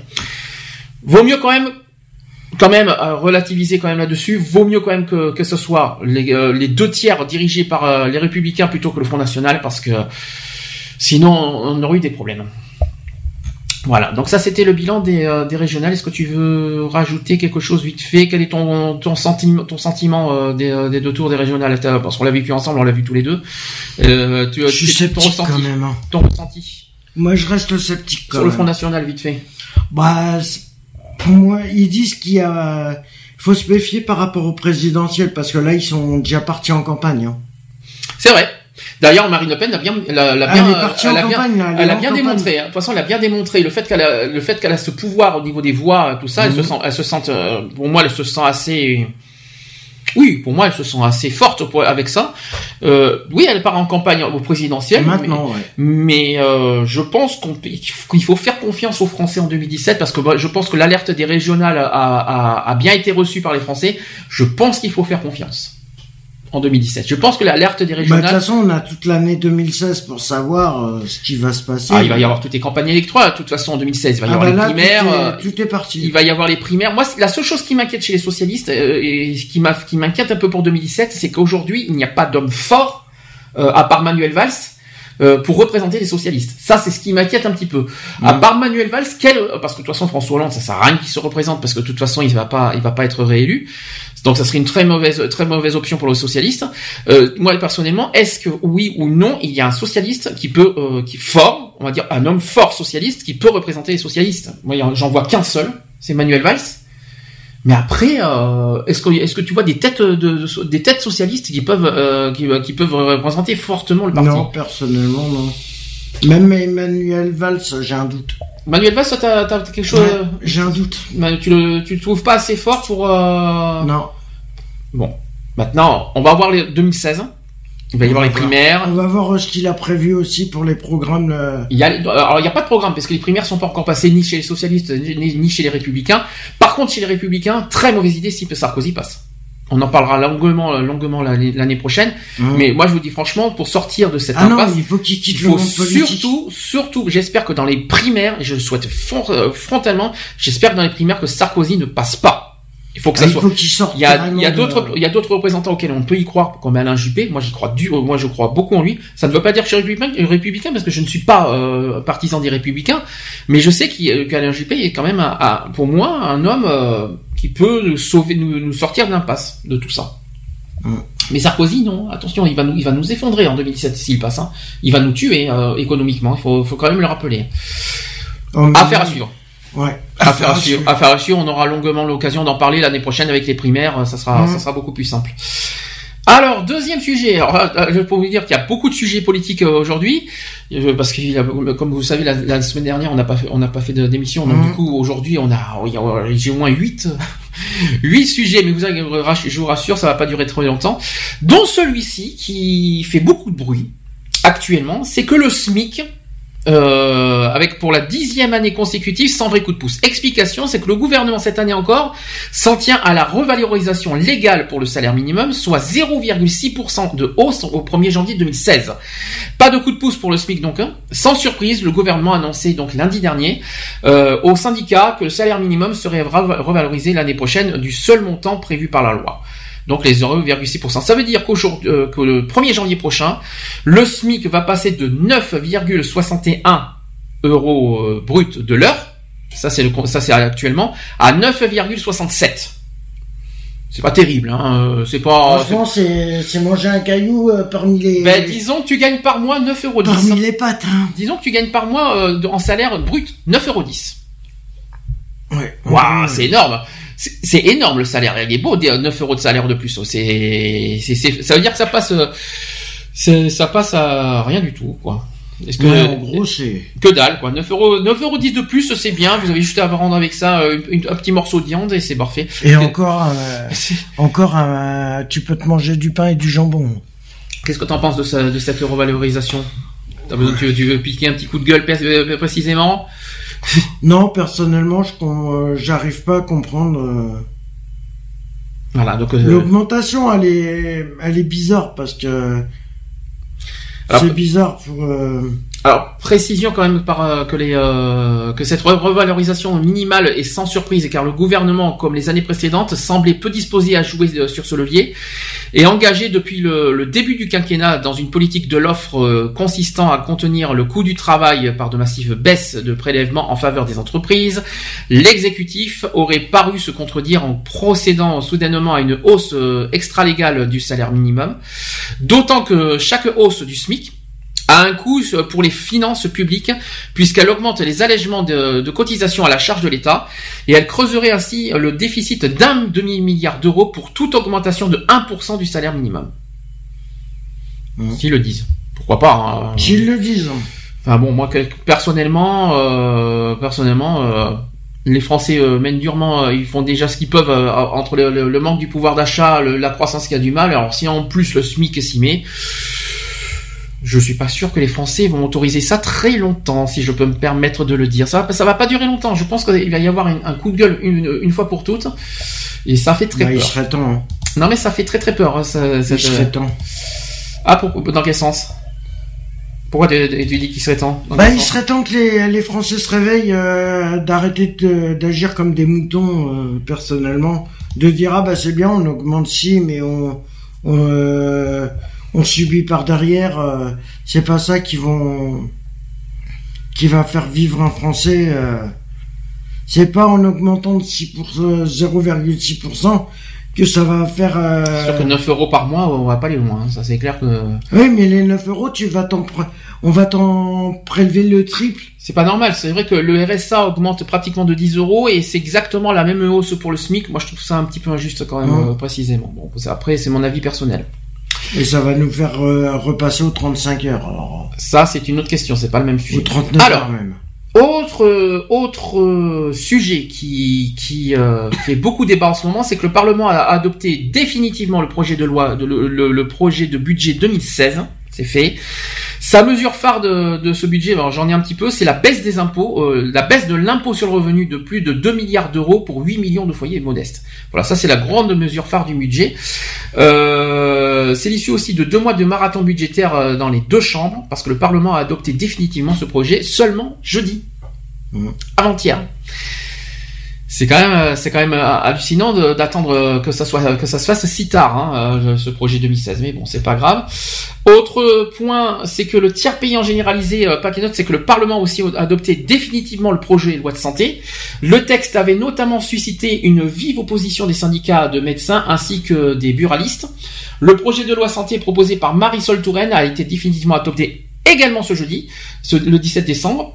Et ce texte instaure des mesures telles que le tiers payant généralisé en 2017, le paquet de cigarettes neutre à partir de mai 2016. Voilà, ça il fallait que je le. Comment ça, ça veut dire qu'il, euh, ça veut dire que euh, unique. Pas ça, ça va être le même. Alors, Ah, alors- ça va être le même prix pour tout. alors, je pense pas que c'est le prix, je pense que c'est le, le paquet, c'est-à-dire le, l'image du paquet, euh, c'est-à-dire il y, aura pas les mêmes, il y aura, ça sera pas différent, ça va être le, à peu près identique. Je pense qu'on en parlera parce que c'est assez compliqué à en parler. Au mois de mai Mois de mai 2016. Et encore aussi de, le droit à l'oubli euh, pour les anciens malades du cancer. Mhm. Donc ce texte qui est controversé, qui avait notamment suscité une vive opposition des syndicats de médecins, quand je parle de paquet neuf, c'est le paquet de cigarettes, attention, hein, c'est pas le Mhm. prix. hein. Euh, ensuite, la, la ministre de la Santé Marisol Touraine a défendu un texte de lutte contre les inégalités, contre l'immobilisme et la résignation. Face à un baroud d'honneur de la droite qui a une nouvelle fois défendu buralistes et médecins libéraux. D'ailleurs, euh, d'ailleurs, alors j'ai plein de choses à vous dire. Alors je vais peut-être expliquer pour les paquets notes. J'ai plus d'explications que ça. Alors d'abord, euh, je reviens sur ce projet de loi santé en général, qui va, qui a, qui est adopté, hein, définitivement adopté. Donc tout ce que je vais vous dire, c'est adopté définitivement. Donc la génération du, la généralisation du tiers payant, c'est-à-dire que c'est la généralisation du tiers payant qui permettra aux patients à partir du 30 novembre 2017, ça va, c'est pas encore aujourd'hui, de ne plus avancer les frais de consultation. Mhm. Cette mesure a été vivement dénoncée par les professionnels du secteur et ils entendent d'ailleurs continuer à la combattre, y compris par la grève. Malheureusement. Ensuite, cette mise en place en mai 2016 des paquets neutres. Alors, à partir de mai 2016, Euh, les paquets de cigarettes devront afficher des photos d'organes euh, endommagés par le tabac. La marque étant écrite euh, en petits caractères, les buralistes français ont eux aussi mené des grèves pour protester contre cette mesure. Un amendement des, députés les républicains demandant la suppression de la mise en place du paquet neutre avait été rejeté de justesse à l'Assemblée. Donc ça, là, donc ça aura bien lieu, euh, le- ça aura bien lieu en 2016, quoi qu'il en soit. Ensuite, l'autre point, c'est l'expérimentation de salles de shoot, c'est-à-dire qu'elles sont, elles ont été créées à, à titre expérimental pour une durée de 6 ans. Ces salles de shoot seront gérées par les professionnels des centres d'accueil. Alors quand je dis shoot, c'est pas, c'est pas shooter euh, à la drogue, je vous rassure, hein, parce que c'est pas le, ça n'a rien à voir. hein. Donc euh, non, non, ça n'a rien à voir. Donc, c'est géré par les professionnels des centres d'accueil et d'accompagnement à la réduction des risques chez les usagers de drogue. Oui, mais c'est le contraire. La salle de shoot, non, c'est les, c'est pour les toxicomanes. Oui, mais c'est le contraire. Ce que dire C'est pour éviter quand que je les dis- seringues, elles traînent partout. Quand je dis salle de shoot, c'est pas pour se shooter, c'est-à-dire c'est le, c'est le, c'est, c'est quand même le, le contraire, quoi. C'est le but de lutter contre les drogues. C'est ça que Oui, c'est ça voilà, que- oui. Euh, est autorisé aussi la consommation des substances illicites sous la supervision d'une équipe pluridisciplinaire? Mais c'est qu'on soit bien Ouais, clair, ça, c'est- ça c'est- va être encadré. C'est voilà, c'est ça qu'il faut se dire. C'est pas, c'est dans le toujours dans le but de lutter contre les drogues et non pour euh, favoriser la drogue. C'est ça qu'il faut se C'est dire. pour éviter que euh, les toxicomanes se, se jettent leurs seringues un peu partout. Alors il n'y a pas que ça. hein. Il y a plein de choses. Il y a aussi les effets de la drogue qui sont con- concernés. Oui, non, mais. Autre point, c'est sur la suppression du délai de réflexion avant une IVG. Donc euh, ça, c'est sur les euh, avortements. Si une femme souhaite avorter, il ne sera plus nécessaire d'attendre un délai de réflexion de 7 jours. Actuellement, deux consultations médicales sont obligatoires avant l'interruption volontaire de grossesse, avec un délai de réflexion d'une semaine entre les deux. Ce délai, ce délai peut cependant, euh, cependant être réduit à 48 heures en cas d'urgence, c'est-à-dire lorsque la limite légale de 12 semaines de grossesse approche. Voilà, ça c'est ce que la loi de santé dit. Autre point sur la loi santé, parce que j'en ai pas 4 milliards, je vous rassure. Il reste trois. Il reste, il y a le droit à l'oubli pour les personnes ayant eu un cancer, c'est-à-dire il y a l'instauration d'un droit à l'oubli qui doit permettre aux anciens malades de souscrire un prêt bancaire ou un contrat d'assurance sans subir de, de pénalité. Pourquoi pas Ensuite, il y a le renforcement de la lutte contre l'anorexie. Les mannequins qui devront désormais se soumettre au respect d'un indice minimum de masse corporelle. En revanche, avec l'accord du gouvernement, une mesure introduite en première lecture par l'Assemblée a été supprimée. Elle crée d'ailleurs un délit d'incitation à la maigreur excessive visant principalement les sites internet dits pro-anorexie. Et enfin, dans cette loi santé, euh, la loi santé qui instaure la possibilité pour les victimes de médicaments de se joindre à une action collective euh, introduite euh, par une association agréée. Jusqu'alors, cette procédure n'était permise qu'en matière de consommation. Est-ce que tu as quelque chose à rajouter sur Non, non. tous les... Est-ce qu'il y a quelque chose Alors, toi, il y a le- l'histoire des paquets neutres qui t'a qui t'a Mm. interpellé. C'est pourquoi? Par rapport à quoi? Ça te dérange? Bah, le problème, c'est que non, c'est pas question de les faire, c'est que le problème, c'est que ça se fait déjà, mais ça n'empêche parce que au départ, ils ont mis des images chocs comme ça pour arrêter, de faire arrêter les gens de fumer. Mhm. Or, au contraire, ils sont en train de s'apercevoir qu'il y a plus de consommateurs, est-ce que ça il y a plus de fumeurs que de. Est-ce que ça te dérange euh, arrêtent. cette- cette- cette, euh, le fait qu'on qu'on- qu'on présente des photos d'organes endommagés par le tabac Est-ce que ça te dérange Par exemple, un cœur. euh, Est-ce que ça te dérange de voir un cœur euh, c'est déjà actuel. C'est peut-être actuel, mais est-ce que ça te choque actuel, moi, ça me choque pas du tout puisque ça me, ça m'est indifférent. C'est c'est pas ça qui va empêcher de fumer, c'est ça que Ah tu veux non, dire ça c'est clair. Parce que si j'ai envie de fumer, c'est pas ça qui va, qui va m'arrêter. Même si tu vois le cœur en cendres, tout ça, ou alors le le, le les preuve, on voit des poumons qui sont poumons. d'un côté qui sont rouges, qui sont normales, et d'un autre côté qui sont noirs. un poumon. Mais euh, le tu poumon, euh, on le voit d'un côté, il est, il est normal, et de l'autre côté, il est complètement grillé par la clope. Mais non. et c'est pas Au ça qui et tu penses que et toi Mais ça fera, mais ça changera rien, Mhm. parce que maintenant, à partir de 13 ans, les, euh, les gens, ils commencent à fumer. À partir de 13 ans. et tu penses Or, ils devraient, pour vraiment limiter les personnes qui qui sont pas consommés, qui sont pas fumeurs, automatiquement, c'est d'autoriser, d'interdire les mineurs d'aller chercher les paquets de clopes est-ce que pour des adultes. Est-ce que tu trouves, est-ce que tu peux comprendre, ces- euh, est-ce que tu comprends ces, ces démarches, voilà, de- des associations de lutte contre le tabagisme des- Oui, ça, je suis d'accord, je comprends, mais ça changera pas grand-chose. Je suis d'accord, mais est-ce que ça, Le problème, c'est ça- qu'ils le font une fois dans l'année. On est au courant de rien des travaux qu'ils font. Le problème, si on était un peu plus au courant des travaux qu'ils faisaient, des campagnes, des trucs, s'ils étaient un peu plus présents sur le terrain, Mhm. mais on les voit pas. Mais les sinon- seuls moments où ils sont présents, c'est sur les paquets de Et- cigarettes. mais sinon, ça te Comment dérange tu, pas. Sinon, ça te dérange pas du tout qu'il y, qu'il y ait ces genres de logos, de ces genres de, de tout ça de, de- dans euh, le paquet. personnellement, moi, ça m'est. euh, Est-ce que tu comprends? c'est pas pour l'esthétique du paquet que je, je le prends. Et en tant que fumeur, en tant que fumeur, tu as même euh, avec, euh, imaginons que tu as des, entou- des entourages qui fument. Pour toi, en tant que fumeur, ça te, ça te, ça te repousse pas et ça te, et, et, ça- et tu peux. Est-ce que tu le comprends ce, ce message? Oui, je comprends que c'est de la prévention, je comprends que c'est voilà. Et tu trouves ça normal? Euh, la prévention, elle est normale, Mhm. mais elle est, elle est pas. Euh, C'est pas ça qui va influencer euh, l'arrêt, le, le- Non. le- la, la baie- le- on va dire le- l'arrêt du tabac. quoi. Ah non, ça c'est clair. D'accord. Déjà, il faudrait qu'ils arrêtent d'importer toutes les clopes euh, qu'ils importent euh, Ok. de Cuba, de machin. Il faudrait qu'ils arrêtent euh, Affaire à les suivre. importations, les trucs. euh. Affaire à suivre, je pense qu'on en parlera euh, quand il y aura le, le en mai 2016 parce que je, je pense que je sais pourquoi il y a le, euh, mai 2016 parce que je crois qu'il y a le, la, la journée anti-tabac, je crois le 31 mai 2016, Mhm. c'est le 31 mai chaque année. euh, je pense que c'est lié à ça euh, par, rapport- par Ouais. rapport au paquet neutre. On en reparlera. Mhm. Euh, autre point. Autre point, autre sujet, et pas n'importe lesquels, c'est que Marine Le Pen s'est permise, alors même sous le coup de la colère, de diffuser des photos choquantes sur Twitter. Ah bon? Ah oui, euh, sur Twitter, ça s'est passé sur Twitter dans la semaine. Mais alors, je dis à les enlever, mais je trouve que son acte a été pour moi euh, honteux. Ouais, euh, c'est quoi qu'il en soit. attends, ça dépend Alors, le. Euh, je vais expliquer, je vais expliquer, tu vas comprendre. Donc, elle a réagi à des propos du journaliste Jean-Jacques Bourdin sur RMC. Ah. C'était mercredi dernier. La présidente du Front National a publié des photos macabres des, euh, exactions, des, euh, des exactions de l'État islamique. Le moins que l'on puisse dire, c'est que Marine Le Pen ne, tergiverse pas quand elle se sent attaquée. Alors, je vais expliquer l'histoire. C'est que tout est parti d'une interview euh, de l'islam- de l'islamologue qui s'appelle Gilles Kepel, qui est interrogé par le journaliste vedette BFM TV euh, RMC, Jean-Jacques Bourdin. Et au cours de l'interview, ce dernier a évoqué les liens, euh, des liens pas directs entre Daesh et le Front National.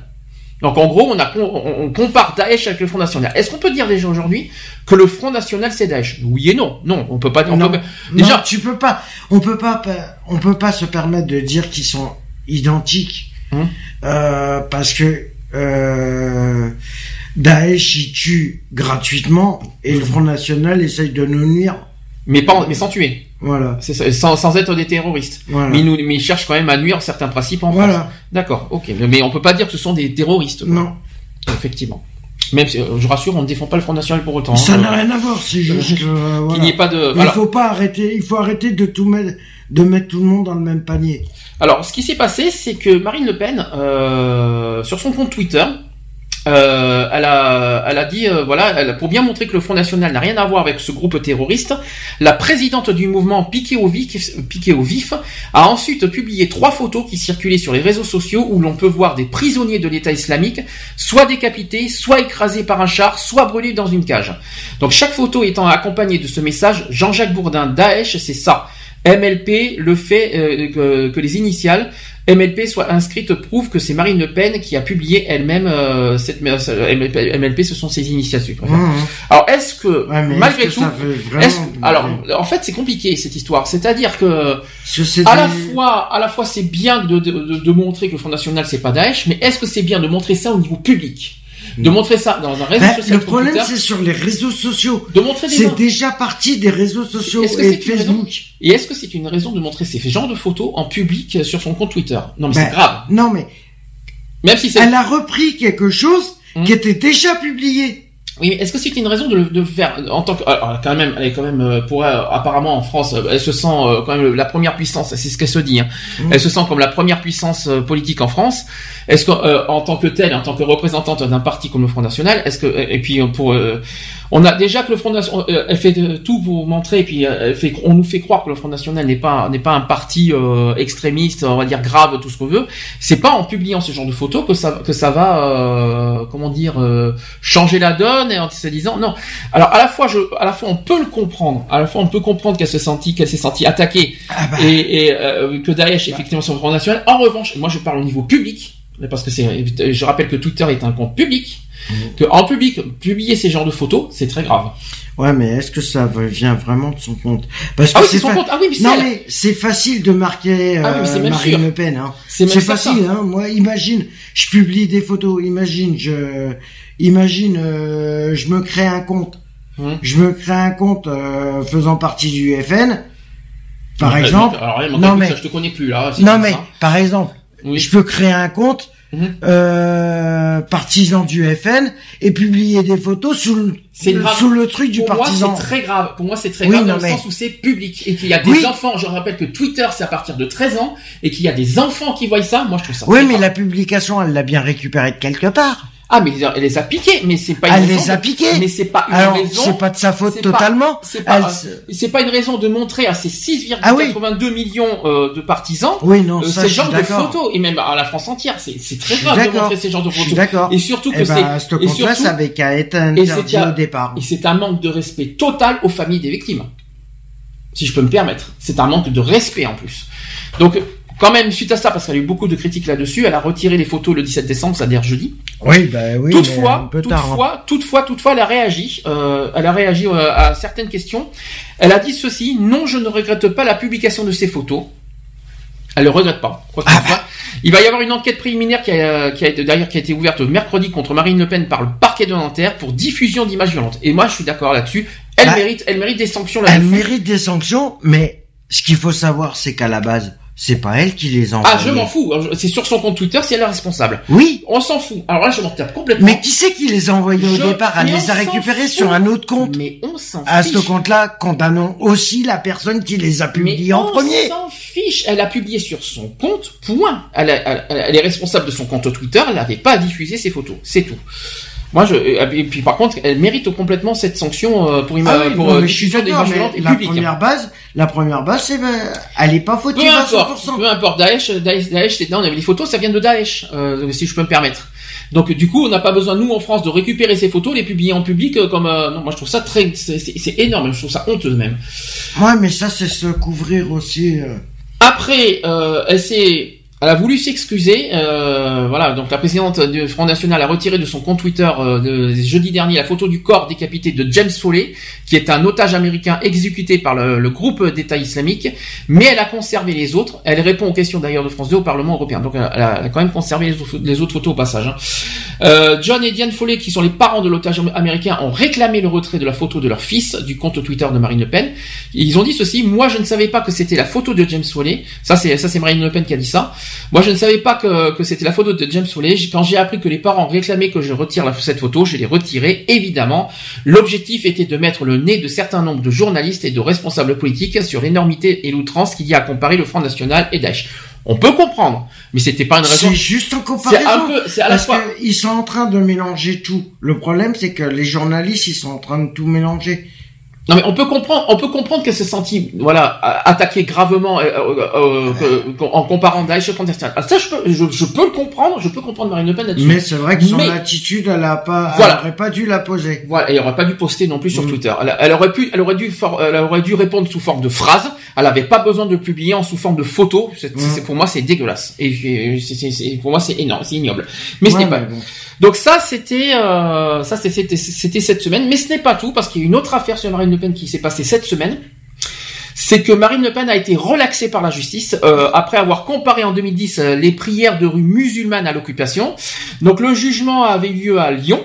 La présidente du Front National était poursuivie pour incitation à la haine et pour le procureur, elle a exercé sa liberté d'expression en dénonçant les prières imputables à une minorité de musulmans. Ouais. Ouais. Euh, Elle a euh, au départ, elle a encouru un an de prison et 45 000 euros d'amende pour incitation à la, euh, à provocation et à, à la discrimination. Euh, je pense que c'était quand même, je pense que c'est un peu, un peu mérité. Il y a quand même, un- euh, je trouve que cette liberté d'expression com- commence à, un peu trop À- facile. à prendre Il joue trop un peu trop facile. je trouve que ça prend trop d'ampleur cette Mhm. liberté d'expression et euh, si la liberté d'expression euh, prend trop le dessus, euh, bah, ça, ou la censure et les injures, mais, à, à quoi ils servent alors? Si je peux me permettre, à quoi servent ces, à quoi servent ces lois si la liberté d'expression prend le dessus? Si je, si je peux me permettre. Ouais, mais bon, tu peux pas tout mettre sur le compte de la liberté d'expression. Faut Alors, arrêter. elle a dit ceci, Marine Le Pen, je suis désolée, mais pour ceux qui aiment beaucoup parler de la Seconde Seconde Guerre mondiale, il s'agit de parler d'occupation, on pourrait en parler pour le coup, parce que ça, c'est une occupation du territoire. Voilà ce qu'elle a dit. Elle a été jugée pour provocation à la discrimination, à la violence ou à la haine envers un groupe de personnes à raison de leur apparten- appartenance à une religion. Marine Le Pen qui a encouru un an de prison et 45 000 euros d'amende, mais le procureur Bernard euh, Reynaud a requis la relaxe, estimant que Madame Le Pen, en dénonçant ses prières dans l'espace public, imputable non à l'ensemble de la communauté musulmane, mais à une minorité, n'a fait qu'exercer sa liberté d'expression. Ouais, euh, ouais, c'est comme on disait tout à l'heure. les elle s'en sort bien, Tout hein. ça parce que c'est des politiques qui sont couverts par l'Union européenne. Faut arrêter. Elle s'en sort bien hein, quand même là-dessus. Hein, je- Un peu trop facilement, je trouve. Elle s'en est, moi je trouve qu'elle s'en est bien sortie là-dessus. hein. Enfin bref. Bon. Un peu trop facilement, je trouve. Bon, je trouve que c'est facile aussi le, le coup de, de, de dénoncer la, la, la liberté d'expression. Je trouve qu'à un moment, euh, il y, a, il y a des limites à ne, ne pas franchir. Je trouve que ça va- ça, c'est trop facile la liberté d'expression. Enfin Ouais. bref. Alors par contre là, là c'est une info qui est tombée cette, cette semaine aussi. Et là, euh, là il y a de quoi hurler, gueuler, tout ce que vous voulez. Peut-être que pas beaucoup le savent. euh, Peut-être que vous l'avez su dans, les euh, dans les presses. Figurez-vous que Daesh exécuterait, je le mets au conditionnel, des enfants trisomiques. Alors ça, c'est une info qui est tombée cette semaine, euh, qui fait, qui pour moi va faire beaucoup de bruit. Euh, donc Daesh aurait émis euh, une fatwa euh, autorisant ses membres à mettre à mort des enfants atteints de trisomie ou d'un handicap. Depuis qu'elle a été lancée, plus de 38 bébés âgés d'une semaine à trois mois et atteints de malformations co- congénitales, de trisomie ou d'un simple handicap auraient été tués par, injec- par injection létale ou par étouffement. Mhm. C'est horrible d'entendre ça. hein. Et qui c'est qui a fait ce... Ah si, c'est c'est C'est quel journal c'est- le ce- Daily Mail. C'est un journal, euh, c'est un journal si je ne me trompe pas britannique, c'est qui est très connu. D'accord. Comment ils peuvent le savoir Ah bah ça c'est vrai parce qu'ils ont. Comment ils peuvent le savoir Ils ont été, ils étaient sur place Non, pour le savoir ils- Non, bah alors. On est au conditionnel. C'est du mensonge- Nous sommes- mensonge pur et Nous simple. sommes du, au conditionnel. Bah, alors, si c'est le cas, je peux vous dire que là, oh, il y a de, il y a de quoi condamner euh, pour euh, crime contre l'humanité. Je vous le dis. Hein. Non, mais Parce ça, que- c'est du mensonge pur et simple. C'est simplement parce que les journaux, ils veulent avoir le monopole. Ils se disent, première info, machin. Or, ils sont en train de se monter des bateaux sur Daesh. Or, que qui dit, bon, d'accord, c'est, un terroriste, d'accord. Mais qui dit que les Français n'en sont pas capables Alors c'est pas fini parce que comme ça tu, tu changeras peut-être d'avis parce que tu t'as pas tout lu. C'est que le quotidien britannique s'appuie sur une enquête du blog irakien euh, Mosul Hay qui a publié ses constatations, euh, ses constatations statistiques. Selon cette organisation mal connue, des exécutions auraient eu lieu non seulement à Mossoul en Irak, mais aussi dans plusieurs bastions de Daesh en Syrie. Dans son message diffusé sur Facebook, Mosul Hay qui ajoute dans cette fatwa euh, que cette fatwa a été émise oralement par un juge du conseil de la charia euh, de Daesh et la plupart des bébés seraient des enfants de combattants étrangers et de femmes syriennes, irakiennes ou asiatiques. Aucune autorité n'a été confirmée ces informations. Alors on va attendre. Donc c'est sous enquête, je suppose. Ah, y a Donc rien on va, qui est il y a confirmé. rien qui est confirmé, je le sais, euh, mais euh, c'est pour ça que j'ai bien dit que- conditionnel.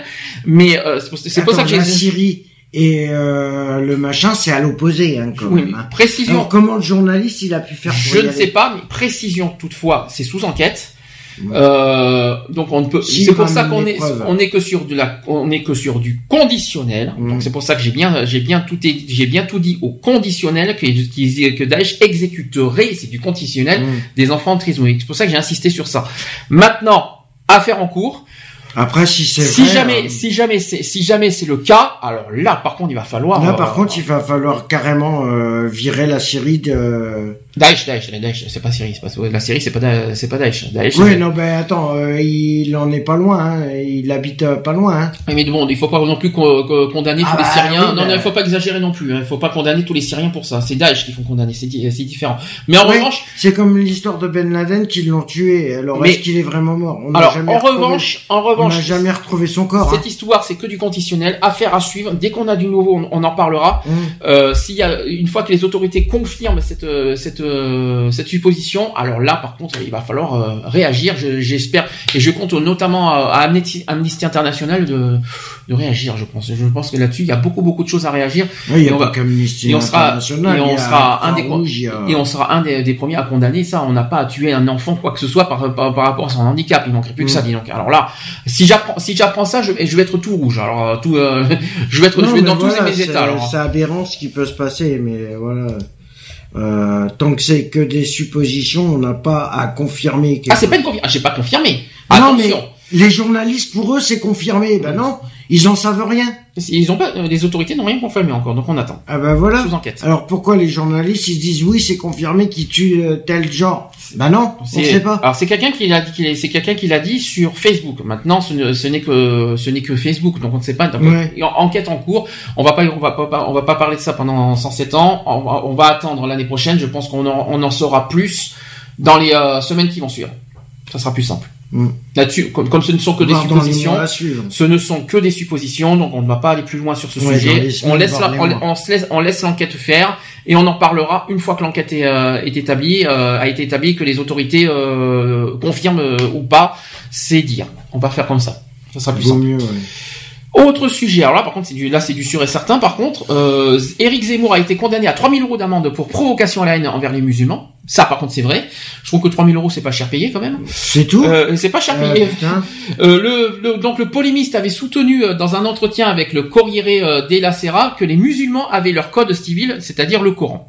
L'interview par laquelle le scandale est arrivé avait été publiée en octobre 2014 dans le journal italien Corriere della Sera. Près, euh, donc près d'un an plus tard, c'est-à-dire euh, 17 décembre, il s'en est passé des choses jeudi, hein, comme, comme tu le remarques. Euh, donc jeudi 17 décembre, Éric Zemmour a été condamné à 3000 euros d'amende pour provocation à la haine raciale en raison de ses propos sur les musulmans. Euh, interrogé par le quotidien, euh, il avait notamment soutenu que les musulmans ont leur code civil, c'est le Coran, qu'ils vivent entre eux euh, dans les périphéries, si bien que les Français ont été obligés de s'en aller. Cette situation d'un peuple dans le peuple, des musulmans dans le peuple français, nous conduira au chaos et à la guerre civile, a-t-il ajouté. Voilà ce qu'il a dit, et c'est ça qui a, qui a abouti à 3000 euros d'amende. Bah je suis désolé. euh, Je suis désolé, mais là personnellement il a c'est abusé. Euh, 3000 euros pour euh, ça, euh, pour des propos, et euh, Marine Le Pen qui a eu les mêmes... Et qui n'a pas été condamné, et qui n'a pas été elle qui a été relaxée. C'est ça, c'est ça qui est injuste. C'est vrai que c'est très bien de le souligner parce que c'est vrai que t'as pas faux parce que je trouve que d'abord 3000 euros d'une part c'est vrai que c'est pas cher payé et en plus Marine Le Pen s'en est bien sortie euh, au nom de la liberté d'expression. Mmh. Comme quoi tout à l'heure quand on a parlé de l'Europe et qu'il y a des protections, il y a des protections vers les politiques, et ça se confirme finalement. Ah bah c'est confirmé. Ça se confirme. Donc, comme quoi. C'est comme Chirac, le temps qu'il était président, Hmm. euh, il n'a pas été jugé comme par hasard. C'est qu'il a été jugé une fois qu'il était pu. Euh, je suis désolé. Alors- non? T'as une affaire en cours, tu fais des conneries, tu les assumes. T'es président, tu vas être jugé en main, quitte à te faire juger pendant ton mandat, mais voilà. Alors toujours sur Éric Zemmour vite fait, c'est que au cœur d'un du futur scandale, il y a eu un mot précis qui s'appelle déporté, donc la déportation, qui n'a pas été prononcé par Éric Zemmour, mais auquel il a quand même réagi. Dans l'article à la question du journaliste, il a dit "Mais alors, que suggérez-vous de faire? Déporter 5 millions de musulmans français? C'est une question. Le polémiste répond je sais, c'est irréaliste, mais l'histoire est surprenante. Qui aurait dit en 1940 qu'un million de pieds noirs, 20 ans plus tard, seraient partis euh, d'Algérie pour venir en France? Et alors, qu'est-ce que ça peut faire qu'ils soient pieds noirs, qu'ils soient devenus d'Algérie C'est pas pour ils ont pas ils ont pas euh, détruit la France pour autant quoi. Et euh, c'est bon, il faut pas, il faut quand même pas exagérer quoi. En tout cas, Eric Zemmour est bien raciste pour de euh, fois. Ah mais euh, t'inquiète pas, c'est pas le seul. Donc voilà. Et euh, tous ceux qui font de la, euh, qui sont autour d'Éric Zemmour sont des racistes. Autre condamnation euh, juridique, c'est sur Christine Boutin. C'est une affaire qu'on attendait depuis euh, un petit moment déjà, qui a été condamnée à 5000 euros d'amende. Ça aussi, c'est pas cher payé quand je vais vous dire pourquoi. Euh, Christine Boutin qui a été condamnée à 5000 euros d'amende pour avoir qualifié l'homosexualité d'abomination. Vous savez que ça, c'est un sujet Mhm. qui date depuis très longtemps et qu'on en avait beaucoup entendu parler. L'ex-présidente du parti euh, chrétien-démocrate était poursuivie pour provocation publique à la haine ou à la violence envers les homosexuels après avoir fait cette déclaration en 2014. Et euh, aujourd'hui, elle a décidé de faire appel au hasard. Oui, elle va, euh, oui, oui, elle va, elle va dire que c'est de la liberté d'expression, vous allez voir. Donc Christine Boutin a été condamnée à 5000 euros d'amende vendredi, euh, donc c'était hier, le vend- le 18 décembre, par le tribunal correctionnel de Paris, après avoir qualifié donc l'homosexualité, d'abomination. L'ancienne présidente du Parti chrétien-démocrate était poursuivie pour provocation publique, et ça fait trop de fois que je dis, mais c'est pas grave. Euh, donc le tribunal correctionnel a été au-delà des réquisitions du procureur et qui avait réclamé à l'audience une amende de 3000 euros à son encontre. Christine Boutin a également été condamnée à verser 2000 euros de dommages et intérêts à chacune des deux associations, c'est-à-dire le refuge. Et Elle est obligée de reverser euh, une, euh, Elle, elle doit 2000 euros au refuge et aussi à une autre association qui s'appelle Mousse qu'on ne connaît pas par contre, et qui s'était constituée partie civile. En revanche, la partie civile de l'association inter-LGBT qui avait euh, porté plainte contre Christine Boutin a été jugée irrecevable. Pourquoi Je n'en sais rien. Lors de son procès, Christine Boutin s'était présentée comme une femme directe en cohérence avec ses convictions profondes.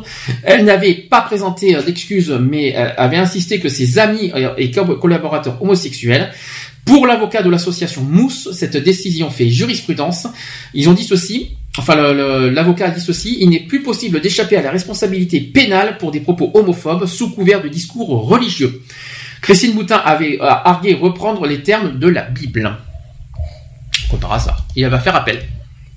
Au hasard aussi. Euh, Par contre, 5000 euros, je trouve pas ça cher payé. hein. Non, c'est clair. C'est faible hein, pour, euh, pour une incitation à la, à la haine et à, la provocation.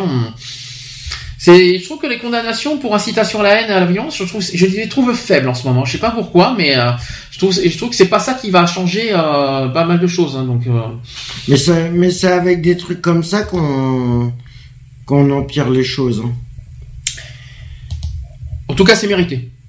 C'est bien, bien fait. J'espère que ça donnera exemple pour, euh, et puis que ça, donnera des leçons aussi aux, aux autres politiques que, que, que Qui que- sont pas à l'abri. Et voilà, même si c'est que 5000 euros, ça, vaut, ça, peut, ça, peut leur, ça leur paraît rien pour eux, 5000 euros. Bah, c'est, Mais- pour eux, c'est 50 balles. C'est hein. c'est que dalle, 5000 euros pour les politiciens, mais je peux vous dire que euh, ça donne une leçon en disant que l'homosexuel, qu'on qu'on n'a pas à juger euh, les homosexuels comme, comme, comme bon leur semble, quoi. Hein ça fait bien partie d'une d'une discrimination et que la provocation euh, à la haine et la violence envers les homosexuels existe et que c'est punissable. Et on a eu l'exemple avec Christine Boutin et je suis très satisfait pour ça. Et c'est totalement mérité. La seule chose que je regrette, c'est que c'est pas assez cher payé 5000 euros. Mhm. Quoi qu'il en soit. Je sais pas ce que tu en penses. C'est clair. L'homosexualité une abomination, 5000 euros. Est-ce que tu penses que, est-ce que tu penses que ça mérite mieux? Moi, je pense que oui. Là, je pense que ça mérite un peu de prison. Ah oui? Tu penses que ça mérite euh, de la Ah prison ouais. jusque-là? Mm. Surtout quand c'est public. Ah bah, c'est des actes. Ah bah, euh, encore deux fois plus. Mhm. Si c'est public. Très bien. Affaire à suivre donc. Ensuite, il nous reste deux sujets. Sachant que Mark Zucker- Zuckerberg, alors Mark Zuckerberg, est-ce que tu sais qui c'est? Non. C'est le patron de Facebook. Ouais. tout simplement, et qui lance un appel aux musulmans, parce que malheureusement les musulmans aux États-Unis sont menacés par, euh, par un candidat qui s'appelle Donald Trump, qui est contre Ah les oui. musulmans. euh, qui est contre les musulmans en- aux États-Unis et euh, le patron donc Monsieur Facebook qui est Mark Zuckerberg souhaite lancer un appel de paix et de d'espoir en disant euh, il a dit ceci vous serez toujours les bienvenus quoi qu'il en soit. Donc Mark Zuckerberg a pris position à la suite des déclarations du candidat républicain Donald Trump voulant interdire aux musulmans d'entrer sur le sol américain. Le fondateur de Facebook a pris une route diamétralement opposée. Sur sa propre page du réseau social, il a expliqué vouloir joindre sa voix à celles qui soutiennent les musulmans de son pays et du monde entier. Donc à la haine de Donald Trump et à sa proposition de bloquer l'entrée des États-Unis aux musulmans, Mark Zuckerberg a répondu euh, par une véritable déclaration de paix et de soutien. Donc il a dit ceci, euh, Mark Zuckerberg, je veux joindre ma voix à celles qui soutiennent les musulmans de notre pays et du monde entier. Après les attentats de Paris et à la haine vus cette semaine, je ne peux qu'imaginer la peur que les musulmans peuvent ressentir d'être per- persécutés à cause d'actes commis par d'autres. Et euh, donc il a dit aussi, euh, il a poursuivi en disant ceci, en tant que juif, mes parents m'ont appris que nous, nous- que nous devons nous élever contre les attaques visant n'importe quelle communauté, et même si l'attaque ne nous vise pas aujourd'hui, les attaques contre la liberté que de, de quiconque finissent par nuire à tous. C'est joli, hein? Hein un message qui est quand même, euh, qui a- qui a- qui a quand même adressé à 43 793 000 followers sur Twitter quand même, hein, et sur euh, Facebook. 43 millions de personnes ont vu le, le, le message de Mark Zuckerberg. Euh, personnellement, très beau message que je voulais dire, que je voulais partager. Hein Je sais pas si c'est le rôle de, de Mark Zuckerberg de faire ça, mais je trouve que c'est un très très beau, très, très très beau message diffusé sur Facebook et il fallait le faire parce que Facebook est un est un lieu auquel il y a beaucoup de personnes qui qui qui circulent et qui tout ça. Et puis je pense que ce message d'espoir et, et- et voilà. Qu'est-ce que tu en penses de ce de ce de cette position de bloquer l'entrée aux- des États-Unis aux musulmans? Tu trouves ça justifié? Bah, euh, je vois pas d'où. euh, En quoi? Alors en plus une religion En quoi on a interdire une religion dans n'importe quel type, dans n'importe Bon, quel après, pays c'est vrai qu'ils ont leur propre euh, loi. euh, ils sont pas. euh, On n'a pas à interdire une religion. Oui, non, normalement, on n'a pas le droit, mais bon, après, voilà, euh, si c'est peut-être par pour se préserver, je sais pas, parce que ils ont peut-être peur de quelque chose. Mhm. Bah, je sais pas, mais quoi qu'il en soit, les musulmans, euh, pour moi, c'est pas des menaces de la, de, de la- du monde entier. En quoi les musulmans sont des menaces hein? Euh, Je vois pas en quoi. En plus, je trouve ça un peu dé- Surtout que, en plus, ce qu'il faut préciser, c'est que le Coran, Mhm. c'est pas un truc, euh, c'est, c'est repris de la Bible. hein. Moi, ce que, la seule chose que je ne comprends pas, c'est que euh, interdire les terroristes, voilà, parce qu'ils sont, parce qu'ils sont d'origine musulmane, je peux le comprendre, mais de la condamner toute une communauté musulmane, moi, je trouve ça injuste. Mm. Toute la communauté musulmane, elle n'a pas cet esprit de, de terreur et de, et de violence.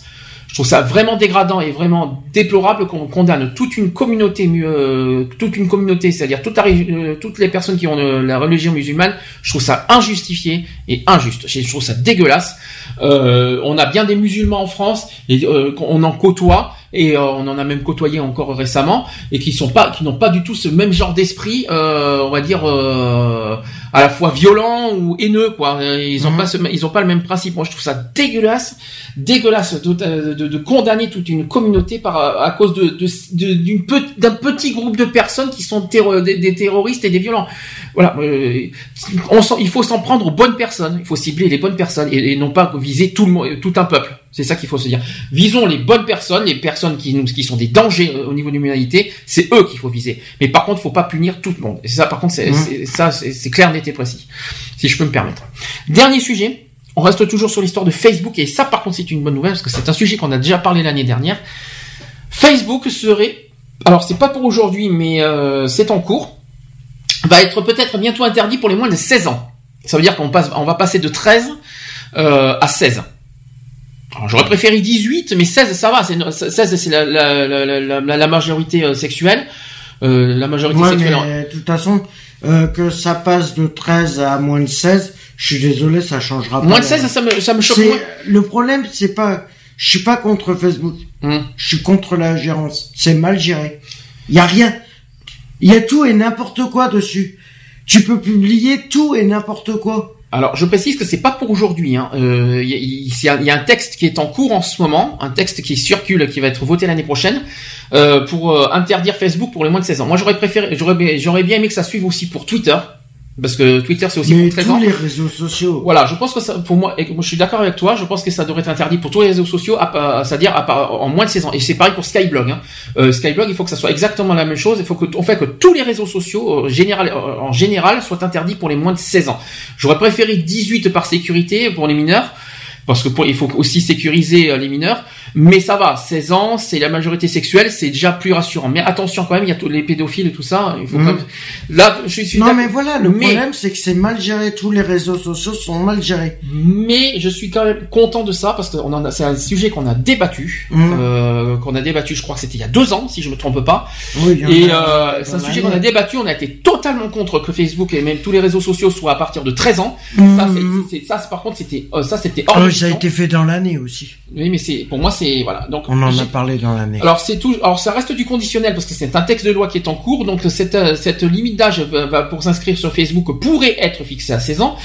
Euh, donc euh, ça pourrait être bientôt le cas. L'Union européenne réfléchirait en ce moment euh, à interdire l'accès aux services collectant des données personnelles aux jeunes âgés de moins de 16 ans, sauf s'ils ont l'accord de leurs parents. Mais moi je m'en fous. C'est pas accord ou pas de parents. C'est moins Non, de 16 ans. voilà, Alors là, alors c'est moins c'est interdit au moins de 16 ans. Point. Il n'y a pas une histoire d'accord de parents. Là, là, là, c'est clair, n'était précis. hein. En premier lieu, dès que les réseaux sociaux, donc Facebook, ne serait euh, donc pas le seul visé, il y a Snapchat, il y a Vine aussi, qui est très populaire chez les jeunes, qui serait aussi concerné. Mais moi, personnellement, il faut pas oublier Twitter et il faut pas oublier Skyblog. Il faut rajouter ces deux-là. Si on, oublie Ah non, mais de toute façon, c'est tous les réseaux sociaux qui devraient être euh, interdits aux mineurs. Snapchat, je suis, suis d'accord euh, qu'il faut viser, mais il faut pas oublier les deux autres. Je répète à nouveau, Twitter et, euh, et Skyblog. Et qu'ils refassent une meilleure gérance. s'il vous plaît, cher parlement, cher euh, gouvernement, ne les oubliez pas ces deux réseaux sociaux nous aussi. Alors actuellement, la majorité des réseaux sociaux est interdite aux enfants âgés de moins de 13 ans, comme l'impose la loi Mhm. américaine. Mais en Europe, aucune loi ne fixe de limite d'âge pour tous les pays. Chacun des États membres est libre de fixer lui-même l'âge limite. Donc euh, actuellement en France, c'est 13 ans. Le texte européen sur la collecte des données euh, personnelles propose donc de fixer cette limite à 16 ans dans toute l'Union européenne. Il y a quand même un problème de taille, c'est que rien n'empêche les jeunes de mentir sur leur âge Ben oui. lors de leur inscription sur un réseau social et aucune vérification n'étant en place. Il y a aucune gérance. C'est ce que tu viens de dire au niveau sécurité, tout ça, c'est un petit peu ce que tu suis. Au un petit peu niveau ce que tu- gérance, euh, mais même euh, que ça soit sécurisé par rapport à ça, je suis désolé. Il y a des il y a des publications qui sont faites sur Facebook qui sont à à caractère haineux, racial Et que les euh, jeunes voient. Et que et les jeunes voient et lisent. hein. Mm. et euh, pédophile et tout ça, et rien n'est retiré. Je suis désolé, non, ça devrait être, on interdit. ça, c'est ça, c'est obligatoire de retirer par contre. Ah non. Euh, ils Ah non, Facebook a intérêt de retirer parce que sinon Ah ils, ben, il y a rien qui est ils retiré. sont hors de leur conseil. Regarde, la preuve, Marine Le Pen vient de choper des C'était sur photos. Twitter, c'était pas sur Facebook. Non, et ben Twitter c'est pareil. Ah non, Twitter c'est pas Facebook, mais c'est c'est pas mais C'est pareil, c'est le même, règlement, c'est le même règlement. Mais ça par contre, si devrait je- être impliqué. comme Par ça. contre, par contre, moi je parle surtout de, de sécurité. euh, alors moi je parle au niveau sexuel, si je peux me permettre. Mm. On n'est pas sur les. mais je, suis- d'accord avec toi qu'il faut protéger les enfants aussi des, à la violence, de, tout, de tout. de tout, Mais il y a aussi tout, protections sexuelles. Moi, je suis désolé, les mineurs de 13 ans n'ont rien à faire sur Facebook. Euh, Mais même- avec tout ce qui, avec tout ce qui, euh, tout ce qui traîne et tout ce qui, euh, tout ce qui se passe sur Facebook et ça, et ça s'est encore bien empiré cette année. Euh, J'en ai encore vu. Il y a- il y, a des personnes qui s'incrustent dans vos amis. Mhm. Euh, on sait même pas d'où ils sortent et qui, Justement, et qui piquent, qui- vos- qui, quoi, piratent vos comptes qui, aussi. qui piratent vos comptes et puis qui, et puis qui diffusent aussi des images euh, assez euh, Hmm. gênantes, on va dire. Et or, de ce côté-là, quand tu te fais pirater ton compte, euh, Facebook, il met six mois avant de réagir. Euh, Mm. je suis désolé, non. Pour un créateur, je suis désolé. Donc euh, personnellement, enfin, je pense que À ce compte-là, si tu sais pas gérer ton truc, tu le fais pas. Enfin, je sais pas Tu ce que le, tu le supprimes, Je sais ton pas que- enfin, je sais pas ce que tu en penses personnellement, mais en tout cas, moi, euh, je pense que c'est trop dangereux envers des enfants, parce que Ah, à mais- 13 ans, on est des adolescents, mais ça reste des Mais enfants même- encore. Et quoi qu'il en soit, toute cette haine et même toutes ces, euh, toutes ces, toutes ces failles de sécurité, euh, il faut protéger les mineurs de ça parce qu'il y a trop, trop de choses sur Facebook qui ne Mais sont il n'y a pas pas encore. que les mineurs à il protéger, il y a tout le monde à Il protéger. y a plein de choses Sur sur, Facebook qui se détou- qui se tournent, qui continuent à, à exister. Il y a encore plein plein de personnes qui se font passer euh, pour des pour n'importe qui, Hein euh, notamment des, des on voit des des euh, alors je vais donner des exemples. C'est c'est le cas actuellement. Il y en a tellement. Ce que ce soit des personnes de pays d'Afrique qui vous ajoutent, on sait même pas pourquoi, on sait même pas comment ils font pour vous trouver. C'est comme par Mhm. exemple aussi des profils de Ça, femmes. c'est ce pareil. du piratage. C'est pareil. Non, c'est pas forcément des piratages, mais Bah, il y a si. aussi non, c'est pas forcément des piratages.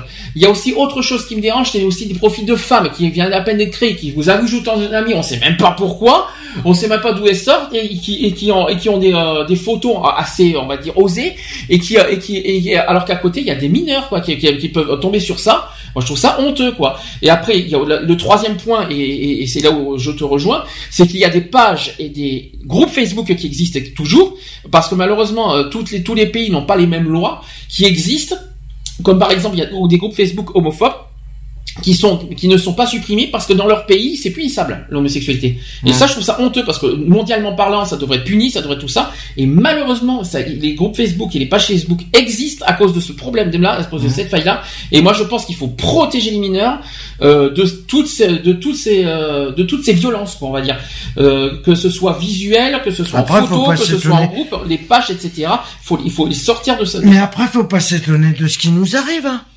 Que ça soit partout. euh, je parle pas simplement en France. hein. Mhm. Je parle de partout. Faut pas s'étonner. Hein. Faut pas s'étonner de ce qui arrive. Facebook a été un déclencheur hein, aussi. hein. Au- autre chose, c'est qu'il y a, alors déjà il y a un chiffre que je dois vous, que je dois vous dire, c'est quand même hallucinant ce que je vais vous dire. hein. 2,3 millions d'utilisateurs en France, rien qu'en France, écoutez bien ça, 2,3 millions d'utilisateurs sont âgés de 12 à 17 ans. C'est hallucinant, 2,3 millions d'utilisateurs. Le mieux, c'est que ça devrait être au moment où C'est si un mineur qui s'installe, ou même ou une personne qui a des... Le problème, c'est qu'il faudrait, pour que ça soit bien géré, imagine, tu crées ton profil, tu mets ton âge exact, d'accord? Tu mets Mhm. ta... Mais je comprends pas, parce que par rapport à... Ils demandent la date de naissance sur Et ils peuvent tricher, mais ils peuvent tricher la date de naissance, c'est ça le problème. Oui. C'est comme les sites, les sites de. Et automatiquement, c'est il devrait y avoir une demande de photocopie de carte d'identité. Ben, c'est pareil, mais c'est pareil, c'est comme les sites. Excusez-moi de parler de ça, mais il faut être honnête. Les sites pornographiques, quand on te demande j'ai plus de 18 ans, t'as juste à cliquer ça, même en tant que mineur, t'as juste à cliquer ça sans sans sans, sans contrôle derrière. Ça, c'est Mhm. dangereux, ça aussi, je trouve. hein.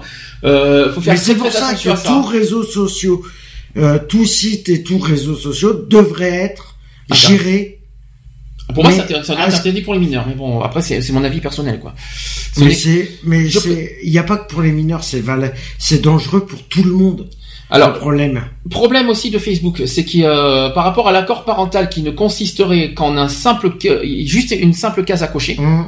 Il y a juste une simple case à cocher, donc facilon pour les, les, euh, un jeune de moins de 13 ans d'affirmer qu'il a l'accord de ses parents. Il a juste une case à cocher. Mais c'est- c'est- non, mais non, justement. Le problème, il est là. C'est dangereux, c'est hyper dangereux. Il faut Oui. enlever cette faille, il faut enlever ce- cette sécurité. Il faut, pour moi, euh, Et l'accord. que le compte soit des, tu vois, par exemple, ben, que le compte, si selon, il faudrait qu'il y a, par rapport à un contrôle de, d'IP, de savoir, euh, de qui c'est qui se connecte. Tu vois, ça faudrait, il faudrait avoir un traceur, euh, Ça va être chaud, hein.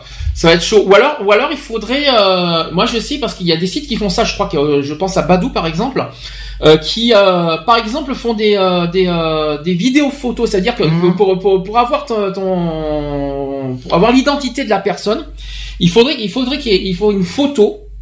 Il faut faire une photo avec un signe. Il faut faire un signe avec sa photo. Et donc en gros, euh, mais après le problème, je pense qu'il faut aussi un contrôle d'identité. Pour être sûr. Maintenant, il faut il faut, il faut deux des sécurités. traceurs. Il faut deux Il faut des traceurs. Là, je parle que des mineurs, je parle pas des majeurs. Je parle que des mineurs. Il faudrait deux euh, deux façons de sécuriser. Là, c'est euh, effectivement le le Ouais, mais la photo. la photo témoin. facile. Ah non, la photo témoin non. Parce que tu euh, si tu prouves ta carte d'identité avec ton avec ton avec ton si tu mets ta carte d'identité avec ta photo enfin avec ta photo avec ton ton identité et à côté prouver que c'est bien toi qui, qui est derrière euh, Facebook euh, en faisant une, une photo témoin grâce à ta cam, c'est déjà pas mal. Ouais, mais la photo témoin, elle, elle peut être trafiquée. Ah non, puisqu'il faut faire un signe, tu peux faire un, euh, euh, Facebook imposerait à faire un signe pour Facebook, comme, comme euh, je crois que c'est sur Badoo, il faut faire un V par exemple. Et euh, faut faire, un- il faut faire un Bah, signe de V sur Facebook. faire, hein. Et euh, non, mais il faut, faut, faut pas faire pareil sur Facebook. Faut faire, faire un signe de V. Faut faire un autre signe euh, euh, qui, qui est spécifique qu'à qu'à Facebook en fait. Je ne vois que ça pour pour protéger les mineurs et pour et pour pas qu'ils tombent dans des pièges. euh, voilà. non, Enfin, ça, ça, moi- de- ça devrait être, c'est aux parents aussi de, de mettre des codes parentaux à l'ouverture des ordinateurs. C'est vrai, c'est vrai. Je, tu- les, les- Et de ces sites-là. Les parents sont quand même très responsables de. Ah faut- bah, mais attention, faut faire les attention. premiers responsables. hein. Attention, attention, il n'y a pas que les ordinateurs, il y a les smartphones oui. pour Facebook. Attention, donc ça aussi, il faut faire très attention au contrôle. Il faudrait qu'il y ait des contrôles parentaux pour les smartphones, parce que sinon, catastrophe. Mhm. Euh, Heureusement, on peut aller sur Facebook facilement aussi euh, grâce aux tablettes tactiles et grâce aux smartphones. Donc attention à ça aussi. À bloquer tous les, ou, ou pas y accéder selon, euh, Donc il- la technologie évolue, mais l'insécurité évolue aussi, je trouve. Ah mais bon, ça bah c'est ça c'est ce qu'il faut se dire aussi. Je parle au niveau des mineurs.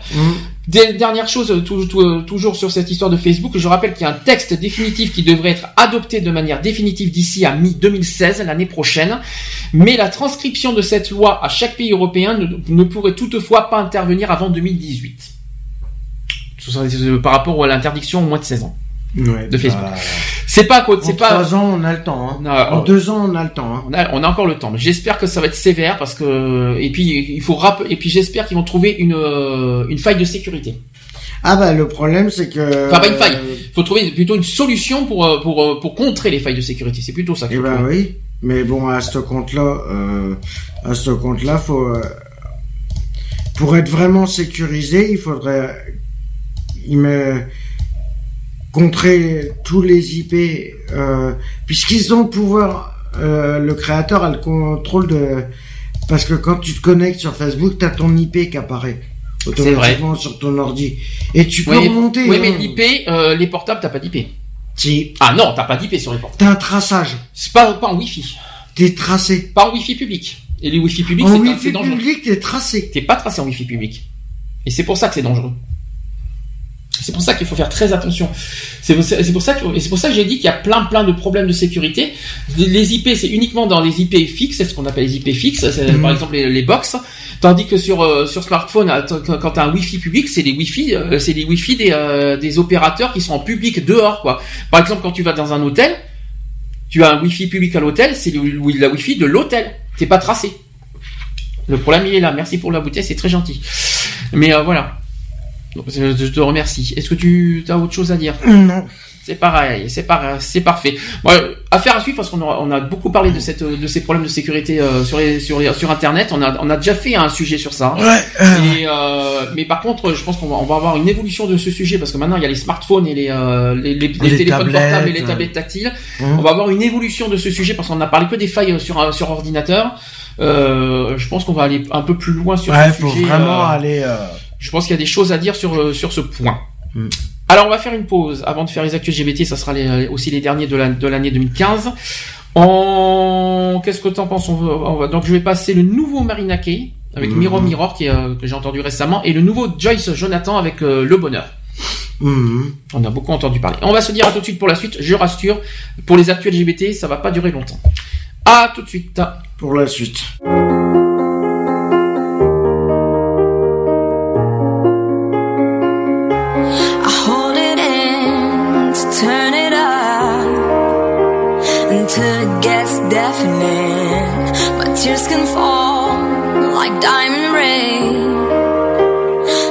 Nothing's gonna be the same.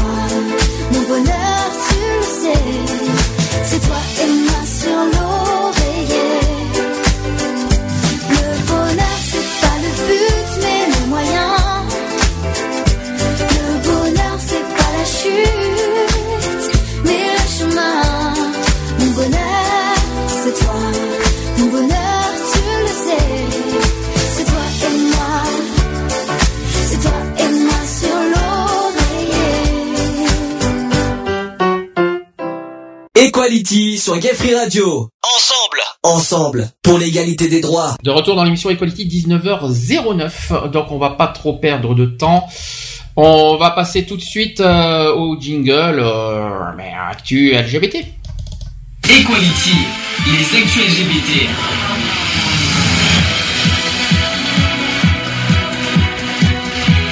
Equality. Les actus LGBT. Bonsoir à tous, et bienvenue au journal de 20h. Non, c'est pardon. Non, c'est vrai que ça fait un peu ça fait, ça fait un peu JT télé le, le jingle. Mhm. C'est marrant, j'aime bien moi. Alors, euh, par rapport aux actus LGBT, j'en ai pas des masses, je vous rassure. Enfin, en tout cas, c'est pas long. Euh, on va vite fait revenir évidemment sur euh, les élections régionales parce qu'il y a les associations LGBT qui vont être effectivement victimes de pas mal de choses suite à- aux élections. Euh, même si le Front National a échoué partout où il pouvait l'emporter, plusieurs candidats conservateurs euh, des Républicains vont diriger des régions. Faut quand même le rappeler.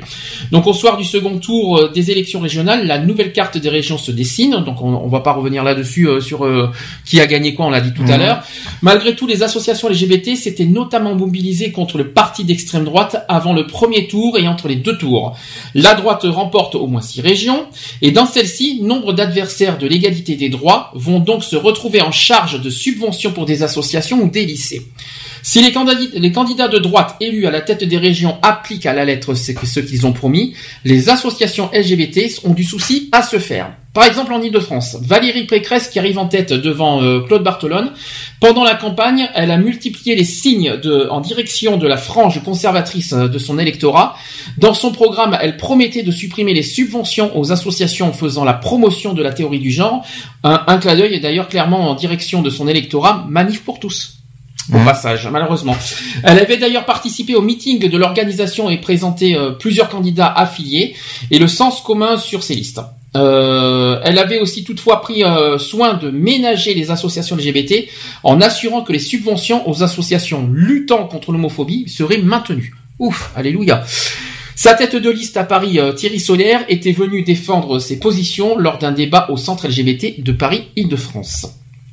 Ça, c'était en Ile-de-France. Ensuite, au niveau du Rhône-Alpes maintenant, enfin euh, Auvergne-Rhône-Alpes, il y a une sollicitude que, n'a pas eu euh, Laurent Wauquiez, le futur président de la région Auvergne-Rhône-Alpes. Donc les associations lyonnaises s'étaient mobilisées pendant la campagne pour dénoncer la proximité du député euh, des Républicains avec le Front National et la présence sur sa liste d'ultra-catholiques réactionnaires comme euh, Anne Lorne, et malheureusement cela n'aura pas suffi. Concernant la région Pays de Loire, là par contre il y a un problème euh, qui a porté à sa tête un nouveau, un autre adversaire résolu de l'égali- de de l'égalité, le très conservateur sénateur Bruno euh, Retailleau. Malheureusement, au Pays de Loire, il y a, y a- y a quelque chose qui est menacé, notamment à Nantes, c'est euh, le Ciné Pride. euh, qui euh, apparemment serait euh, menacé euh, par la région, enfin au niveau des subventions. En- dans le PACA maintenant, en Provence-Alpes-Côte d'Azur, Christian Estrosi qui l'emporte face à Maréchal de Pen, dont les, déclarations avaient beaucoup inquiété les associations LGBT et féministes. Et à Nice, le centre LGBT Nice Côte d'Azur a fait part, quand même de son soulagement. Euh, les associations LGBT de notre région, sous l'impulsion du centre LGBT Côte d'Azur, se sont levées entre les deux tours pour appeler à faire, battre le Front National. Effectivement, je confirme, parce qu'on a fait partie du lot. On a, fait un- une lettre commune euh, pour lutter contre le Front National et ça a porté ses fruits. C'est ça qu'il faut se dire aussi. Ça, c'est quand même une victoire pour nous. Donc nous sommes donc heureux de constater que les républicains et les progressistes se sont mobilisés au deuxième tour pour faire barrage à la haine et à l'exclusion.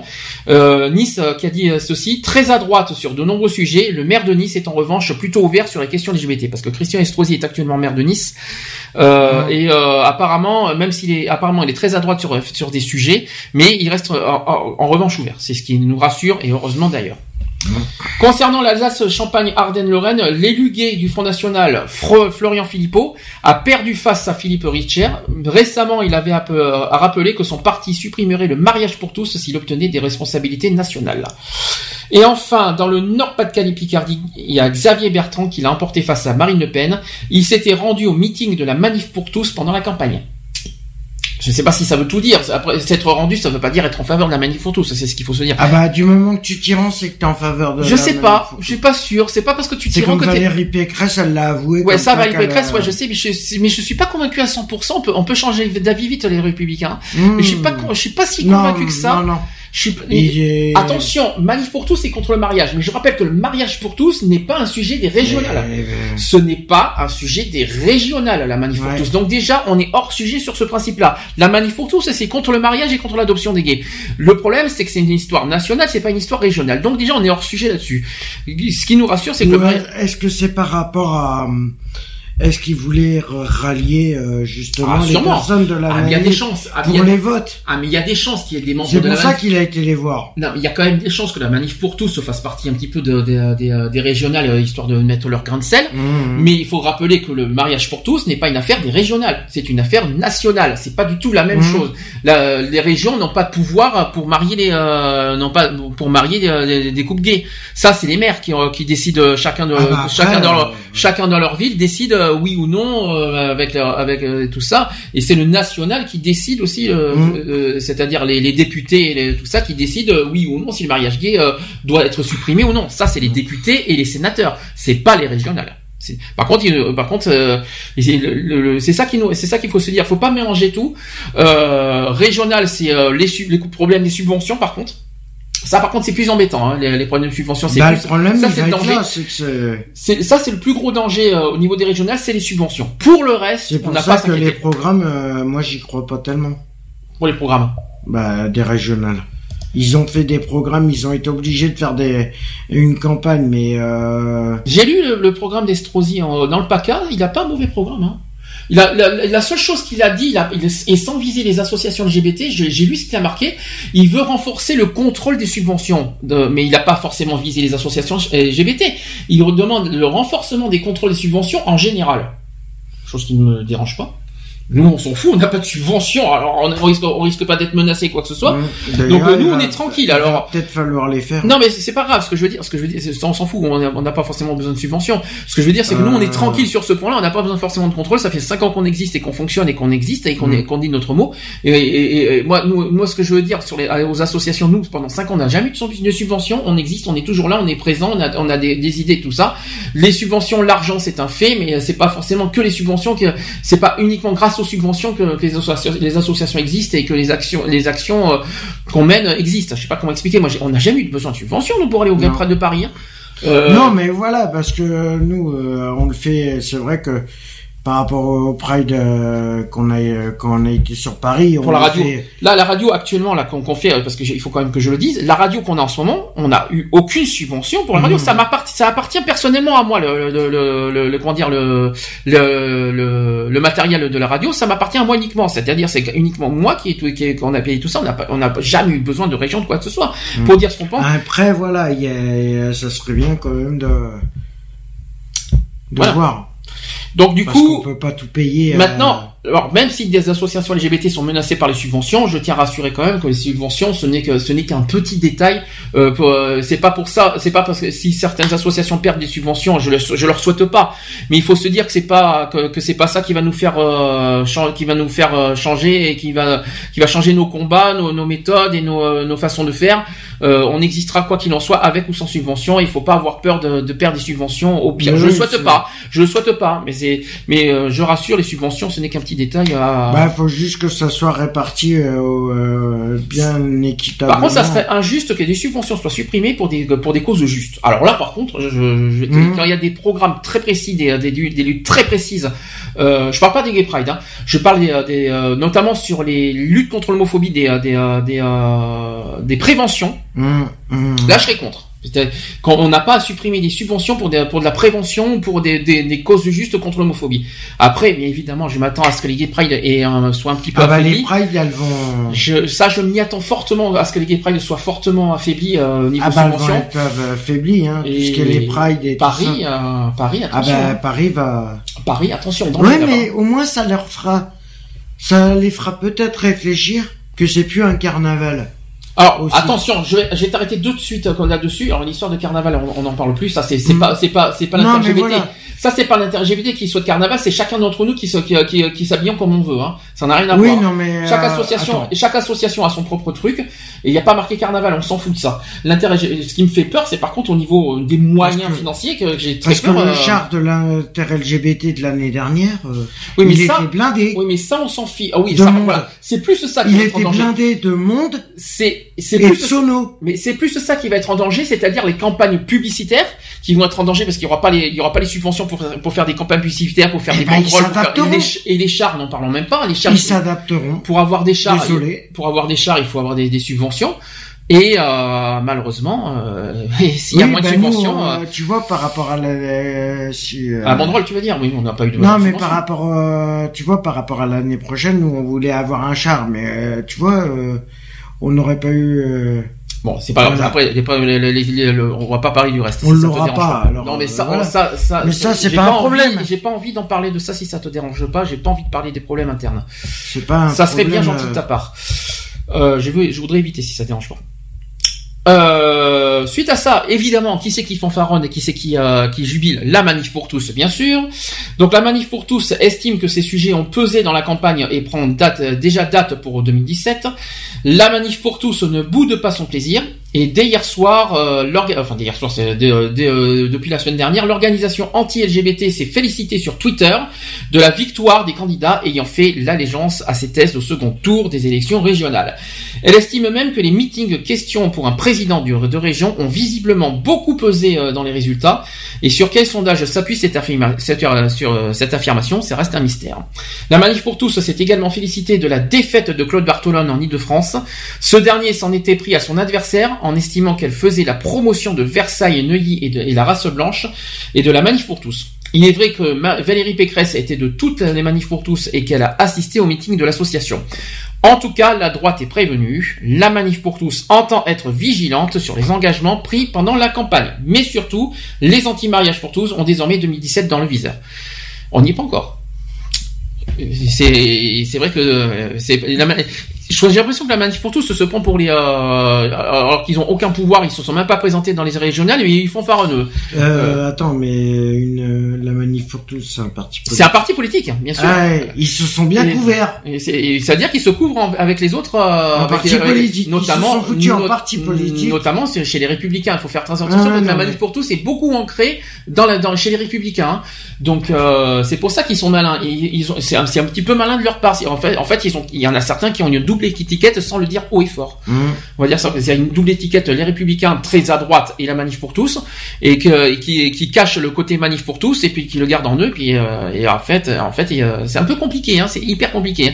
Mais on n'y est pas encore. On n'est pas encore en 2017. On n'est Mhm. pas encore dans les campagnes présidentielles. Chaque chose. ça, ça commence les campagnes. Chaque chose en son temps, on verra l'année prochaine. Tout dépend des primaires. Il faut, il faut aller les choses dans l'ordre. Il faut pas aller d'abord en 2017. Il faut aller les choses. Il faut aller dans, dans l'ordre des choses. Il faut attendre les primaires d'abord que ce soit chez les Républicains ou chez les socialistes. Et à ce moment-là, selon le candidat qui, qui, euh, qui représentera le parti, c'est à ce moment-là qu'il faudra se méfier et être vigilant. Voilà, c'est Mm. tout ce qu'il faut dire. Affaire à suivre. Euh, il reste euh, pas beaucoup de sujets. Euh, L'Élysée qui enterre définitivement la PMA. Ça, c'est une mauvaise nouvelle, par contre, très mauvaise nouvelle. L'Élysée qui renvoie la PMA, la PMA à la révision des lois bioéthiques et qui pourrait intervenir seulement en 2018. Le dernier clou du cercueil de la, PMA, donc la directrice de cabinet de François Hollande a reçu euh, l'association les enfants d'arc-en-ciel il y a deux semaines pour évoquer les questions de parentalité et d'égalité des droits. Sur la question de la PMA, l'exécutif, l'exécutif a affirmé jusqu'ici attendre l'avis du comité consultatif national d'éthique, qui ne sait pas vraiment quand il, quand il rendra son avis. La directrice de cabinet a précisé les choses, rapporte l'association. Donc voilà ce qui a été rapporté. L'Élysée attend l'avis du CCNE pour faire avancer euh, le dossier de l'ouverture euh, de l'accès à la PMA à toutes les femmes. Il nous annonce aujourd'hui que même si ce comité se prononce favorablement, il reportera la question de ces conditions d'accès à la prochaine révision de la loi de bioéthique. La dernière révision des lois euh, bioéthiques date de 2011. La loi impose un délai maximum de 7 ans pour euh, réexaminer ces lois. Donc effectivement, euh, ça doit aller jusqu'en 2018. 2018. La nouvelle révision pourrait donc euh, intervenir en 2017 ou 2018, soit après la fin du mandat de François Hollande. Les enfants d'arc-en-ciel qui appellent les personnes LGBT leurs proches et leurs alliés à exprimer massivement leur mécontentement. Nous-mêmes, nous sommes très mécontents parce que c'était une promesse de François Hollande et qu'il euh, n'a pas tenu. Donc euh, Mais effectivement, tu sais pourquoi? Parce qu'il sait que s'il le fait passer, il, il sera pas réélu. ah mais de toute façon, il sera pas, il Il, sera, est, il sera pas il est candidat. sur hein. le point de se faire éjecter. De toute façon, il sera pas candidat. Et c'est pas la peine. Non, mais ça sera pas la peine. Ça sert à rien d'être candidat. Il sait très bien qu'au au au niveau des sondages, euh, il n'a pas la popularité. Alors, il n'a pas la cote. Ça sert à rien de. Et puis de toute façon, il a dit qu'il se basait simplement sur le chômage. Alors pourquoi ça que...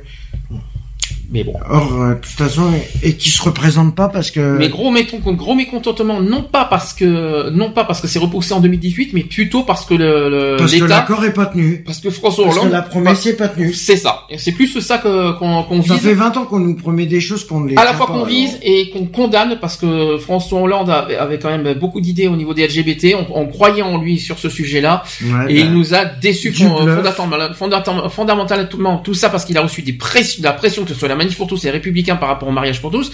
Maintenant, il se, maintenant, il se met, en- il recule net par rapport au sujet des LGBT.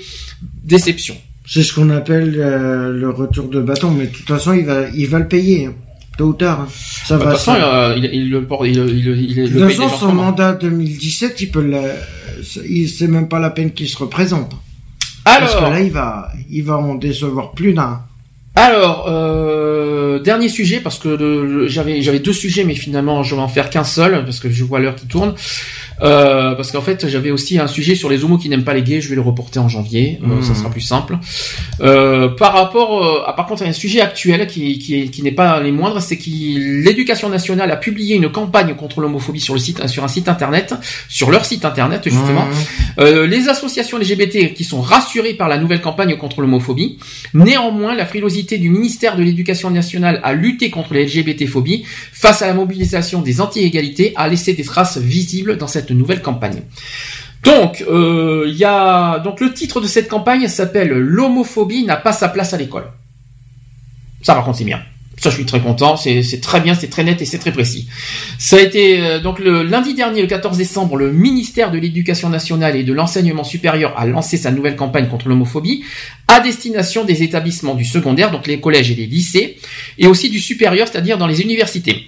Certes, cette campagne arrive un peu comme un cheveu euh, sur la soupe à la veille des vacances de Noël. Parce que rappelons qu'aujourd'hui on est en vacances de Noël, c'est aussi le sentiment des associations LGBT qui ont participé à son élaboration comme SOS homophobie ou le collectif éducation contre les LGBT-phobies en milieu scolaire. Mais elle a le mérite quand même de rassurer les militants de la lutte contre les LGBT-phobies à l'école après deux années tendues euh, avec le ministère. C'est une avancée qui est commentée par euh, le magazine YAG. Euh, avec euh, qui, qui s'appelle Cécile Ropito, qui est la, la coordinatrice du collectif euh, éducation contre les LGBT-phobies en milieu scolaire et qui se félicite des évolutions positives de la campagne menée dans les établissements par rapport aux années précédentes. Donc euh, citation qui dit on est satisfait qu'il y ait une continuité dans l'action euh, ministérielle pour soutenir cette campagne. Donc là rejoint aussi euh, Johan Rose- Rosevich qui est président de SOS homophobie, même si on aurait aimé euh, qu'elle sorte plus tôt dans le courant de l'année. C'est une chose qui est logique. C'est vrai que c'est vrai, c'est vrai que le, le- la parution de cette campagne est un peu bizarre. hein. Le- la, la date, c'est vrai que ça aurait, aurait dû être soit en début d'année, c'est-à-dire en septembre, soit euh, en début du deuxième trimestre, plutôt en janvier-février, quoi. Mais là, c'est vrai qu'en plein, juste avant Noël, c'est un peu bizarre. hein. C'est vrai que c'est un peu, euh, c'est assez spécial. Ensuite, il y a des affiches et un guide pour les enseignants qui, euh, qui ont été faits, euh, qui ont été euh, déposés, donc, euh, donc composé d'affiches, une pour le secondaire et quatre pour le supérieur. Il y a aussi un guide à destination des personnels enseignants. Donc cette campagne a été élaborée dès le printemps 2015 avec la participation des associations agréées par le ministère, parmi lesquelles il y a Contact, il y a SOS Homophobie et il y a et il y a SIDA Info Service, il y a Le Refuge et il y a aussi Estime que je connais pas par contre Estime Estime, ça me dit rien. qui sont réunis au, au sein d'un groupe de travail depuis 2013 et son objectif c'est d'informer et sensibiliser les collégiens, les lycéens, les étudiants et l'ensemble des membres de la communauté éducative aux violences et discriminations à caractère homophobe dont souffrent encore trop de jeunes. Car le harcèlement et les violences en raison de l'orientation sexuelle et de l'identité du genre en milieu scolaire restent une triste réalité. Comme le souligne le rapport d'SOS Homophobie cette année en 2015, il y a 68% des victimes de LGBT-phobie, donc les insultes, les coups, les menaces et le harcèlement, qui sont adolescentes et des jeunes adultes en 2014. C'est impressionnant. C'est, euh, les Mhm. victimes sont des adolescents et des, et des jeunes adultes en 2014. 68% hein, des victimes. hein. C'est énorme. hein. Et qui l'ont été dans le cadre de leur scolarité. C'est encore plus grave. Et ce, malgré les progrès gravés dans la loi pour lutter contre toutes les formes de harcèlement scolaire. Donc, depuis la loi Payon euh, du 8 juillet 2013 sur la refondation de l'école, la lutte contre toutes les formes de harcèlement en milieu scolaire est en effet reconnue par, euh, comme une priorité pour chaque établissement scolaire. Et la communauté éducative peut aussi s'appuyer sur la plateforme non au harcèlement mise en ligne euh, en janvier 2012 pour agir en ce sens. Mm. Qu'est-ce que t'en penses? Ouais, ça arrive un peu tard. C'est vrai que non, c'est c'est Non, pas que non, ça arrive mais tard. le problème, c'est que ça aurait dû être fait dès le départ. En au septembre. niveau de la loi de l'école. Non, non, non. la campagne, la campagne, la loi. Non, c'est non. pas une campagne, hein, Non, c'est- pas une loi, c'est une campagne, hein, c'est une campagne, mais- c'est une prévention, hein. C'est une campagne mais- de prévention, ça n'a rien à voir. Euh, ça aurait dû être. C'est trop tard, là, en 2015, c'est trop tard. Ça aurait dû être fait depuis le départ. Mais disons qu'il il, il était pas prêt encore. Dès Ça- non, mais la campagne n'était pas prête encore euh, dès le départ. Ce que Non, je mais- comprends pas, ce que je comprends moins, c'est plus la, la- la- mise en euh, la mise en place de cette campagne, euh, la date qui date euh, en fin décembre, alors que là on est en, on est en pleine période de Noël. Mhm. Euh, là c'est les Ça a été vacances. fait la semaine dernière. C'est les vacances. euh, la campagne est inutile. Ah, bah, la campagne, elle est inutile. euh, Je veux pas dire qu'elle est inexistante parce qu'en janvier-février ça va reprendre, mais la, la mise en place de cette, euh, la, la date de cette mise en place de cette campagne est mal vue. Enfin, elle est mal, elle est, elle est- elle est mal, euh, elle est mal, elle est mal placée.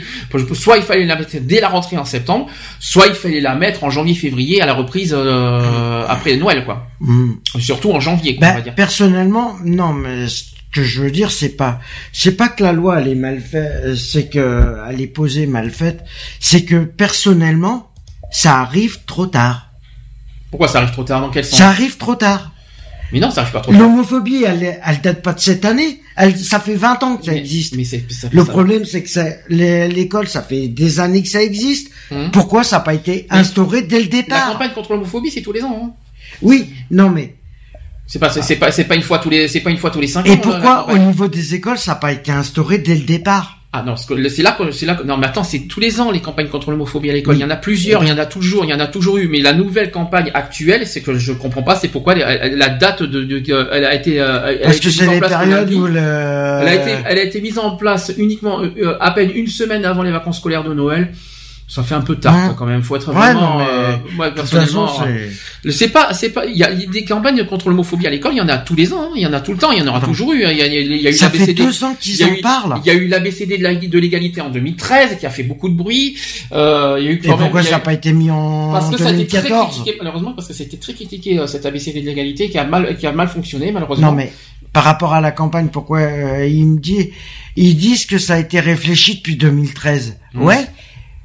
Mais euh, c'est bien. Et pourquoi ça n'a pas été instauré en 2014 alors? Non, parce que c'est parce Si qu'ils- la parce qu'ils ont travaillé pendant des mois. Ça date pas de, ça date pas d'aujourd'hui. là, là, euh, euh, Bah ils disent que ils depuis y 2013, travaillent ils y travaillent 2013. dessus. Ça fait depuis Oui, mais- 2013 qu'ils y travaillent dessus, mais elle a, été aboutie que, que récemment. Tout simplement, elle a pas, elle a pas été aboutie l'année dernière. Eh ben. Non mais C'est vrai que- c'est vrai que- c'est vrai il que faut deux pas ans- trois- il faut pas deux ans pour faire un truc comme ça. Ah, ça dépend. hein, il faut quand même des années pour faire un travail, euh, pour faire. Alors, bien sûr, quand, quand t'es quand t'es nombreux, c'est que c'est plutôt bizarre. Mais quand euh, euh, Surtout que pour une grande association comme ça, c'est bizarre qu'ils mettent autant de temps. Mhm. Non, c'est parce qu'ils ont vraiment. euh, Bon, on va pas critiquer la durée euh, de la Mhm. mise en place. C'est, on va plus, moi personnellement, je trouve que la mise, la, la, la durée, la date de de, de, de mise en place. euh, ouais, la date de la campagne est mal est mal faite, moi personnellement. La campagne, je l'ai vue euh, Quinze jours site. avant Noël. J'ai vu euh, une semaine même. C'était euh, lundi dernier qu'elle a été mise en place. Je j'ai vu j'ai vu le site. C'est très bien fait. Par contre, j'ai vu les affiches. C'est Mhm. très bien fait. Euh, moi, je dis chapeau par contre euh, aux associations qui, euh, qui ont fait cette campagne. Je le dis, même si ça a été long, je ne cache pas. On, on va être honnête, ça a été très long pour le mettre. Mais le travail a été abouti. Il a été très bien fait. Je ne, j'ai vu le site. Il est très bien. J'espère que ça va que ça va faire. Je vais pas dire du. J'espère que ça va toucher. Porter ses fruits. Oui, c'est ça, ça, que ça va porter ses fruits au sein des écoles, que ça va que ça va quelque, ça va donner quelque chose de, Ah, de mais après, concret. ça a tout le monde de, de faire en sorte que, euh, au niveau des établissements scolaires, ça n'a. J'y crois, mais j'y crois, mais c'est vrai que pas en milieu d'année, c'est vrai que c'est bizarre. Il aurait fallu le faire euh, au pire euh, après, euh, après, soit après février, mais pas, pas en pleine période de Noël. C'est vrai que c'est, c'est un peu bizarre. Ça tombe Euh, mal. là. Donc voilà, donc euh, quand même félicitations à- aux Mhm. associations qui ont qui ont fait ce travail, qui ont abouti ce travail, même si ça a été long, même si euh, tout ça, mais au moins ça a été concret. Avoir des Mais résultats, même. En même temps, vaut mieux que ça soit long, vaut mieux que ça soit long et bien fait plutôt que court et mal fait et que, Oui, ça, et que ça, et que ça aboutisse à des encore à des critiques. Ouais, mais ils l'auraient mis pour ce, tu vois, ils en discutaient euh, en 2013. Hmm. Ils l'auraient mis pour septembre 2014. Allez. Ouais, je, je sais pas. Non mais Ou il a- janvier 2015. Il a pas été fini. Non, mais il a pas été fini à ce moment-là. Il, il a, Ouais, il a pas- il se sont vraiment. euh, ça, ça, ça vraiment. euh, Bon, maintenant, peu importe, c'est pas grave. Euh, le, le, le travail a été accompli. Il, a, il a porté ses fruits. C'est sur le site de l'éducation nationale.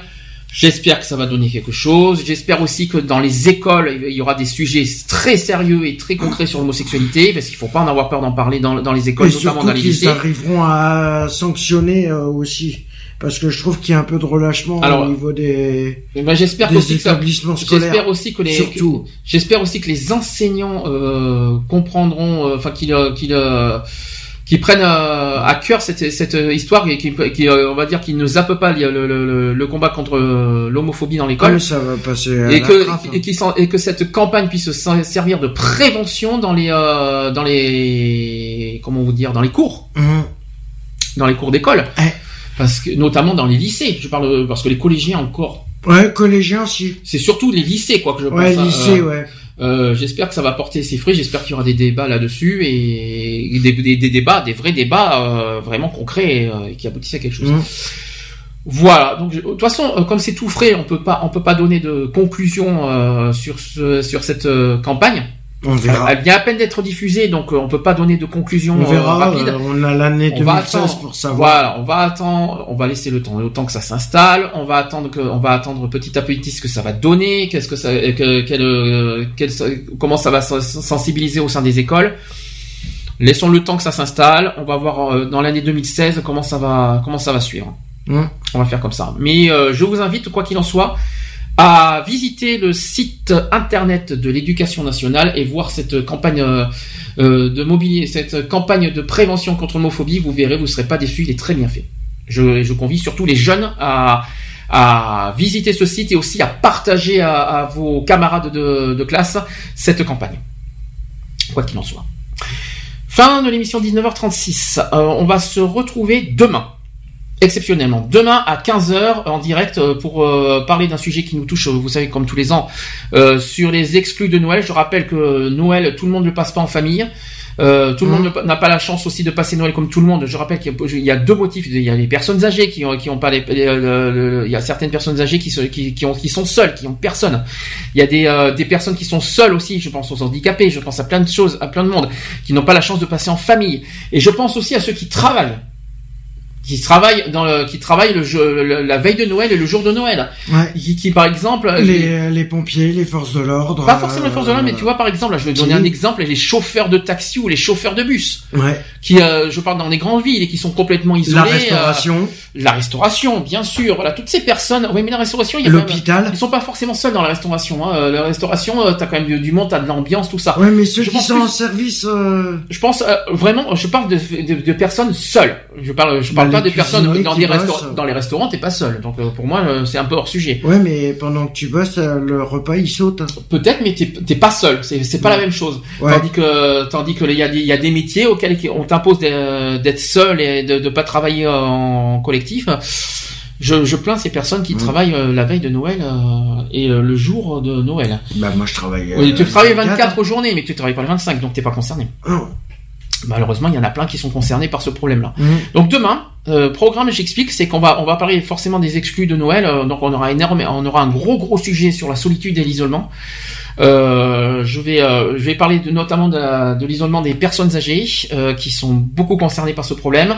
On va parler de la- du sujet de la solitude qui est un, une source de, de, de- qui est malheureusement souvent source de, de dépression. Faut quand même le souligner. Euh, que c'est une injustice aussi que des personnes seules euh, qui puissent être seules à Noël. Moi, je trouve ça très injuste. Et euh, on aura aussi deux autres petits sujets euh, vite fait. On aura le comment vous dire. euh, je vais vous donner des, des phrases à ne jamais dire lor- lorsque quelqu'un est en situation de dépression. Voilà, il y a des il y a des phrases à ne pas commettre et à ne pas dire.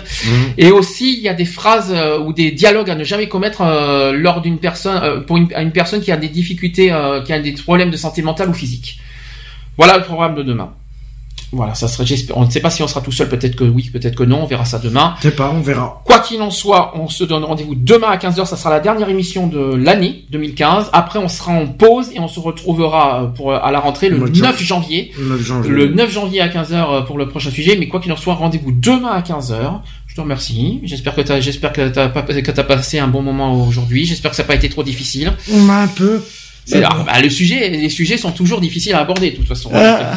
Euh, demain, j'espère que vous serez nombreux aussi à nous communiquer, peut-être euh, à témoigner si vous êtes euh, dans, si vous êtes concerné par cette euh, solitude de Noël. On verra Euh, si le chat on le mettra si demain. euh. vous avez besoin de témoigner en direct au téléphone, le, le, le téléphone sera allumé et Skype sera allumé. Je suis désolé pour Skype aujourd'hui, mais ne vous inquiétez pas, demain tout sera allumé sans problème. Donc demain à 15h en direct sur Gay Free Radio, ça sera euh, après on sera en pause, hein, on en a besoin. Euh, on en a besoin. Allez, on pendant se dit trois semaines. à demain. 15h. À demain. Bonne, Bisous à tous, bonne bon appétit euh, si vous êtes à table et bon week-end pour ceux qui sont en week-end. Bisous à demain. Bisous.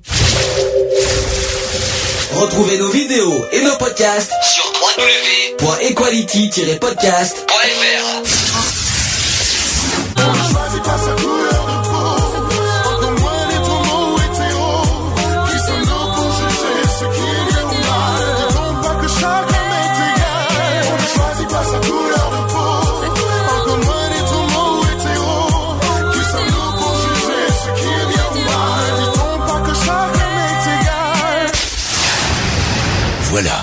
c'est fini. À très bientôt.